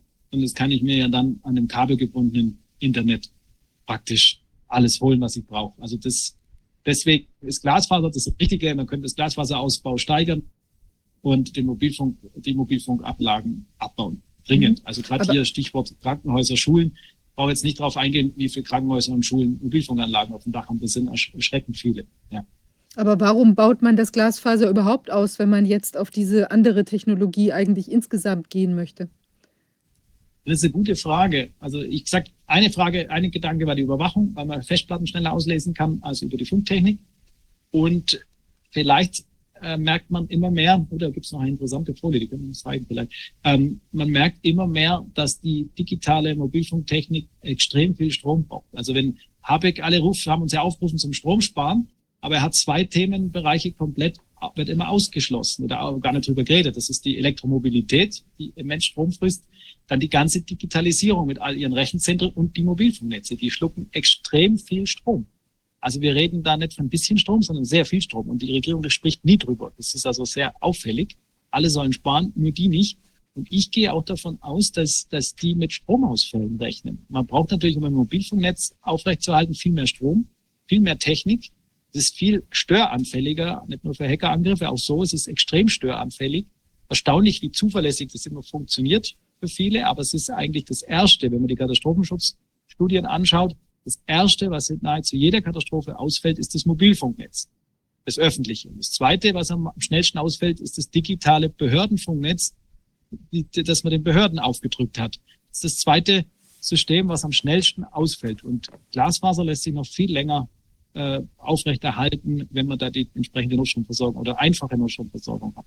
Deswegen mhm. denke ich, dass die vielleicht mehr aufs Glasfaser setzen. Aber ganz klar bin ich in der Frage auch nicht. Das muss man noch beobachten. Aber ich kann jedem empfehlen, dass er sein Internet zu Hause auf ein Kabelinternet umstellt. Also bitte die Mobilfunktechnik nicht verwenden, auch schon gar nicht zu Hause. Also wirklich auf ein kabelgebundenes Internet. Das haben wir jetzt, glaube ich, ja alle. Das hier mein, das ist dann mein Internet über schnelles Kabel. Ähm, so schnell, wie es über Glasfaser und über Kabel geht, schafft es kein Mobilfunknetz. Auch wenn mhm. sie das immer möchten. Aber das ist in der Praxis im Moment nicht real. Das würde zu einer dermaßen hohen Strahlenbelastung äh, führen, wo dann wahrscheinlich die Menschen dann doch mal umkippen und nicht nur äh, kraftlos und, und mit Depressionen und mit Burnout in ihren Sesseln hocken. Das, das mhm. möchte man ja. Wenn Menschen mit Depressionen, Burnout und kraftlos, die, die, die sind ja ungefährlich, die kriegen ja ihr eigenes Leben nicht mehr auf die Reihe. Und dafür ist natürlich die Mobilfunkstrahlung hervorragend geeignet. Das mhm. passiert jetzt schon, ja. Wir hatten ja. Äh, da brauche ich, kein, da brauche ich keinen Chip. Das, das sind einfach die Wirkungen die einfach im Körper passieren. Da brauche ich noch keinen Funkchip. Und wie es da, ob es da Wechselwirkungen gibt, das muss man sehen. Die, die, ich traue denen alles zu. Äh, jetzt habe ich die Folie dabei. Es gibt, das war vorhin noch die Frage, gell, fällt mir auch gerade ein, es gibt noch ein Neuralink-System von, das kann ich jetzt so schnell gar nicht rein. Es gibt noch ein Neuralink-System von ähm, Elon Musk, also der baut Funkchips sogar in Köpfe ein um die Menschen zu steuern, also gerade fürs Militär. Also da gibt es sogar von ihm eine Präsentation, wo das alles zeigt. Also das gibt's schon. Aber die Funk, also die digitale Funksteuerung in der Luft reicht aus, um die Menschen schon äh, massiv einzuschränken in ihrer Leistungsfähigkeit, in ihrer Konzentration.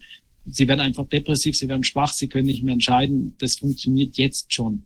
Das wird auch gemacht. Ob absichtlich oder nicht, ist die Frage.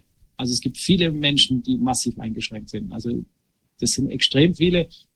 Bundesamt für Straßensprache mal von 9,8 Prozent der Bevölkerung wäre jetzt schon betroffen. Ja, bei 81 Millionen wären das mal grob 8 Millionen Menschen, die jetzt schon durch die Strahlung betroffen sind. Das sind alles Zahlen vor Corona, mit der Impfung und nach Corona ist es, denke ich, viel, viel mehr. Draußen sind so viele betroffen, die, kennen gar nicht mehr, wie ihr Körper eigentlich wäre in einem echten Punktloch. Das wissen die meisten gar nicht mehr. Wie leistungsfähig sie wären, wie schnell sie denken können, wie klar sie sind, das wissen die nicht mehr weil sie es nie, die Jungen nie erlebt haben und die anderen kaum mehr Funklöcher kennen, wo sie das mal, wo sie mal sich zurückziehen könnten und das ausprobieren können. Mhm. Ja. So, ich habe noch abschließend eine Frage und zwar, äh, da sprachen wir auch vor der Sitzung kurz drüber, die Möglichkeit, dass man äh, mit dem Handy sich auch anpluggen kann vom WLAN, dass man das in anderer Form benutzt oder was kann man insgesamt auch noch tun, um sich vor Mobilfunkstrahlung zu schützen, gerade wenn man jetzt vielleicht merkt, man hat äh, eine Symptomatik und möchte mal ausprobieren, ob das vielleicht damit was zu tun haben kann. Ja, das machen wir mal schnell. Also das allererste, was man natürlich immer machen kann, ist den Flugmodus aktivieren. Dann hat man schon mal ein Smartphone ohne Strahlung. Also wichtig ist aber auch hier, habe ich es ja genau, WLAN und Bluetooth auch separat zu aktivieren. Also manche Smartphones muss man separat abschalten. Das ist mhm. mal wichtig. Und dann der zweite Schritt ist natürlich, die Sender im eigenen Haus zu finden. Und das ist natürlich meistens der klassische Internetrouter mit WLAN zum Beispiel. Aber es gibt auch versteckte Sender, hier zum Beispiel so ein Audiosystem, was über, über diese Multimedia-Boxen läuft. Also es gibt einiges, was so im Haus funken kann. Und da gibt's halt die Möglichkeit, da gibt's verschiedene Messgeräte, wo man sich da informieren kann. Ihr findet das auch bei mir auf der Homepage, habe ich einige unter praktische Tipps, habe ich das mal, immer wieder Videos, wo ich das erkläre, ähm, kann man sich da etwas informieren, um die Zeit jetzt nicht zu, zu strapazieren. Also wichtig ist, die Strahlung praktisch abzustellen. Das kann man in den meisten Geräten noch. Es gibt jetzt schon langsam, gibt, ja, noch kann man's. Ähm, ab und zu gibt's mittlerweile gibt's ein paar Drucker, neue normale Drucker für die Computer, wo nur noch WLAN haben. Das ist leider ein Problem, aber man kann es in der Regel abstellen. Hier sogar die Telekom warnt vor Gesundheitsschäden durch WLAN, nur dass ich das mal kurz gelesen Also habe. wir sehen jetzt, wir sind, wir sehen jetzt eine Standfolie. Es ist jetzt immer die Kritik der Einschätzung, Auswirkungen auf die Gesundheit. IKNIP. Also ich bin ich noch bei der Ignop-Folie? ja, also bei uns jedenfalls hier. Ah, okay, Moment, dann muss ich zurück. Irgendwas hat er da falsch gemacht, oder ich habe was falsch gemacht, genauer gesagt. Ähm, Huch, jetzt haben wir irgendeine Fehlfunktion auf dem Bildschirm. ja. Ähm, schauen wir rein. Äh, sieht man jetzt? Mhm. Ah, super, super, super, jetzt bin ich glücklich. Also Mikrowellensender im eigenen Haus, hier habe ich das kurz gezeigt, da haben wir den, den WLAN-Router, haben viele, den erstmal ausschalten, das ist das Allerwichtigste, der strahlt 24 Stunden und das ist richtig heftig. Also die größte Strahlenbelastung in den Haushalten ist der WLAN-Router und das Schnurlostelefon, was Dauer sendet. Manchmal haben die Fritzboxen zum Beispiel auch den Sender vom Schnurlostelefon auch mit drin. Kann man alles abstellen, dass es nur sendet, wenn man es braucht. Also alles technisch möglich. Und da habe ich halt so praktische Filme, wo man das sehen kann oder praktische Tipps oder unter Empfehlungen kann man das auf meiner Homepage finden. Jetzt gucke ich mal gerade, gell, also die hier die Bedienungsanleitung des Speedports, da steht dort, die integrierten Antennen ihres Speedports senden und empfangen Funksignale. Für die Bereitstellung ist, wir vermeiden Sie das Aufstellen Ihres Speedports in unmittelbarer Nähe zu Schlaf, Kinder- und Aufenthaltsräume, um die Belastung durch elektromagnetische Felder so gering wie möglich halten. Das schreibt die Telekom mittlerweile in ihre Bedienungsanleitungen rein. Ich frage mich halt immer, was bleibt da noch übrig? Also Schlaf- und Kinderzimmer ist klar, aber sind ja alles Aufenthaltsräume, wo sich mit aufhalten. Wo bleibt da noch übrig? also das äh, zum Thema WLAN. Dann das Telefon, großer Stromverschwender, spricht der Habeck auch nicht davon. Ähm, was 24 Stunden sendet viele Anlagen. Man kann das umstellen. Die neueren Geräte kann man umstellen, dass es nur sendet, wenn man telefoniert. Aber trotzdem hier meine ganz klare Empfehlung. Kinder sollten damit nicht telefonieren. Wichtigste wäre, kabelgebundene Telefone wieder zu verwenden. Ich mache das ja nur so. Viele haben schon umgestellt, nutzt wieder kabelgebundene Telefone. Na klar, wer ein großes Grundstück hat, ist mal ein Schnurlostelefon praktisch. Aber es sollte nicht für Dauergespräche sein. Es sollte nur mal, was weiß ich, wenn man im Garten ist, man geht ans Telefon und telefoniert dann vielleicht mit dem Schnurgebundenen dann weiter und länger. Das wäre die klare Empfehlung. Alles auf Kabel. Ah ja, das sind die Bezugsquellen. Okay, die brauchen jetzt nicht. Ah, jetzt geht's weiter. Ähm, genau, wer es wer es braucht, also unter ulrichweiner.de findet man da praktische Tipps dann. Gut, und jetzt kommen wir zum Smartphone zurück. Ihr seht hier eine Verkabelung. Hier kommt das Internetkabel vom Router und wird dann hier ans Smartphone direkt angeschlossen. Also viele Geräte können das. Also man kann das Smartphone verwenden, auch ohne SIM-Karte, ohne Empfang kann man da praktisch alles machen. WhatsApp, Telegram, wobei WhatsApp wird sehr stark überwacht. Also Telegram ist da mehr zu empfehlen. Also Telegram kann man gut verwenden, man kann alles machen, man kann auch telefonieren, alles über Kabel und Internet. Das, wäre sehr empfehlenswert, das zu machen. Und vielleicht nur so eine kleine Nebeninformation. Die Eltern, also die, die, die meisten Kinder in dem Silicon Valley, ne, wo die ganze Technik oder Clip-Technik herkommt, da denen herrscht absolut Handy- und Smartphone-Verbot. Ne? Da gibt's ein tolles Interview hier. Also ich will ja gar nicht so viel sagen. Also da heißt wörtlich, die Kids im Silicon Valley kriegen alle keine Handys und dürfen sich vor keinem Bildschirm setzen. Das sind all diese Tech-Väter und Tech-Mütter, die sagen ihren Kindern, Vorsicht, fasst das nicht an, das hat meine Firma gebaut. Ich glaube, das macht etwas mit diesen Eltern, das schüttelt sie durch. Also wenn selbst die Hightech-Entwickler Kinder haben, denken sie wieder anders über ihre eigenen Kinder. Also es ist hochinteressant. Bill Gates, seine Kinder haben ja auch, glaube ich, sehr lang oder überhaupt, weiß nicht, ab welchem Alter die überhaupt dann ein Smartphone benutzen durften. Da gab es gibt's ein paar Interviews dazu. Nur mal als Nebeninformation. Gut, Tablets verkabeln, ganz klar, äh, geht genauso wie ein Smartphone. Also ich kann es sehr, sehr empfehlen, macht es. Ihr spart, also die Strahlung, was von diesen Geräten ausgeht, ist Wahnsinn. Also bitte macht es. Und was man auf jeden Fall machen kann, man nimmt wieder klassische PCs, ich habe das ja auch, ähm, zum Beispiel Telegram. Ich habe Telegram ohne eigene Handynummer. Also ich habe eine, eine, virtuelle Nummer, die gar nicht, also die existiert nur im Internet. Da gibt es keine SIM-Karte dazu, da gibt es keinen Vertrag dazu. Ich habe eine virtuelle Smartphone, also eine Handynummer, eine 015-Nummer oder so, habe praktisch das Telegram hier auf dem Laptop, alles über Kabel und kann trotzdem Telegram nutzen. Das gleiche geht auch mit WhatsApp, da geht sogar eine Festnetznummer.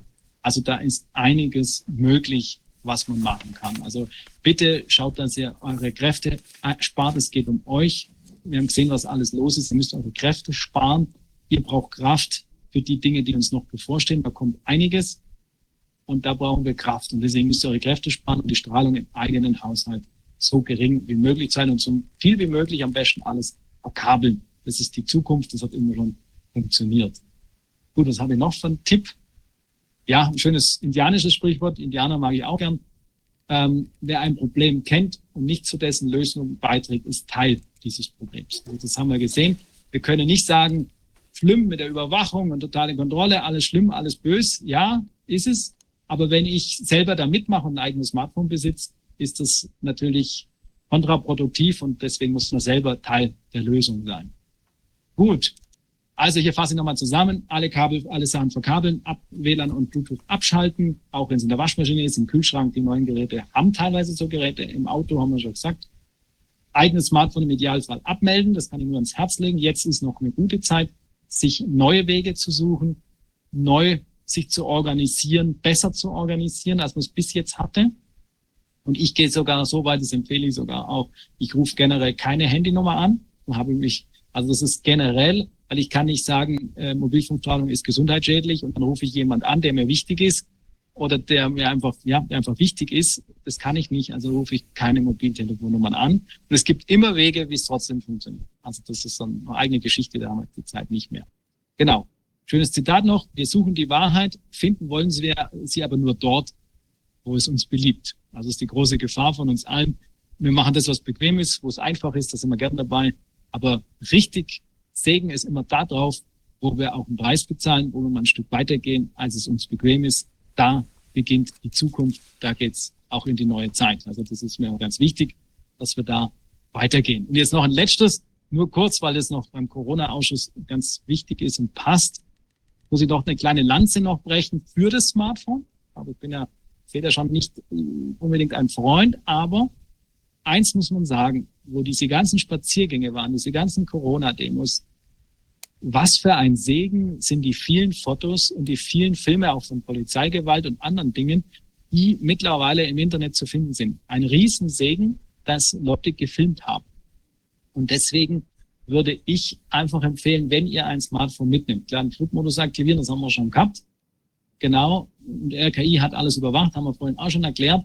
Ich empfehle wirklich macht weiter Fotos, dokumentiert alles, was euch über den Weg läuft, aber nehmt im Idealfall ein leeres Smartphone. Es ist oft passiert bei diesen Einkesselungen, bei Polizeikontrollen, dass Smartphones eigentlich, das war sogar illegal, war rechtlich nicht zulässig, genommen wurden, Telegram-Gruppen ausgelesen, eben Adressbücher ausgelesen wurden. Und wenn ihr auf Demos geht, schaut, dass ihr ein leeres Smartphone habt, wo nichts drauf ist, außer die Bilder, die ihr an diesem Tag macht. Also das wäre mein großer Appell, es sind viele Leute verraten worden, nicht von, von irgendwelchen Spitzeln, sondern von ihren eigenen Freunden. Und zwar nicht absichtlich natürlich, sondern deswegen, weil die Polizei oft Smartphone-Daten ausgelesen hat. Also bitte, ihr müsst ganz anders denken. Das Smartphone, wenn ihr euer persönliches Leben in dem Smartphone tragt, wenn das ein anderer ausliest, der weiß so viel, das alles über euch. Und das ist die große Gefahr. Und das ist auf diesen ganzen Demos passiert. nicht einmal. Und so hat der eine den anderen un, also unwissend oft, aber auch unwillentlich verraten. Und deswegen bitte Vorsicht, Vorsicht, äh, lieber, wie gesagt, mein Tipp, ein leeres Smartphone für Foto und Film. Das wäre mein ganz, ganz großer Tipp. Gut, jetzt weiß ich, wie weit wir noch gehen wollen. Jetzt gibt es noch das Thema Strahlenschützen von außen. Also erstmal im eigenen, in der eigenen Wohnung gucken, haben wir gerade gesagt. Dann gibt es eben Strahlung von außen. Machen wir mal kurz. Ähm, die Sender sind sehr, sehr stark. 5G, wie gesagt, soll unter 100 Meter kommen. Das sind jetzt 5G-Sender. Und dann haben wir halt das Problem, dass die Strahlung auch direkt in Wohnungen reinstrahlt. Das ist jetzt schon, aber dann noch viel schlimmer. Und ja, klar, da gibt es so Möglichkeiten. Manche bauen sich nur so Gitter vors Haus. Das ist ganz interessant. Die Gitter, die hier gebaut werden, brauchen eine Baugenehmigung. Der Sender, der nur nebendran steht, braucht keine Baugenehmigung. Also das ist halt immer dann das, was manche, früher haben wir immer gedacht, alle sind gleich, aber hier sind manche gleicher. Das sind die Sender außen. Dann ein, das lassen wir mal weg, die Schutznetze außen. Jetzt hier ein ganz wertvoller Tipp. Wer das kann, es macht Sinn, heutzutage in den Kellern wieder die Schlafplätze in die Keller zu verlegen. Wir sind jetzt jahrelang, hat sich das jahrzehntelang ging es, dass man in den, in den Dach, in den Dächer, Dachgeschossen schläft, wenn ein Einfamilienhaus hat. Jetzt ist eher der Trend, wegen der hohen Strahlenbelastung wieder in die Keller zu gehen. Das würde ich mal als Empfehlung rausgeben. Das ist relativ bei manchen recht leicht umzusetzen, bei manchen ein bisschen schwieriger, aber meistens in einem sehr kleinen bezahlbaren Bereich. Was man dann noch machen kann, sind eben diese Strahlenschutznetze. Das sind Baldachine aus Silberstoffen. Also der Strahlenschutz, den ich jetzt trage, der ist ja auch aus einem speziellen Silberstoff. Der wurde speziell fürs Militär entwickelt. Also die Militärs wissen hier sehr genau Bescheid. Und wir verwenden es halt hier zivil. Das ist jetzt nochmal ein eigenes Thema. Ähm, ja, vielleicht soll nur spitzenlos werden. Ähm, das Thema Aluhut ist also gar nicht so weit hergeholt. Und wer mal das, das gelesen hat, das ist ja der, schau mal, der wechselt immer, der Huxley, der Julian Huxley hat ja die Geschichte dazu geschrieben. So Tissue Culture King heißt ja diese, dieser Science-Fiction-Roman von 1927, haben wir nachgespickt gerade, weil ich kann das so schlecht immer aussprechen. 1927 hat er einen Roman geschrieben über den Aluhut. Und letztens hat mich auch ein Reporter gefragt, ob ich ein Aluhutträger bin. Da habe ich gesagt, ja, also wenn Sie jetzt mal, haben Sie das Buch gelesen, woher der Aluhut eigentlich kommt? Dann sagt, sagt er, nö, hat er nicht. Dann sage ich, dann lesen Sie es, weil sonst würden Sie mir die Frage nicht stellen, weil ich Ihnen jetzt gleich sage, was in dem Buch steht. Und dann sagt er, ja, was steht in dem Buch? Sage ich, ja, das ist ganz einfach, da gibt es einen Gewaltherrscher. Und der tut die Menschen manipulieren, also mit Strahlung, beziehungsweise in dem Fall wird auch überlegt, ob das nicht äh, also natürliche Strahlung ist. Er, er manipuliert sein Volk und einer kommt auf die Idee, dass er sich durch einen Aluhut von dieser Strahlung in Anführungszeichen schützt und damit sein ganzes Volk rettet. Und dann schaut er mich an, Reporter, und sagt, ja, das ist ja wie heute. Ich, ja, genau. Also wenn Sie, wenn Sie als Reporter mich das fragen, sage ich, ja, ich trage einen Aluhut, das ist eine Strahlenschutzmütze, ich habe einen Strahlenschutzanzug an. Die Geschichte von 1927, diese Science-Fiction-Geschichte, da haben Sie uns auch schon gezeigt, in welche Richtung es gehen kann.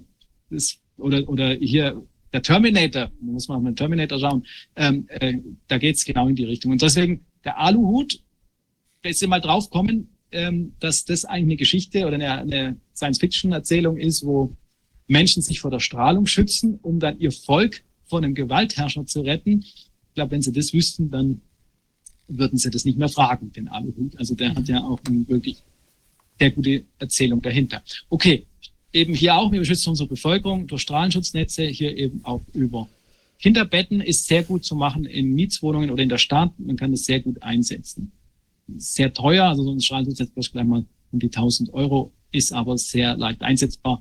Wo das alles zu kriegen ist, wo die, die technischen Details findet ihr auch auf der Homepage bei mir unter Empfehlungen und unter den praktischen Tipps. Ich kann das, das gar nicht in der Kürze alles erklären. Was man machen kann, was ich sehr empfehle, wenn man mal einen richtigen Volksauflauf produzieren will und einen guten Infotisch aufstellen will mit interessanten Themen, dann sollte man eben genau das machen, was er hier macht. Er streicht sein Haus mit schwarzer Abschirmfarbe in, in einem bayerischen Siedlung. Ähm, der Effekt der Geschichte ist, man hat so viel Nachbarn vor der Tür, die natürlich die wichtigste Frage stellen, ob man das, ob das Schwarz, ob er jetzt zu den Satanisten gegangen ist oder ob das Schwarz jetzt wieder weggeht.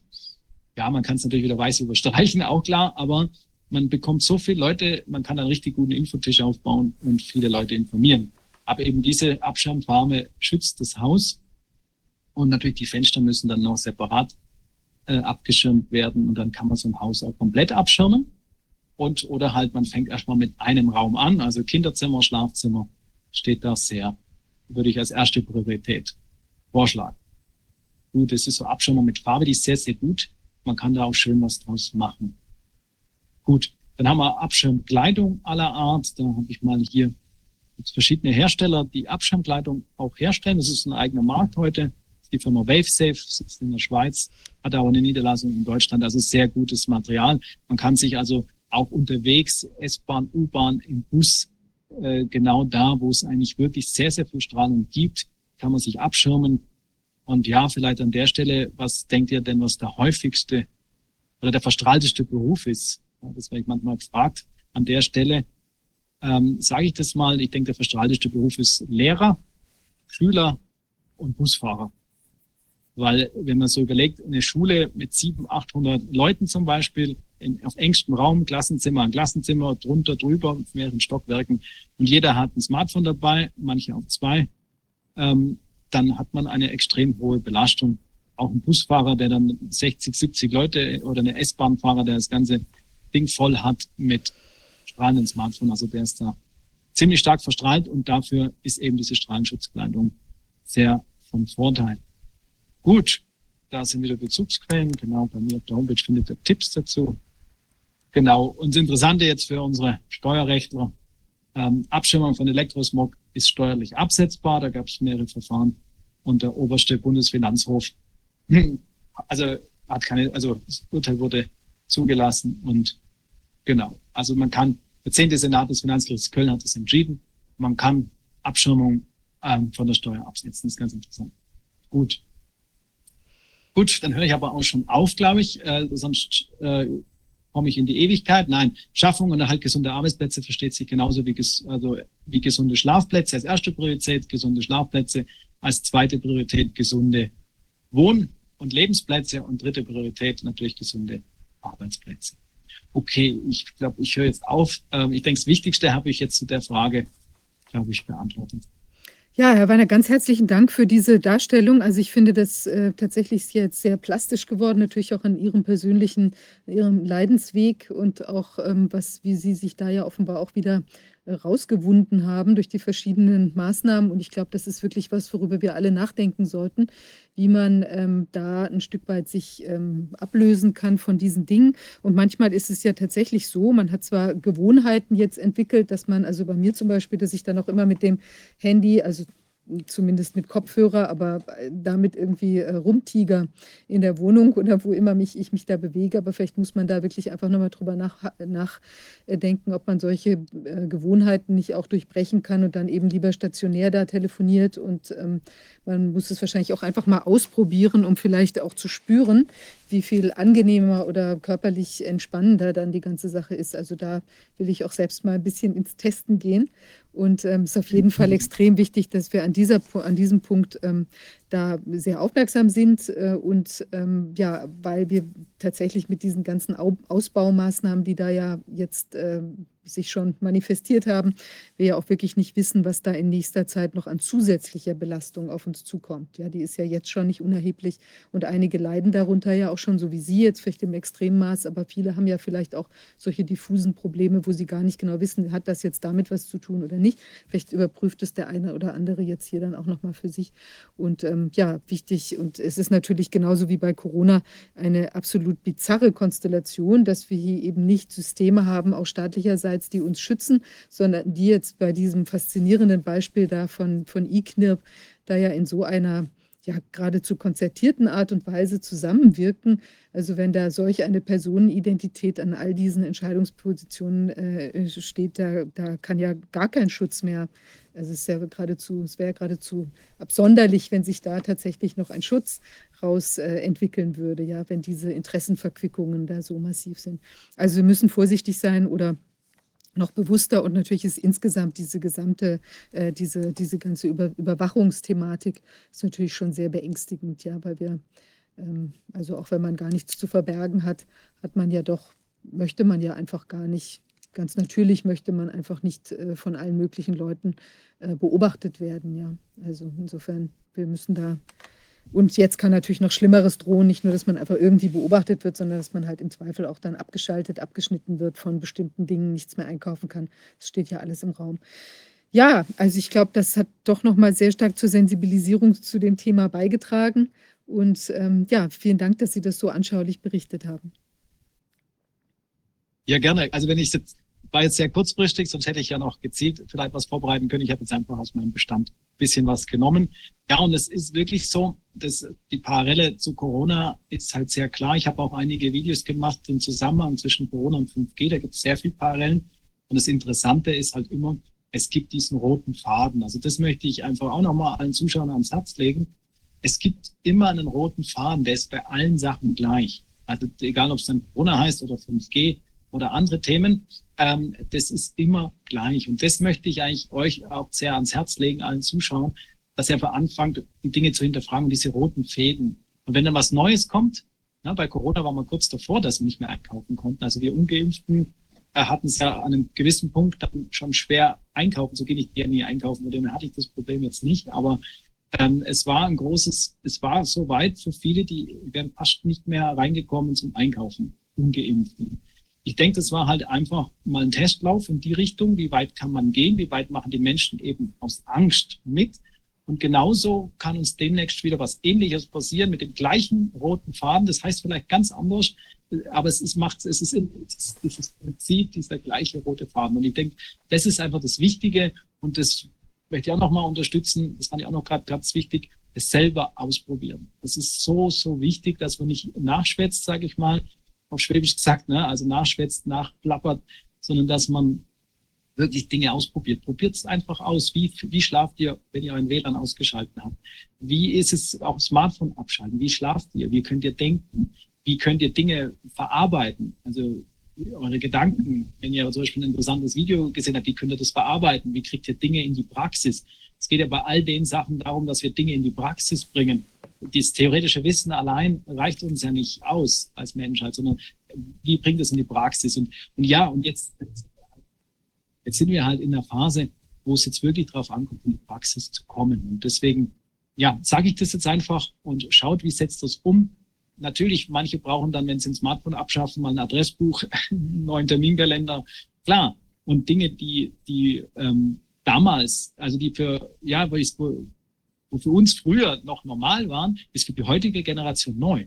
Also vieles ist einfach jetzt neu. Und jetzt gehen wir mal eine neue Zeit. Gibt es noch wieder ein Adressbuch, da gibt es wieder einen Terminkalender und der ist nicht online auslesbar. Und so kann ich halt dann meine persönlichen Sachen auch etwas diskreter aufbewahren. Und was die Bargeldzahlung angeht, das Bargeld abschaffen, ich denke, ganz wichtig ist, dass wir alle neue Wege finden, wieder mehr bar zu zahlen oder überhaupt bar zu zahlen. Es gibt auch welche unter uns, die machen es konsequent alles bar zahlen jede Kleinigkeit äh, oder auch jede große Tankrechnung wird da bar bezahlt. Also wenn das geht, also ich kann nur ans Herz legen, macht genau das Gegenteil von dem, was die wollen. Die wollen die Totalüberwachung, die wollen die Bargeldabschaffung. Jetzt ist wichtig, dass wir genau das Gegenteil machen. Nämlich, dass wir bar bezahlen und sie wollen, dass wir im Fernseher hocken, sie wollen, dass wir ihre Nachrichten auch über Smartphone gucken, nur ihre Nachrichten. Machen wir das Gegenteil. Schauen wir die alternativen Nachrichten, schauen wir die Gegenstimmen, schauen wir die Quellen an, gehen ins Detail, machen wir einfach genau das anders, genau gegenteilig von dem, was sie wollen. Wenn sie uns Angst machen, sagen wir nein, die Angst kommt auf euch zurück. Wir haben keine Angst. Und wenn sie versuchen zu spalten, sagen wir, okay, die Spaltung kommt auch auf eurem Kopf zurück. Das ist ein Schöpfungsgesetz, das passiert so. Und wir sehen ja, wie sich die Ampel schon immer wieder zofft und immer wieder spaltet. Also diese Spaltung, die sie in unser Land bringen, kommt auf ihren eigenen Kopf. Und ich denke, das ist einfach wichtig, dass wir das umdrehen, auch im Praktischen, wie auch im Gebet, auch in der Aussprache, im Programmieren, im Meditieren, wie auch immer. Es muss umgedreht werden. Wir sind gesetzt, die Dinge umzudrehen, äh, umzudrehen, ja, umzudrehen auch und umzudrehen vor allem und einfach hier in die neue Zeit zu kommen. Und es geht einfach wirklich mit praktischen Tun und es beginnt mit Ausprobieren. Also probiert die Dinge. Ich fand das noch eine gute Sache. Das habe ich noch viel gesagt und denkt immer dran, Dinge, die für die Mehrheit normal sind, sind gegen uns erschaffen. Also was für die Mehrheit, wie bei Corona, war die Mehrheit ja auch für Impfen.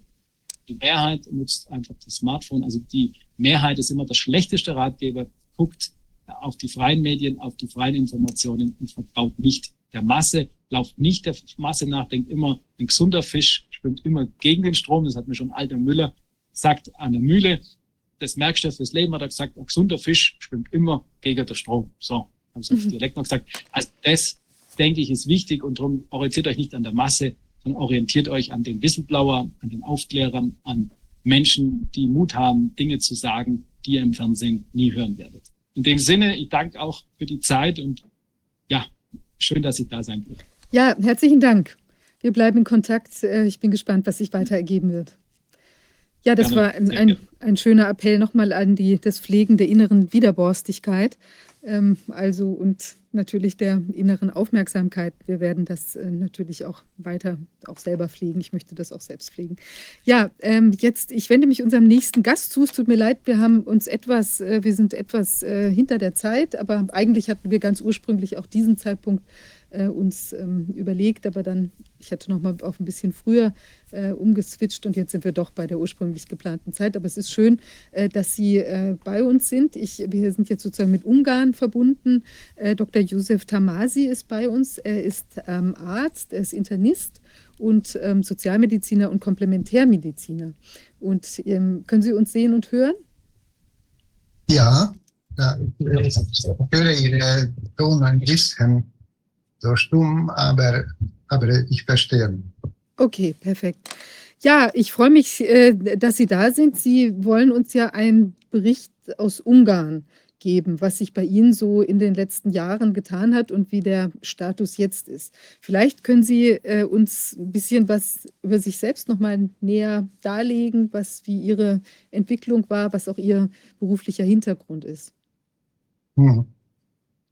Ja, also ich, äh, ich habe angefangen 2020 mit äh, Videos, die die Leute aufwachen lassen, dass äh, diese Kampagne, was, was wir äh, durch Medien so sturmmäßig gehört haben, das eigentlich nicht wahr und etwas dahinter steckt. Und äh, diese Video Serie, das habe ich äh, durch äh, die ganze drei Jahre gemacht. Und ähm, ähm, äh, durch diese Bewegung habe ich viele Kollegen kennengelernt und äh, davon haben wir eine, eine Bewegung gemacht, äh, so erste für Aufklärung oder, oder äh, Klarsehen, sagen wir ungarisch. Und äh, dann ist äh, auch ein Nebenwachstum gekommen, äh, dass wir eine, eine, eine Verband gegründet haben, wo wir äh, mit verschiedenen Fächern, mit verschiedenen Leuten äh, neue Projekte anfangen, die etwas äh, Aussicht, äh, etwas Ausweg zeigen von dieser äh, ganzen Sackgasse, äh, wohin, wohin uns äh, führen möchten die, die Leute vom Mainstream, von äh, Politik und Multifirmen ähm, und so weiter. Also wir sind tätig, aktiv seit drei Jahren gegen diese Terror, was, was wir erleiden. Und äh, äh, zwischendurch äh, habe ich meine Praxis nicht aufgehört. Also ich arbeite als Internist äh, die ganze Zeit. Äh, zwischendurch in den letzten zwei Jahren habe ich viel Erfahrung mit äh, geimpften Leuten, äh, wo viele, viele äh, Krankheiten äh, sind äh, von den Spritzen. Und ja, tue ich, ich habe meinen Patientenkreis in immer größere Anteil mit mit gespritzten, gekämpften Leuten, äh, die, die verschiedene, verschiedene äh, Beschwerden haben. Mhm.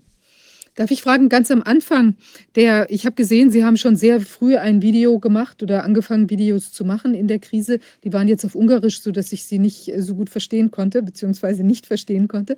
Aber Sie haben da schon klar sich geäußert, ähm, eben in die Richtung, dass das äh, irgendwie nicht so ganz stimmen kann. Ähm, haben Sie denn wodurch oder wie war die Lage in Ungarn am Anfang? Sie hatten wahrscheinlich auch so wenig klar zuordnenbare Todesfälle äh, wie wir. Und ähm, wie sind Sie, wie sind Sie ähm, oder was hat Sie äh, gleich erkennen lassen, dass das vielleicht nicht ganz so ist, wie es dargestellt wird? Ja, also vorher die, die äh, zentrale Propaganda hat viele solche Sachen ähm, ähm, gesagt, was, äh, was ich äh, auch, ähm, auch ähm, glauben konnte.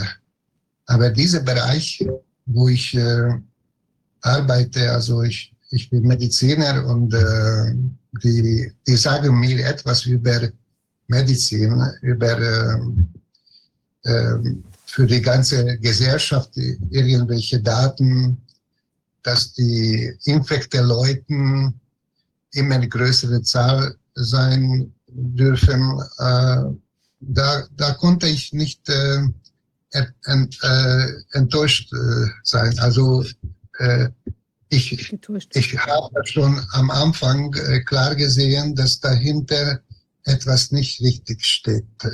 Und deswegen habe ich diese Videos gemacht mit meinen zwei Verzweiflungen. Und äh, ich habe gesehen, dass äh, die erste Video, was ich gemacht habe, zum Beispiel in 2020 im April, ähm, äh, das haben mehr als äh, Millionen Leute ge äh, gesehen. Da habe ich eine gute Inspiration von Herrn Dr. Wodak gekriegt, dass er schon auch äh, darüber geredet. Und, ähm, und dann äh, habe ich äh, viele, viele äh, unangenehme Sachen äh, gekriegt, weil die haben dann Prozesse gegen mich äh, bei dem erste Kammer gemacht, gleich während die äh, Osternfeiern. Und äh, seitdem habe ich auch einen Prozess, äh, einen Verbrechenprozess, ähm, äh, juristischer Prozess, äh, was jetzt eigentlich anfängt.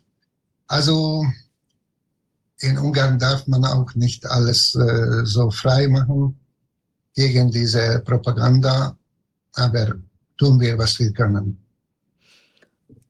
Und haben Sie von Ihren Kollegen damals, ähm, Sie haben gesagt, da haben sich dann ja auch Vereine oder sonstige Gruppen zusammengefunden, aber da gab es wahrscheinlich auch so wie in Deutschland äh, eben entsprechendes Gegenfeuer dann von offizieller Seite, dass man vielleicht hat man ihnen gesagt, dass sie ein Querdenker oder ähm, rechts oder äh, Verschwörungstheoretiker oder sonst was in der Art sind? Oder wie ist man da in Ungarn auf sie zugekommen? Oder was sind da die Vorwürfe, wenn man Kritik übt an der? Dass ich, äh, dass ich so falsche, falsche äh, Propaganda, Gegenpropaganda äh, sage und äh, verhindere die äh, rechtliche und äh, effektive Schützen gegen äh, Pandemie. Das ist die Vorwürfe gegen mich.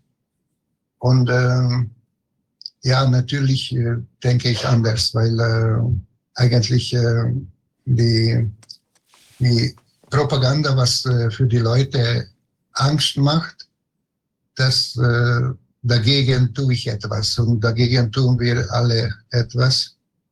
Äh, auch ich und auch alle meine Kollegen, die, die, äh, die auch äh, Videos machen.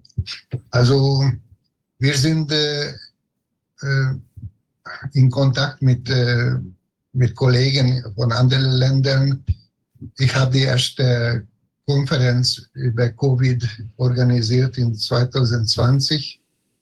Ähm, im August und seitdem jedes Jahr im August haben wir eine medizinische Konferenz gemacht. Wir haben natürlich all, in alle Konferenz äh, die, die Kollegen von der anderen Seite auch ähm, eine Einladung geschickt, äh, aber niemals kam jemand von der Politik und von der fachlichen Leitung, vom Ministerium äh, und auch von Erste Kammer niemand. Und äh, deswegen dann unsere Konferenz war immer nur einseitig. Wir, wir haben äh, zusammen mit anderen internationalen Kollegen äh, über die ganze Covid-Geschichte äh, geredet, aber konnten wir das nicht äh, mit, äh, mit der anderen Seite so in Debatte oder in äh, Diskussion ähm, besprechen. Also eigentlich geht so wie in anderen Ländern. Wir sind isoliert. Äh, in diesem Jahr war die erste Jahr, wo die Mainstream-Media hat sich gemeldet und äh, eine eine äh, Schriftsteller war da und äh, sie hat eine große Artikel über uns geschrieben, natürlich negativ eingestellt, aber das ist schon auch etwas. Da konnten wir schon etwas antworten und könnten wir äh, ähm, auch Bekanntschaft äh, kriegen, habe ich das auch so äh, von Humorseite ihr geschrieben, dass äh, vielen Dank für unsere Werbung. Sie machen es immer besser jedes Jahr. Wir haben schon mehrere, mehrere Artikel von dieser Frau gekriegt, immer negativ natürlich. und, und äh, jetzt sieht es so aus, dass sie schreibt es etwas öfters.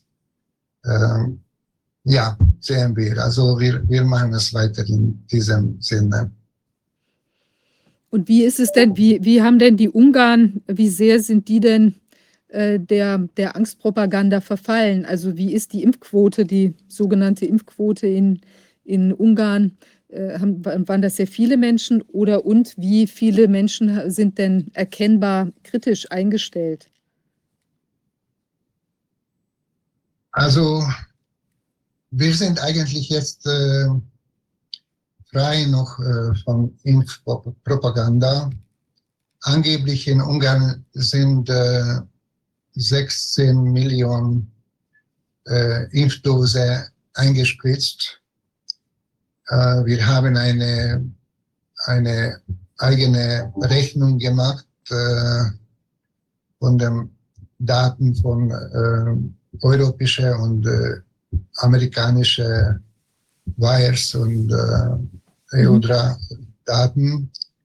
Und da sollte eigentlich im Vergleich äh, von dieser 16 Millionen so 25.000 Leute äh, verloren. Ähm, und, äh, und auch über drei Millionen äh, Nebenwirkungen äh, haben.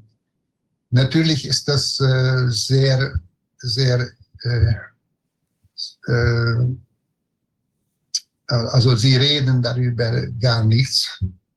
Äh, das ist eine, das ist eine, eine sehr ähm, im Hintergrund gedrückte Sache. Darüber redet niemand in den Mainstream-Media.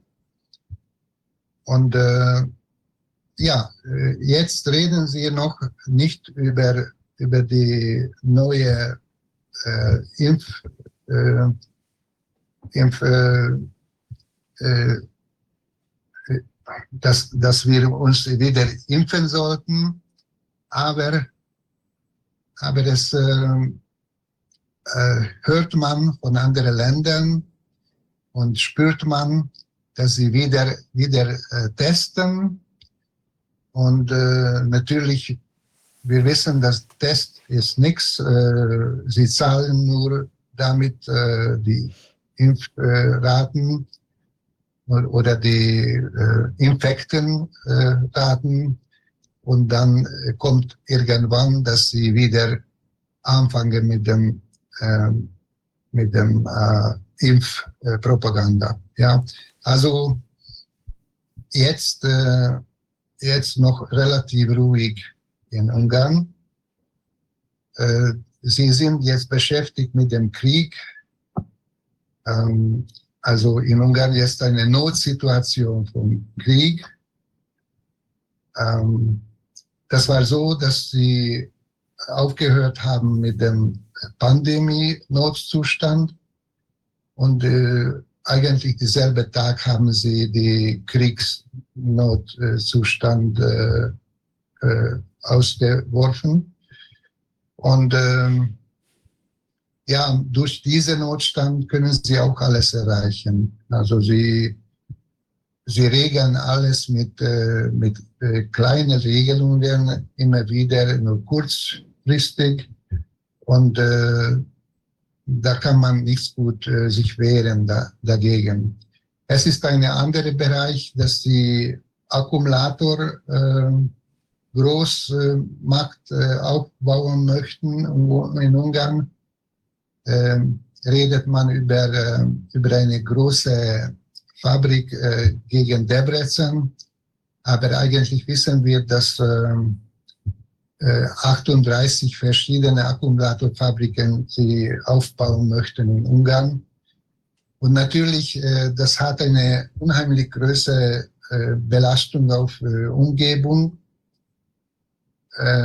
und auch eine gute Möglichkeit, Migration vergrößern, weil viele chinesische und asiatische äh, bringen nach Ungarn äh, für Akkumulatorfabrik.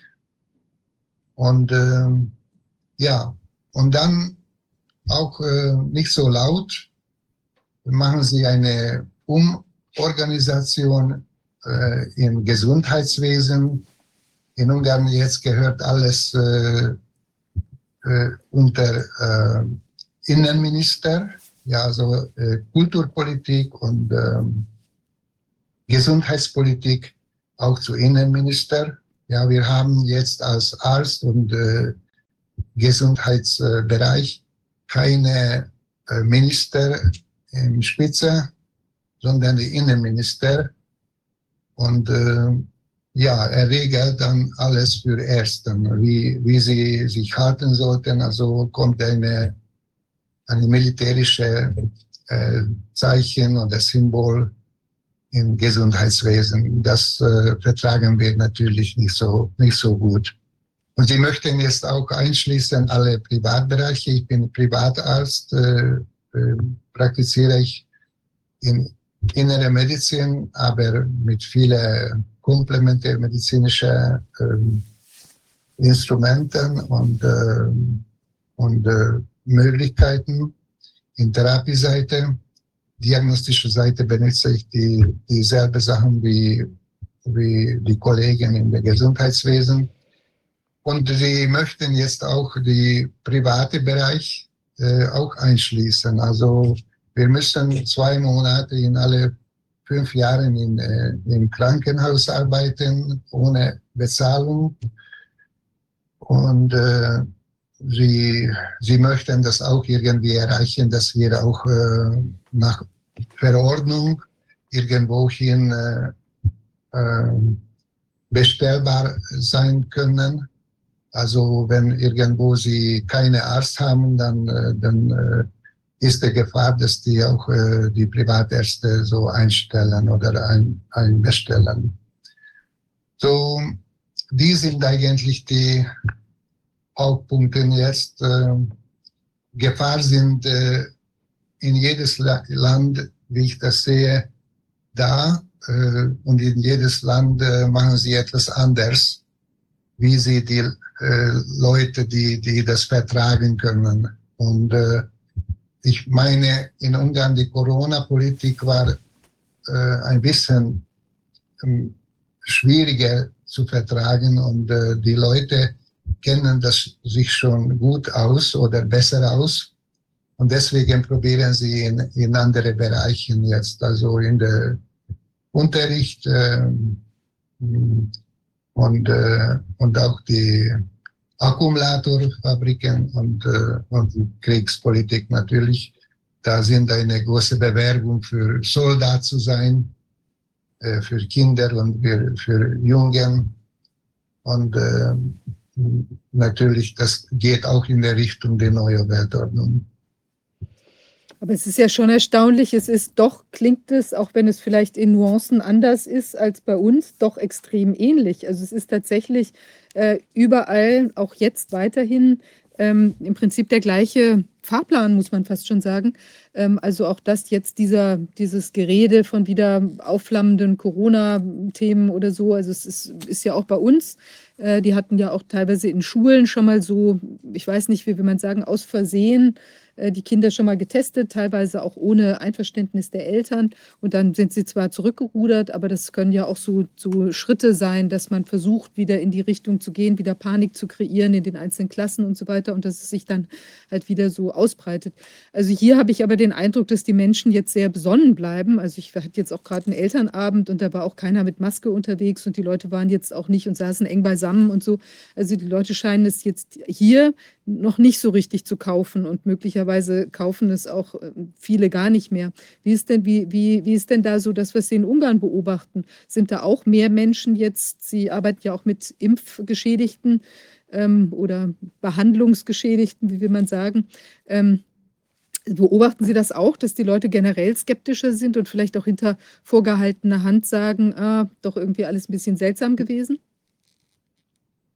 Ja, äh, also immer größere Teil von Menschen sind äh, skeptisch mit den neuen ähm, neue Ideen, was die äh, vorspüren. Vor, äh, Und äh, sehe ich, dass äh, die, die können das nochmal, also zweites Mal nicht abspielen, was äh, bei den ersten zwei Jahren äh, geschehen ist. Äh, wir sehen das in jedes Land, wo gezwungen wurde, die, die Impf, äh, Impfens aufzunehmen, äh, sind äh, Übersterblichkeit. Und äh, natürlich ist das in Ungarn auch so ähnlich, aber nicht so große wie zum Beispiel in Deutschland. Und darüber redet äh, natürlich man nicht in Mainstream-Media. Äh, wir sind daran, äh, das zu propagieren und dass die, die Leute das verstehen können, dass so viele Leute seit Jahrzehnten nicht äh, in Ungarn gestorben sind wie, wie jetzt. Und äh, das äh, konnte keine andere Grund haben, was die ganze Gesellschaft berührt, nur dieser Impfzwang. Und äh, das hat jetzt viele erfahren und viele hat eine oder zwei oder mehrere äh, Bekannte, Verwandte in der Nähe, die schon etwas erlitten haben. Äh, irgendwelche Krankheit oder jeder kennt jemanden, der gestorben ist. Und deswegen, sie sind ein bisschen äh, zurückgetreten. Natürlich, äh, was ich sehe, jeder Mensch äh, versteht diese ganze äh, Kriminalität etwas anders und etwas andere Niveau, etwas anderer Schritt. Ähm, zum Beispiel, viele sagen in meiner Praxis, dass äh, äh, ich habe Covid gehabt. Äh, Covid gehabt, äh, ich habe keine Impfung gekriegt, aber wir sind, äh, wir sind in Covid gewesen. Und äh, da frage ich nach, woher wissen Sie, dass, dass Sie Covid geworden sind? Und dann sagen sie, dass äh, die haben die Teste äh, bewiesen. Und wenn ich sage, dass der Test war falsch, dann versteht ein bisschen anders die ganze, die ganze Sache. Aber wie gesagt, äh, jeder versteht eine andere äh, Schicht von der ganzen Geschichte. Und äh, äh, auch wenn, wenn jemand schon das versteht, dass diese äh, Impfung ist nicht, nicht ganz richtig, nicht ganz äh, das, worüber die geredet haben, dass das keine äh, direkte Verband, Ver, und äh, zu dem, äh, zu dem äh, alte Impfungen, die wir, also Ungarn sind sehr gut trainiert auf Impfung. Das müß, musste man wissen. Äh, da war die erste Institut, äh, eigentlich, ich glaube, in, in Euro äh, für, für Impfung äh, gegründet von Rothschildern. Ja. Und äh, die haben dann sehr gut das in der Schule eingeführt und in überall, äh, dass die Leute ganz tiefe äh, Glaube haben äh, für Impfungen. Also das ist eine große Arbeit, darüber zu reden, dass das keine richtige Impfung ist, dass das eine manipulierte Geninjektion ist und nicht, nicht äh, äh, schützt das nichts. Eigentlich, wir kennen noch bisher keine richtigen Beweise dafür, dass irgendwas äh, Gutes tun kann, diese, diese Spritze. Ja? Äh, wir, wir wissen nur schlechte Infos darüber. Und, und die Leute verstehen das ganz langsam, aber immer mehr Leute, immer tiefere Schichten verstehen. Und auch mit Masken, äh, so ähnlich, auch mit, äh, mit äh, diese Vorschriften, diese Lockdown-Vorschriften. Jetzt verstehen sie schon mehr darüber, dass äh, keinen Sinn hatte, seine, seine Unternehmen zu verlieren oder seine Gaststätte zu schließen, weil äh, oder oder gezwungen, gezwungen werden, äh, Spritze aufzunehmen, sonst äh, kann er dort nicht arbeiten oder gefährdet seine Verwandte oder gefährdet ihre äh, Kollegen in den Arbeitsplatz. Äh, das versteht jetzt immer mehr Leute, dass das eine sinnlose Sache war. Und deswegen würde ich sagen, zweites Mal wird das schon nicht so einfach, das durchzudrücken. Natürlich die WHO-Geschichte ist sehr gefährlich. Wenn das durchgeht, dann können sie das noch mehr Zwang äh, ausüben und damit äh, eventuell die, die gleiche Sache er, erreichen.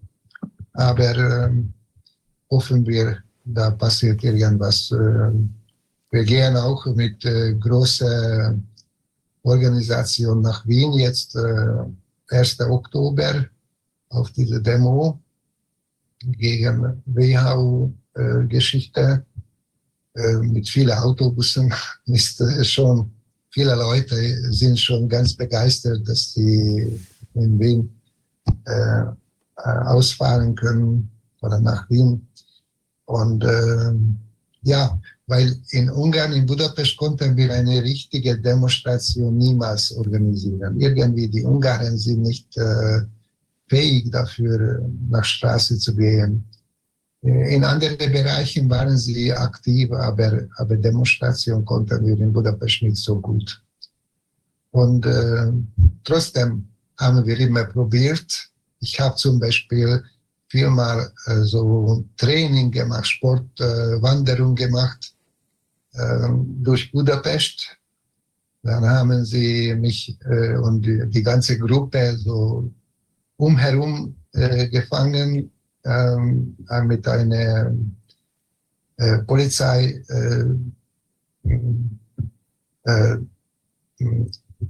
Gruppe, ja, so viele, viele Leute waren mindestens so 40 Polizei, äh, Polizist war da und äh, jeder äh, wurde dann äh, schuld gemacht ich habe das äh, durchgearbeitet durch äh, Gericht und äh, habe das gewonnen. Aber nicht, viele haben das nicht äh, gemacht und dann haben äh, viele, viele Geld auch bezahlt dafür. Also weiß ich nicht. Äh, nächstes Mal hoffentlich äh, wird das schon etwas äh, besser passieren. Äh, habe ich auch viele Polizisten als äh, Patient und äh, die sehen das schon auch drinnen, dass das äh, nicht so nicht so gut äh, gelungen äh, die ersten zwei Jahre, äh, was sie auch gezwungen waren, auch auf Spritze, also, äh, die waren auch gespritzt. Und jetzt haben viele, viele mit verschiedenen Krankheiten, mit Autoimmun, mit äh, Turbokrebs und alles. Ich finde das unheimlich toll, wie ruhig und wie verantwortungsbewusst Sie die ganze Zeit damit umgegangen sind. Und ich sage, ich muss das sehr bewundern. Das ist wahrscheinlich ist es in Ungarn noch schwieriger als in anderen Ländern, das zu tun. Und äh, ich glaube, die, die Ernsthaftigkeit, mit der Sie diese Dinge ansprechen und wie Sie Ihre Patienten dann informieren, wie wenig äh, Sensation da drin ist, sondern wie, wie klar, wie vernünftig und wie verantwortungsvoll Sie das machen, das finde ich wunderbar. Und ich kann Sie nur bestärken, darin diese Verantwortung weiterzutragen. Das wird vielleicht schwierig sein, aber es wird ja noch viele andere Themen geben, wo wir dann weiterhin nachdenken müssen und auch diese, Ärzte, diese ärztliche Haltung, die man braucht, um, um nichts falsch zu machen und um, um dazu zu stehen, dass das Wohl der Patienten das ist, was wir uns als Arzt berechtigt, überhaupt aufzutreten. Das finde ich sehr gut. Danke. Mhm. Dankeschön. Also viele Patienten sind jetzt sehr dankbar für uns, dass, äh, dass wir, wir waren die einzige Faden in dem schwierigen Zeitbereich, äh, dass sie doch nicht erlaubt haben, die äh, Spritze äh, einzugeben und dass sie doch ausgehalten haben in dem Arbeitsplatz und so weiter. Also jetzt äh, natürlich ist das, äh, spürt man das sehr gut, diese Rückmeldungen. Aber natürlich muss man immer wissen, dass wir das gemeinsam gemacht haben. Wie gesagt, ich bedanke mich auch sehr für ihn, weil Sie waren nach meiner Meinung nach die Erste, die ihre, ihre äh, Sprache auf, äh, aus äh, äh gemacht haben und äh, dass wir etwas schon versichert wurden, dass wir der richtige Weg sind. Und äh, natürlich dann ist es auch eine Stärke, eine Kraft, dass wir das weiter äh, machen sollten. Vorher habe ich das gar nicht gedacht, dass ich in solche Situationen kommen könnte. Ich, ich konnte nicht äh, vorstellen, dass so viele Kollegen nichts davon verstehen und nur ich verstehe das. Warum? Warum ist das so? Warum, warum macht mich äh, Gott in diese Position? Äh, ja, aber jetzt äh, bin ich schon damit einverstanden und muss ich das weiter. Also sonst geht es nicht. Ja, ja das, danke. Das finde ich echt, das ist wirklich sehr wichtig. Es sind ja, also dass, dass Sie da auch so diesen inneren Kompass hatten, ja auch jetzt sich nicht einschüchtern zu lassen und zu sagen, oder ähm, ich, ich äh, schwenke jetzt doch ein oder es ist mir zu lästig oder ich habe dann doch zu große Angst oder solche Sachen, das ist ja schon wirklich extrem wichtig, dass die, genau wie Sie sagen, eben auch ein Ankerpunkt sein konnten dann für die Menschen, die eben Rat gesucht haben und sich natürlich auch vergewissern mussten, weil wenn ich überhaupt gar keine Ahnung habe, äh, eben was ich ja normalerweise als Patient nicht habe, also nicht jeder Patient ist ja selbst gleich Mediziner oder Wissenschaftler oder sonst was, sondern verlässt sich natürlich auch auf seinen Arzt, der ihm vielleicht in Vorjahren auch guten Rat gegeben hat. Und ähm, da ähm, ist es eben total wichtig, dass die Leute dann auch nicht aufs Geld geguckt haben oder eben äh, ja aus diesen Gründen gesagt haben, ach, jetzt doch mal rasch eine Spritze und wird schon nicht so schlimm sein, weggeguckt haben oder sowas ja. Und ähm, das, da ist natürlich auch die, ich weiß nicht, wie sehr Sie die Verbindung halten konnten eben zu diesen äh, Patienten, die Sie früher hatten. Bei uns war ja auch, das war wahrscheinlich in Ungarn auch so, dass es eben diese ganzen Impfzentren gab, wo ja auch gezielt, wie wir vermuten eben oder wie man den Eindruck hat, äh, eben auch genau dieses alte, diese alte Verbindung, diese gewachsene Verbindung zwischen Arzt und Patient eben aufgelöst wurde, weil die Leute dann dahin kamen, haben der, der staatlichen und sonstigen Beeinflussung geglaubt, dass das eben genau das Richtige ist, sich jetzt impfen zu lassen und gehen dann in solche ein Zentrum, wo sie im Prinzip wie am Fließband von lauter Leuten behandelt werden, äh, die eben gar nicht die Krankengeschichte kennen und eigentlich gar keinen gescheiten Rat geben können. Und wir wissen ja auch, dass in Deutschland wurde ja quasi gar nicht aufgeklärt. Und ich vermute, in Ungarn war das nicht anders. Gab es bei Ihnen auch diese Impfzentren und diese natürlich unzureichende Impfaufklärung? Ähm, ja, das war so ähnlich. Äh, die erste Phase, so einige Monate lang, haben die Hausärzte äh, die Spritze gemacht. Und äh, dann haben viele, viele Hausärzte, Kollegen äh, damit äh, satt geworden. Und die haben das, äh, diese äh, Impfzwang zurückgegeben und dann parallel haben die diese Impfzentren gegründet oder äh, ausgerufen. Und äh, ja, dann, dann ging es so ähnlich wie, wie in Deutschland oder in Italien. Und äh, ja, natürlich auch, dass, dass sie nichts äh, über die Vorgeschichte gewusst haben, aber auch äh, sehr wichtig, dass sie nichts äh, nachfolgen Ja. äh, gewusst haben. Also äh, war dort drei, vier, fünf Minuten und, und danach äh, nichts darüber gewusst. Ja. Und keine Daten, keine, keine Datensammlung, nirgendwo, nichts. Das ist eine verrückte Sache, dass wir Mhm. immer noch, immer noch das nicht haben. Und ja, die, die erste Strom war äh, in zwei Tagen nach der Impfung. Äh, viele gestorben sind, besonders die, die alten Leute. Und wie ich das bemerke, jetzt nach zwei Jahren, jetzt, jetzt ist der zweite große äh, Sturm, ja, dass viele, viele so äh, von der anderen Seite jetzt Post-Covid oder sowas äh, erwähnte äh, Krankheit kommt jetzt aus, aber das ist nicht Post-Covid, sondern Post-Vac. Post-Vakzin-Syndrom. Und äh, was sehr, sehr äh, erregend, dass äh, die Kollegen in dem Krankenhaus in der Anamnese, in der Historie, Geschichte äh, sogar nicht erwähnen, dass der Mann oder der Frau oder die Frau äh, eingespritzt wurde. Das ist, Ja, das also, ist überall das, gehört Gleiche. in Dem Geschichte. Also äh, wenn Sie nicht wissen, was das äh, bedeutet, was das äh, hervorruft, zumindest einschreiben, dass in diesem Zeitpunkt war auch eine Spritze oder da war zwei Spritze. Und dann könnte man eventuell entdecken, äh, was für ein Kontakt das hat mit dem Problem. Aber die wollen das nicht. Die, die, die machen alles unter den Teppich.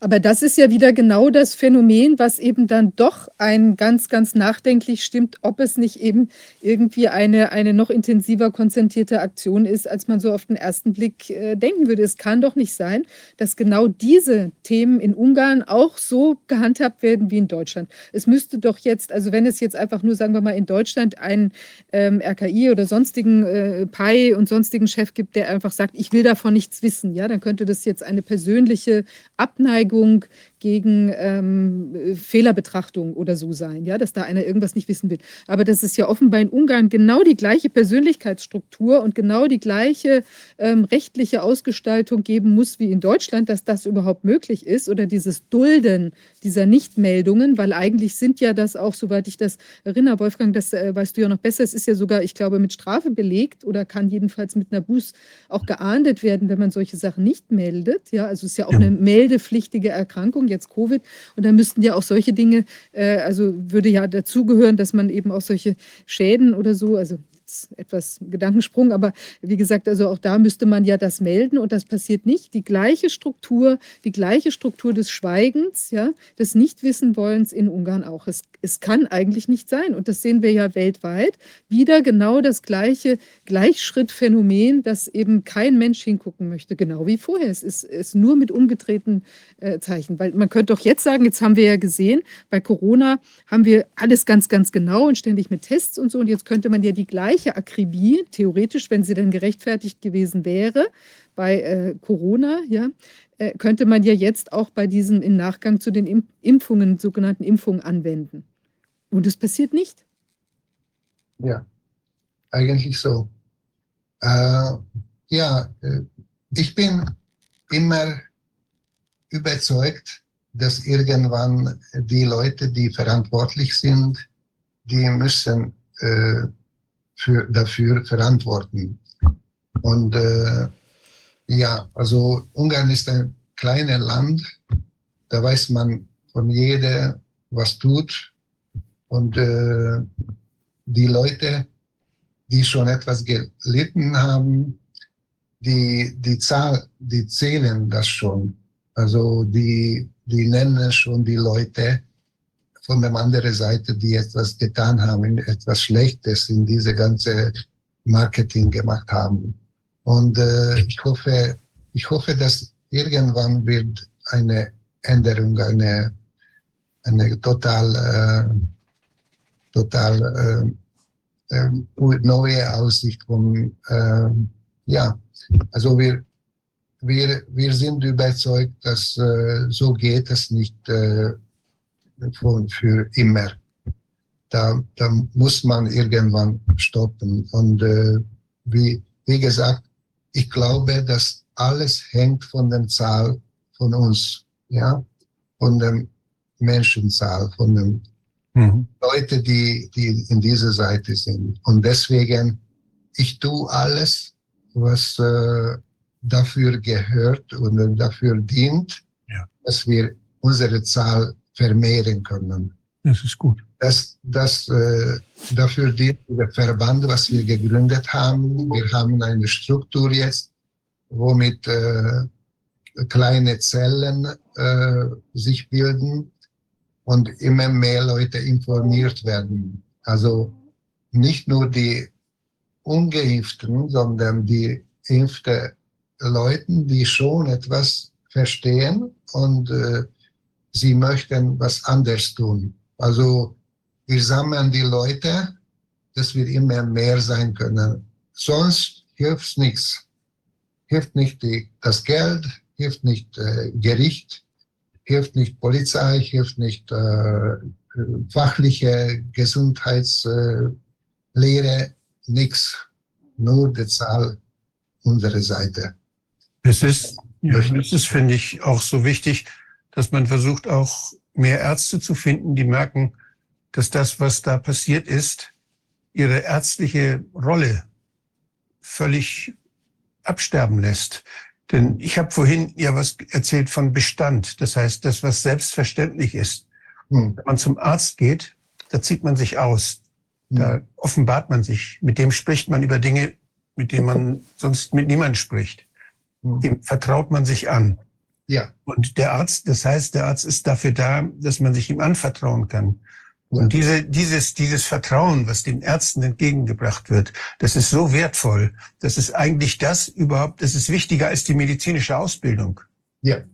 So die, das, das Wissen der Ärzte, das mag wichtig sein. Aber diese Haltung, dass man ernst nimmt, dass die Menschen einem was anvertrauen und dass hm. man damit verantwortungsbewusst umgeht. Und dass man die Menschen nicht enttäuscht und nicht verrät und nicht für andere dann irgendwas mit dem Patienten macht.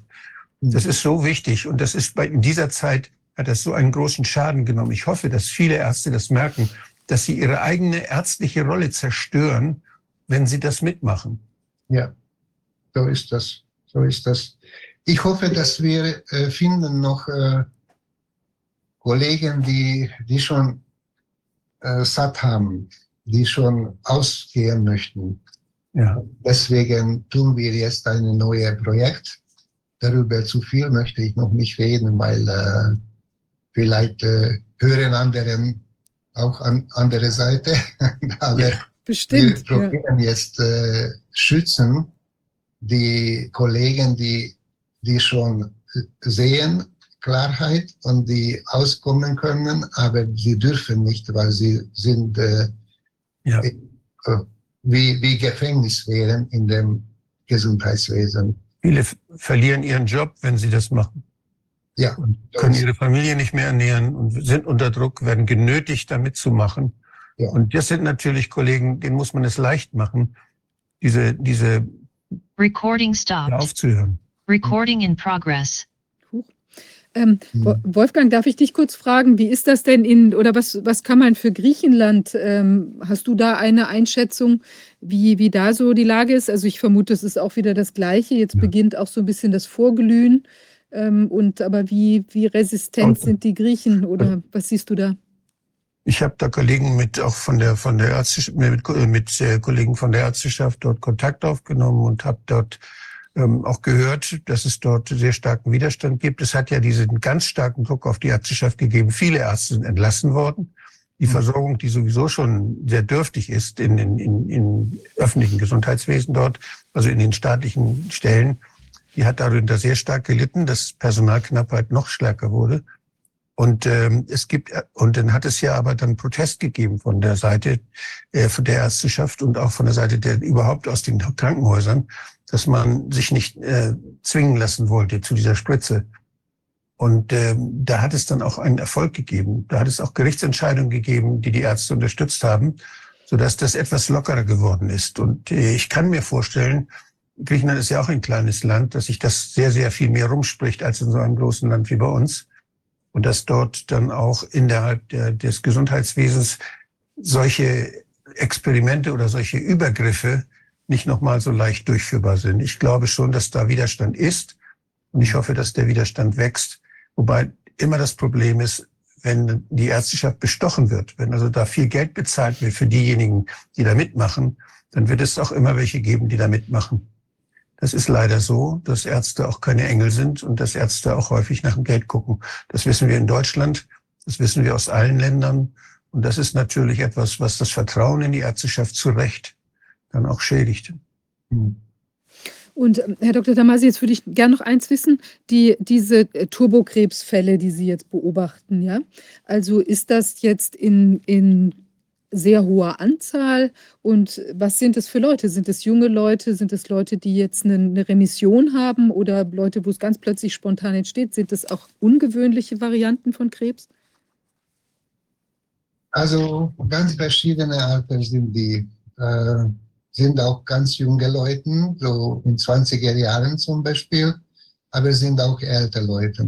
Also der Trick von dieser äh, blöde äh, Spritzen sind dort, dass die so, äh, so, äh, so äh, Stoffen äh, enthalten, die äh, die Probleme, die schon anwesend sind, die verschlechtern.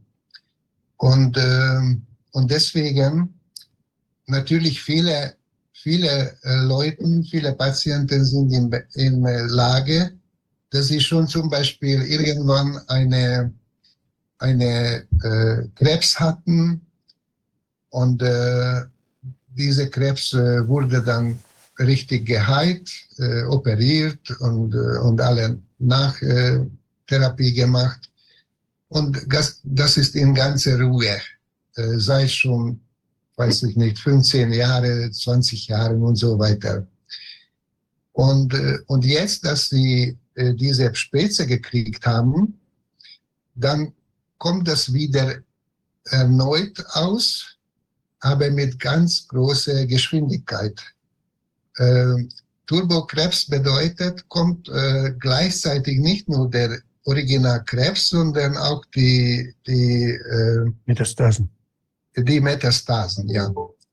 Und äh, äh, nach meiner Erfahrung nach, ich, ich äh, probiere immer die Spritzenstoffen zu vernichten. Das ist der erste Schritt. Also mit, mit Enzymen, mit äh, Antioxidantien, äh, mit äh, verschiedenen äh, Antioxidantien durch, äh, durch äh, intravenöse äh, Verabreichung und so weiter. Und wenn, wenn diese äh, Stoffen weniger sind, dann könnte man auch mit den Problemen äh, arbeiten. Natürlich ist das schwierig, mit Turbokraft sehr schwierig, weil die normale, die konventionelle onkologische Behandlungen, die, die sind eigentlich nicht wichtig bei dieser Turbokrebs. Die, die reagieren ganz schlecht, äh, läuft weiter und so weiter. Also nicht, nicht so einfach damit, noch komplizierter als mit der normalen Krebs. Und äh, ja, sind äh, alte und sind junge Leute mit verschiedenen Krebsarten. Heute war bei mir eine Hodgkin-Fall am Ende der, äh, des Praxis. Äh, Hodgkin, äh, die Frau war so weniger als 30 Jahre alt. Und ja, sie, sie machen schon von selbst intravenöse Sachen, womit die die Niveau halten können und sieht so aus, dass der Krebs jetzt gestoppt ist. Aber da sieht man und da weiß man niemals nichts. äh, Das ist ein Menschenversuch. Und äh, da hat man wenig äh, ganz genau Information. Probiert man mit äh, alle Wissen die Beste äh, geben und sehen wir also nicht so einfach. Und auch Kooperation mit dem äh, konventionellen Seite ist auch nicht so einfach, weil sie, sie sehen gar nicht, dass das äh, von dem Spritze ist. Äh, das ist äh, natürlich dann noch schwieriger. Aber Sie sagen jetzt, dass die klassischen, ähm, also wie immer die auch in ihrer Effektivität zu beurteilten äh, den, äh, beurteilenden Behandlungsmethoden, also jetzt auch eine Chemotherapie oder so, da sagen Sie nach Ihrer Beobachtung, greift es weniger bei, diesen, bei dieser neuartigen Form. Das heißt, die Leute lassen sich dann operieren und gehen vielleicht den Weg, den sie schon mal bei dem ersten Krebs beschritten haben, dass sie sich bestrahlen oder, oder eben äh, mit Chemotherapie behandeln lassen. Und Sie sagen, das wirkt, was Sie beobachten können, weniger gut. Ja, eigentlich reagiert äh, weniger auf die klassische onkologische Methoden und auch von der biologischen Medizin von unserer Seite, also natürliche Stoffen. Und äh, man muss äh, ganz, ganz äh, konzentrieren, weil äh, dieser diese Bereich, also Turbokrebs besonders, nicht eine solche ähm, Prozess, wo man äh, irgendwann sich stoppt und sagt, oh, das war nicht richtig, da müssen wir nochmal anfangen. Da, das geht nicht. Also äh, das läuft so schnell äh, vorne, dass, äh, dass man immer die, die beste Kombination wählen soll, dass die, äh, die beste Lösung und beste äh, Ergebnisse erreichen kann. Zum Beispiel, ich hab, hatte eine Patient, äh, äh, nach drei Spritzen äh, Ende, Ende Juni äh, mit Bauchbeschwerden.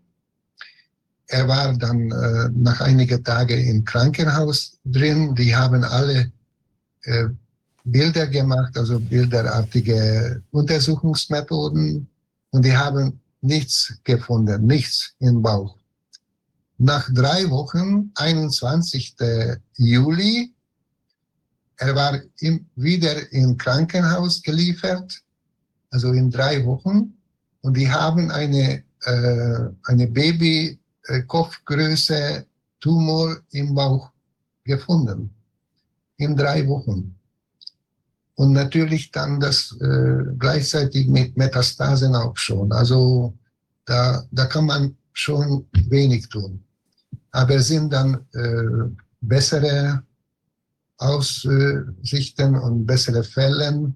Ich habe auch einen Patient, äh, der vor zwei Jahren auch nach Spritze operiert wurde, die haben so blöd operiert, weil sie haben gedacht, die, er hat sowieso nur einige Tage und dann wird äh, sterben.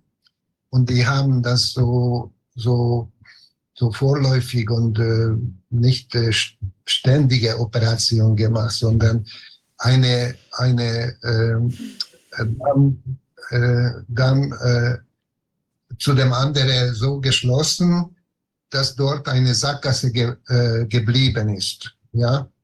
Und die Arme hat dann alles getan bei uns mit äh, natürlichen Sachen, mit Vitaminen und alles, mit Lebensstiländerung und so weiter.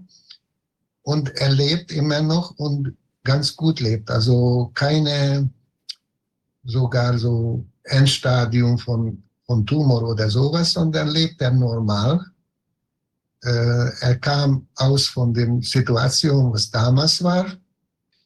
Äh, eine eigene, einzige äh, Lippen, was er hat, äh, die Folge von Operation, was die blöde Kollegen so falsch gemacht haben. Ja.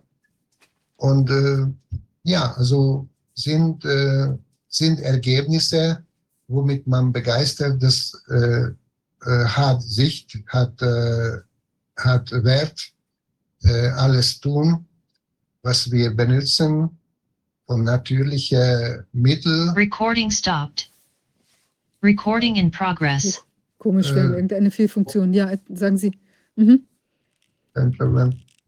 Äh, also wir tun es weiter, weil viele Erfolge und natürlich verlieren wir auch äh, Leute, die schon äh, wegen der Spritze in eine nicht beeinflussbare Weg sind. Und ähm, ist das denn so, dass die Patienten, jetzt sind Sie ja auch äh, so, dass Sie das wahrscheinlich auch ansprechen, dass da eine, Sie vielleicht eine Korrelation, Kausalität auch sehen mit der Spritze? Ähm, wie reagieren denn die Menschen darauf? Das ist ja, das muss ja auch wehtun, das sich einzugestehen, dass man da vielleicht eben nicht gut beraten war und jetzt dieses, diesen, diese, wie will man sagen, diesen hohen Preis zahlt dafür. Ja, ja, wie gesagt, äh, sie, es sind äh, viele verschiedene äh, Standpunkte und äh, Schichten, was die verstehen.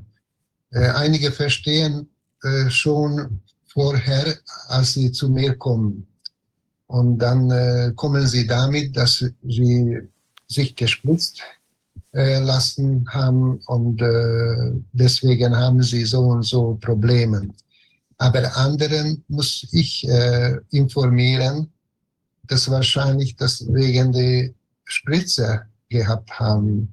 Und dann sagen sie entweder, dass äh, ja, vielleicht habe ich daran auch schon gedacht, aber äh, jeder, hat, jeder Arzt hat mir gesagt, dass äh, keine Kontakt damit, also das kann davon nicht sein, das ist eine Spruchwort in Ungarn, kann davon nicht sein. Äh, und und äh, sind auch solche, einige, die sind gar keine Neigung daran, dass die verstehen, dass das von der Spritze ist, obwohl das ganz einsinnig. Und natürlich, die sind äh, nicht zu schützen, nicht, äh, nicht zu, Helfen. äh, zu helfen, weil ähm, äh, die, sind, äh, die sind immer noch äh, gesichert, dass Impf, Impfspritze sind Schützen, nur für Schützen. Und das ist Impfspritze, haben, äh, äh, denken sie. Also das war eine gute Propaganda, dass die gemischt haben Impf mit dieser mRNA und, äh, und äh, alle andere Arten von äh, Covid-Spritzen. Das hat gar nichts zu tun miteinander. Das ist gar keine Impf. Das ist nur eine toxische Spritze und äh, niemals äh, bewiesen, dass äh, die Sachen etwas schützen. Nur einige Antikörper sind etwas mehr für einige Monate vielleicht, aber damit äh, kann man nichts anfangen. Also Antikörper, sagt man, kann man von Mausstuhl auch haben. Also das ist, äh, das ist, das ist nichts. Und äh, ja, und das ist noch äh, eine Basis, dass wir für, für Patienten das erzählen. Aber dass die erste, dass die Kollegen davon nichts verstehen, das ist verrückt. Und andere Sache, was ich jetzt äh, verstanden habe, dass die, die Kinder äh, impfen, die sind auch nicht in Ordnung. Äh, natürlich bin ich auch äh, im Gehirn, äh, Gehirnwasch in der Universität gehabt und äh, bis äh, diese Covid-Pandemie-Geschichte habe ich keine Zweifel gehabt, dass äh, die Kinderspritze sind sehr nötig. Die Ungarn, Ungarn, wie gesagt, sehr überzeugt davon. Und als ich Arzt äh, äh die äh, Universität äh, geendet habe, äh, war ich auch gesichert und äh, überzeugt, dass Spritze für Kinder sind sehr wichtig. Aber jetzt sehe ich schon, also die machen es schon lange. Also nicht nur, nicht nur mit dem, äh, mit dem Covid-Spritzen, die haben es schon mit Kinderspritzen angefangen. Und jetzt ist die Kinder in sehr große Gefahr, weil die ändern jetzt die Zusammenstellung von äh, Kinderspritzen, äh, Masern und alles, äh, die ändern jetzt äh, mit dieser Technik, mRNA-Technik, und äh, das ist in Ungarn mit äh, Gesetz gezwungen. Und das ist jetzt eine neue Bewegung. Die Eltern äh, organisieren sich jetzt schon, weil sie wollen nicht die, die Kinder äh, einspritzen lassen, obwohl das gezwungen. Und dann ist die Gefahr, dass die, die Kinder weggenommen sind von äh, Gewalt und die spritzen dort doch ähm, aber davon muss man, muss was auskommen. Also immer mehrere Leute, immer mehrere Familien sind überzeugt, dass sie nicht äh, spritzen lassen möchten, die Kinder, weil die normale äh, Impfspritzen sind schon auch gefährlich für die Kinder. Immer mehr autistische Kinder sind, immer mehr äh, verschiedene Autoimmunkrankheiten sind, die, die ganz deutlich nach dem Spritzen auskommen. Und jetzt, wenn ich äh, nur logischerweise denke, die Leute auf der anderen Seite möchten äh, die Menschheitszahl äh, vermindern. Und die sind mit so großer Gewalt und so großer äh, Kraft, das bisher durch Covid-Hysterie gemacht, dann werden sie das nicht aufhören bei Kinderspritzen. Die werden das auch involvieren. Natürlich, die machen das dort auch dieselbe Weise. Und äh, dann muss man einfach sehr, äh, sehr wach sein. Äh, man muss äh, da auch äh, äh, offen sein, das eventuell dort auch tun tun sollten, etwas. Ja. Ist denn diese Impfpflicht für Kinder in Bezug auf bestimmte Krankheiten, ist das erst jetzt neu eingeführt worden? Und welche Krankheit betrifft es? Masern oder? Ja, also sind so kombinierte verschiedene äh, Spritzen, so Diperte und MMR und, und solche Sachen. Also Varicella, Hepatitis jetzt äh, auch äh, so Pflicht geworden. 16 Jahre alte Kinder kriegen Hepatitis und dann HPV, auch schon nicht mehr für Mädchen, sondern auch für Buben. Äh, und das ist verrückt. Das ist total verrückt. Immer mehr Spritzen möchten sie äh, und sinnlos. Also HPV zum Beispiel keine richtige Beweise, dass das irgendwas tut, irgendwas gut tut. Äh, ja, also. Wahnsinn. Und, fängt, fängt äh, schon an im Krankenhaus äh, nach der Geburt, dass die BCG spritzen. Und da sind schon äh, eine gute Formular in, in äh, Webseiten, dass äh, sie verschieben können, die Eltern das verschieben können mit einem juristischen Formular. Das ist gut, aber dann müsste man die nächste Schritt lösen. Also in einem Monat müsste man irgendwie die, die nächste Zwang äh, lösen, weil äh, alle, eigentlich sehr großer Verdacht ist, dass wir, sie schon im Krankenhaus anfangen mit dieser neuen Technik. Es ist äh, schon geäußert, dass die alle Spritzen mit mRNA-Technik äh, ändern möchten. Die Frage, äh, wann? Äh, schon getan oder in der Zukunft oder in zwei Monaten oder in zwei Jahren, weiß man nicht genau. Ja. Dann kann passieren, dass das schon alle sind äh, geändert. Es sind über 130, über 130 sogenannte Impfstoffe, also gegen mRNA-Anwendungen, Ja, gegen Infektionskrankheiten sind aufgelistet beim Verband Forschender Arzneimittelhersteller, die im Bereich der klinischen Erforschung sind, wo schon klinische Studien Phase 2, Phase 3 laufen sogar. Das heißt, man versucht in der Tat bei vielen Infektionskrankheiten, überwiegend allerdings bei Atemwegsviren, Metapneumoviren, RSV, da versucht man jetzt und auch natürlich Corona und Influenza, Influenza auch sehr stark, versucht, also die ehemaligen Grippe, die Grippeimpfungen, die ja bei alten Menschen immer empfohlen werden, aber man versucht es eben auch, es gibt zwei bei, bei HPV zum Beispiel, zwei RNA-Studien, die laufen. Und es gibt für Hepatitis gibt es zwei oder drei.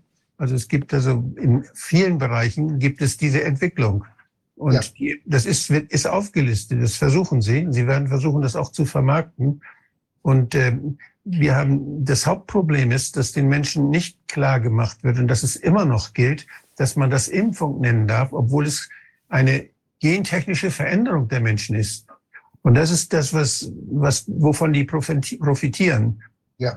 Man, man muss natürlich, muss sagen, diese Industrie, die das alles mitmacht und die in Kauf nimmt, dass so solche Warp Speed, wie das ja heißt, sie nennen das ja immer ganz positiv, dass das jetzt ganz schnell geht, dass man einen Impfstoff auf den Markt bringt. Nachdem Sie vorher gesagt haben, ja, wir brauchen 10 bis 15 Jahre, bis Ja. wir wissen, wie es wirkt. Jetzt, jetzt sagen Sie, das kriegen wir in wenigen Monaten. Und die Regierung machen das mit, die Zulassungsbehörden machen das mit. Und das Ganze, das ist in einem, in einem Feld, wo wir jetzt sehen nach Covid, was da passiert dabei. Wir sehen, dass die Menschen krank werden, dass sie schwer geschädigt werden. Ja. Und das wollen sie jetzt noch mehr machen. Das heißt, dort sind Menschen, die kriminelle Energie haben, ganz einfach. Und dort Ja. sind Politiker, die das zulassen. Und dort sind Zulassungsbehörden, die uns nicht schützen davor. All diese Sachen müssen wir sehen. Und da ist natürlich überhaupt kein Vertrauen mehr berechtigt in keine Spritze. Ich würde keinem Kind, keinen Eltern empfehlen jetzt. Ich bin Amtsarzt gewesen, habe selbst Impfprogramme früher durchgeführt. Ich würde Ja. jetzt keinem, den Eltern jetzt nicht empfehlen, noch diesen Spritzen zu trauen. Ich würde meine Kinder davor schützen wollen. Ja. Ich habe mehrere Patienten, die durch die Covid-Hysterie keine Covid-Spritze gekriegt haben, aber bevor, also äh, 2019, äh, haben sie Influenza äh, äh, äh, gekriegt. Und Ja. dieselbe oder so ähnliche Symptome haben als von dem Covid-Spritze.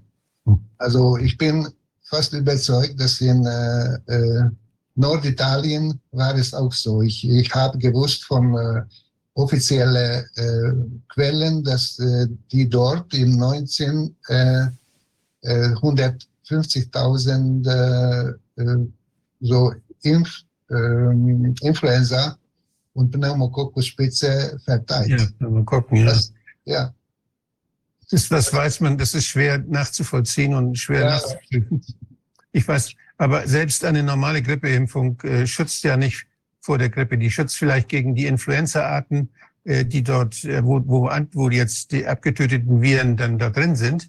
ja. Aber sie haben, wir wissen, dass wenn sie gegen, wenn sie gegen eine Virensorte die Leute immunisieren, dann tritt die Grippe trotzdem auf und zwar mit anderen Viren, weil die anderen Viren dann einfach mehr Platz haben und weil die anderen Viren dann diese Rolle übernehmen. Die Grippe verhindern sie nicht durch die Grippeschutzimpfung. Die Cochrane, die Cochrane-Untersuchungen sind eindeutig.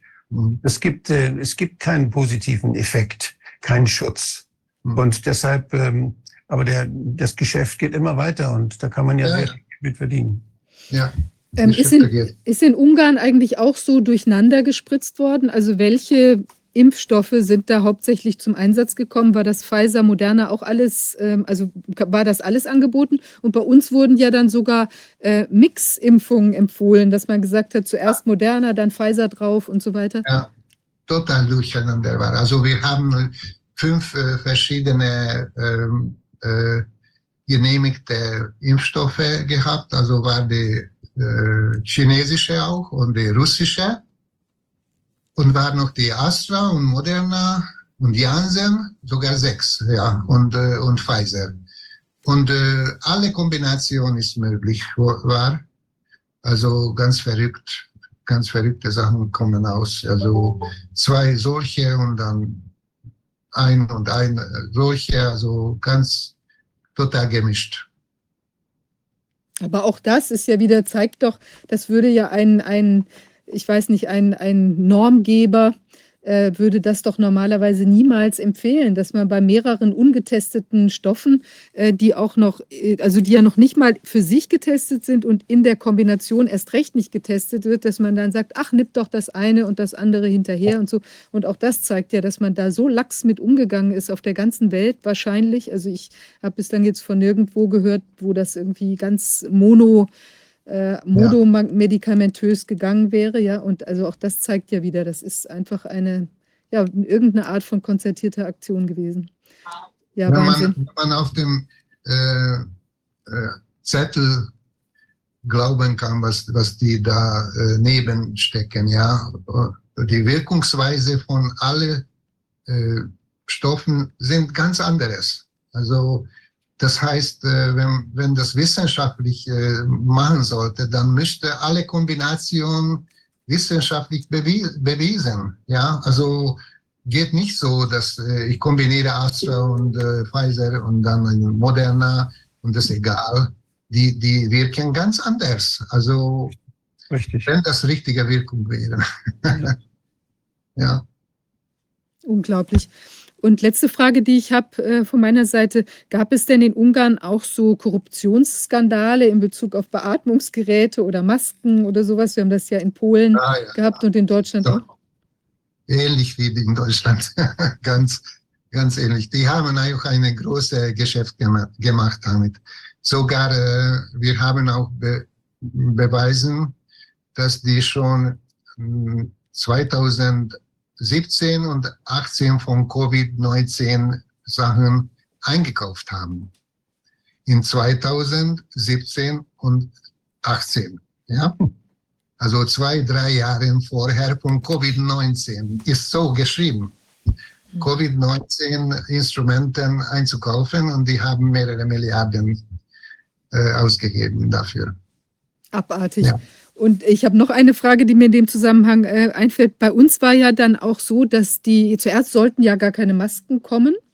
Und dann war ja der große, ähm, also die, wie war das noch? Es war doch ähm, zuerst war es so, äh, diese war nicht auch die Begründung teilweise für den Lockdown, dass es nicht genug Masken gab oder genug Schutzmaterial, dass man deshalb auch irgendwie ganz besonders achten musste auf diesen Abstand. Gab es diese, wir hatten dann das seltsame Phänomen, dass da zum Beispiel Masken angeblich im Zoll festgehalten wurden oder verschwunden sind, eine Riesenlieferung, die da nach Ja. Deutschland kommt, kommen sollte. Und deshalb hatten wir plötzlich nirgendwo Masken zur Verfügung, weshalb die dann im Gesundheitssystem sich auch gar nicht schützen könnten. Also das ist ja schon ein sehr außergewöhnlicher Ja. Umstand.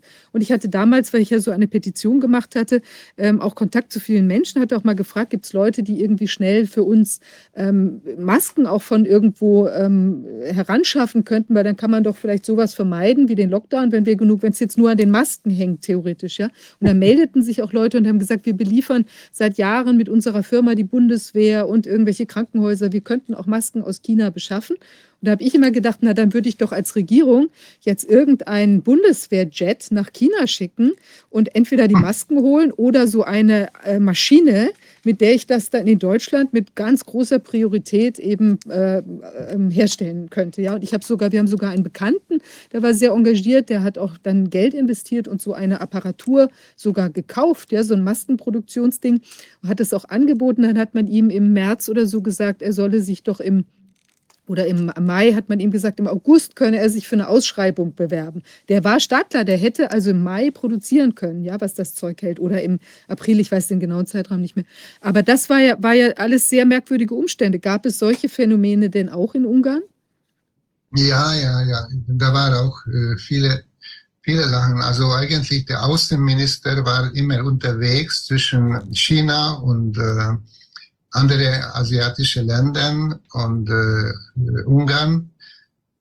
Und äh, es war immer eine große Erfolgsbericht, äh, dass er wieder so große Menge das und das äh, gekauft hat. Und äh, äh, so sind die, die ungarischen Leute in, in, Sicherheit, weil kommen die, die großen Lieferungen. Und da war auch wirklich so, wie Sie das jetzt gesagt haben oder du gesagt hast, äh, dass ähm, äh, so militärische Flugzeuge waren unterwegs und äh, die haben immer irgendwelche große Menge Masken und Atemgeräten geliefert nach Ungarn. Und wissen wir immer noch nicht, was mit dieser unheimlich großen Menge Atemgerät äh, passierte seitdem, weil war keine Leute, die das funktionieren lassen konnten.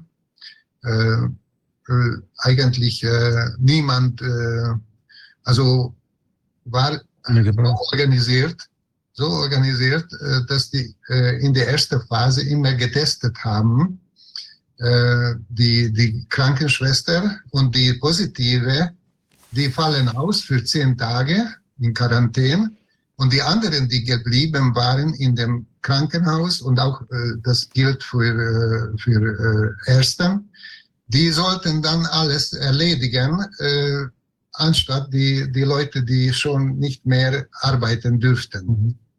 Äh, und, äh, und deswegen war eine große Schwierigkeit in der ersten Phase in den Krankenhäusern. auch Abteilungen wurden geschlossen äh, dass sie einfach nicht funktionieren konnten, weil kein Personal war da.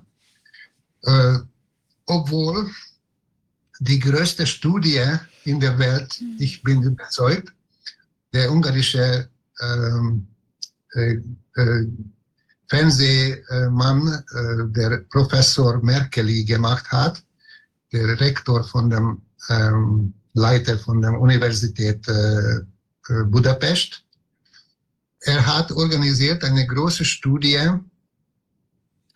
äh, wurde 11.000 Leute ausgewählt in der ganzen Ungarn mit der vier Universität äh, organisiert. Die sollten äh, in der, von der vier Universität irgendwohin eingehen, PCR getestet und IgG getestet. Das war 2020 äh, im Sommer also erste Phase, erste Welle. Ja? Und die haben ge gefunden, von 11.000 äh, Testprobanden war drei positive, drei positive äh, PCR. Ja? Und war, Antikörper, Antikörper. Nein, das war die PCR. Ah, PCR. Wow. PCR. Und 70 äh, Antikörper positiv. Ja. 70 okay. von dem äh, 1000, also ja. 0,00. Das ist viel weniger, viel weniger als zu erwarten, denn die Beta-Coronaviren, die gibt es ja seit vielen Jahren. Ja. Und die PCR-Tests sind ja auch Beta-Coronaviren, springen die an. Nach Angabe von Herrn Drosten, der diesen Test ja entwickelt hat, sind ja auch, ist der auch sensibel gegenüber anderen Beta-Coronaviren, die es ja seit SARS-1 zumindest weltweit geben muss. Ja. Und äh, Corona war immer so um die 10 Prozent äh, war immer 10 Prozent Anteil der Grippe. Also hätte man dann denken müssen, bei 11.000 Menschen, ja. da hätte man also viel höhere Zahlen erwartet, ja. Ja. Also das war die erste Welle in Ungarn. Und äh, das äh, publiziert, veröffentlicht in eine kleine englische äh, geriatrische Zeitung, äh, Englisch. Und auf Ungarisch wurde das niemals, das war einfach, äh, äh, einfach in, in Stumme gelassen. Also so. Es ist schon verrückt. Es ist wirklich dieser, unser Titel heute ähm, ist dies doch Wahnsinn, so hat es doch Methode, äh, passt ausgezeichnet, ja, weil es ist ja ein, ein Wahnsinn oder ein, eine völlig evidenzferne Handlungsweise, die sich überall manifestiert hat. Ja, es ist also schon, schon ganz, ganz bemerkenswert.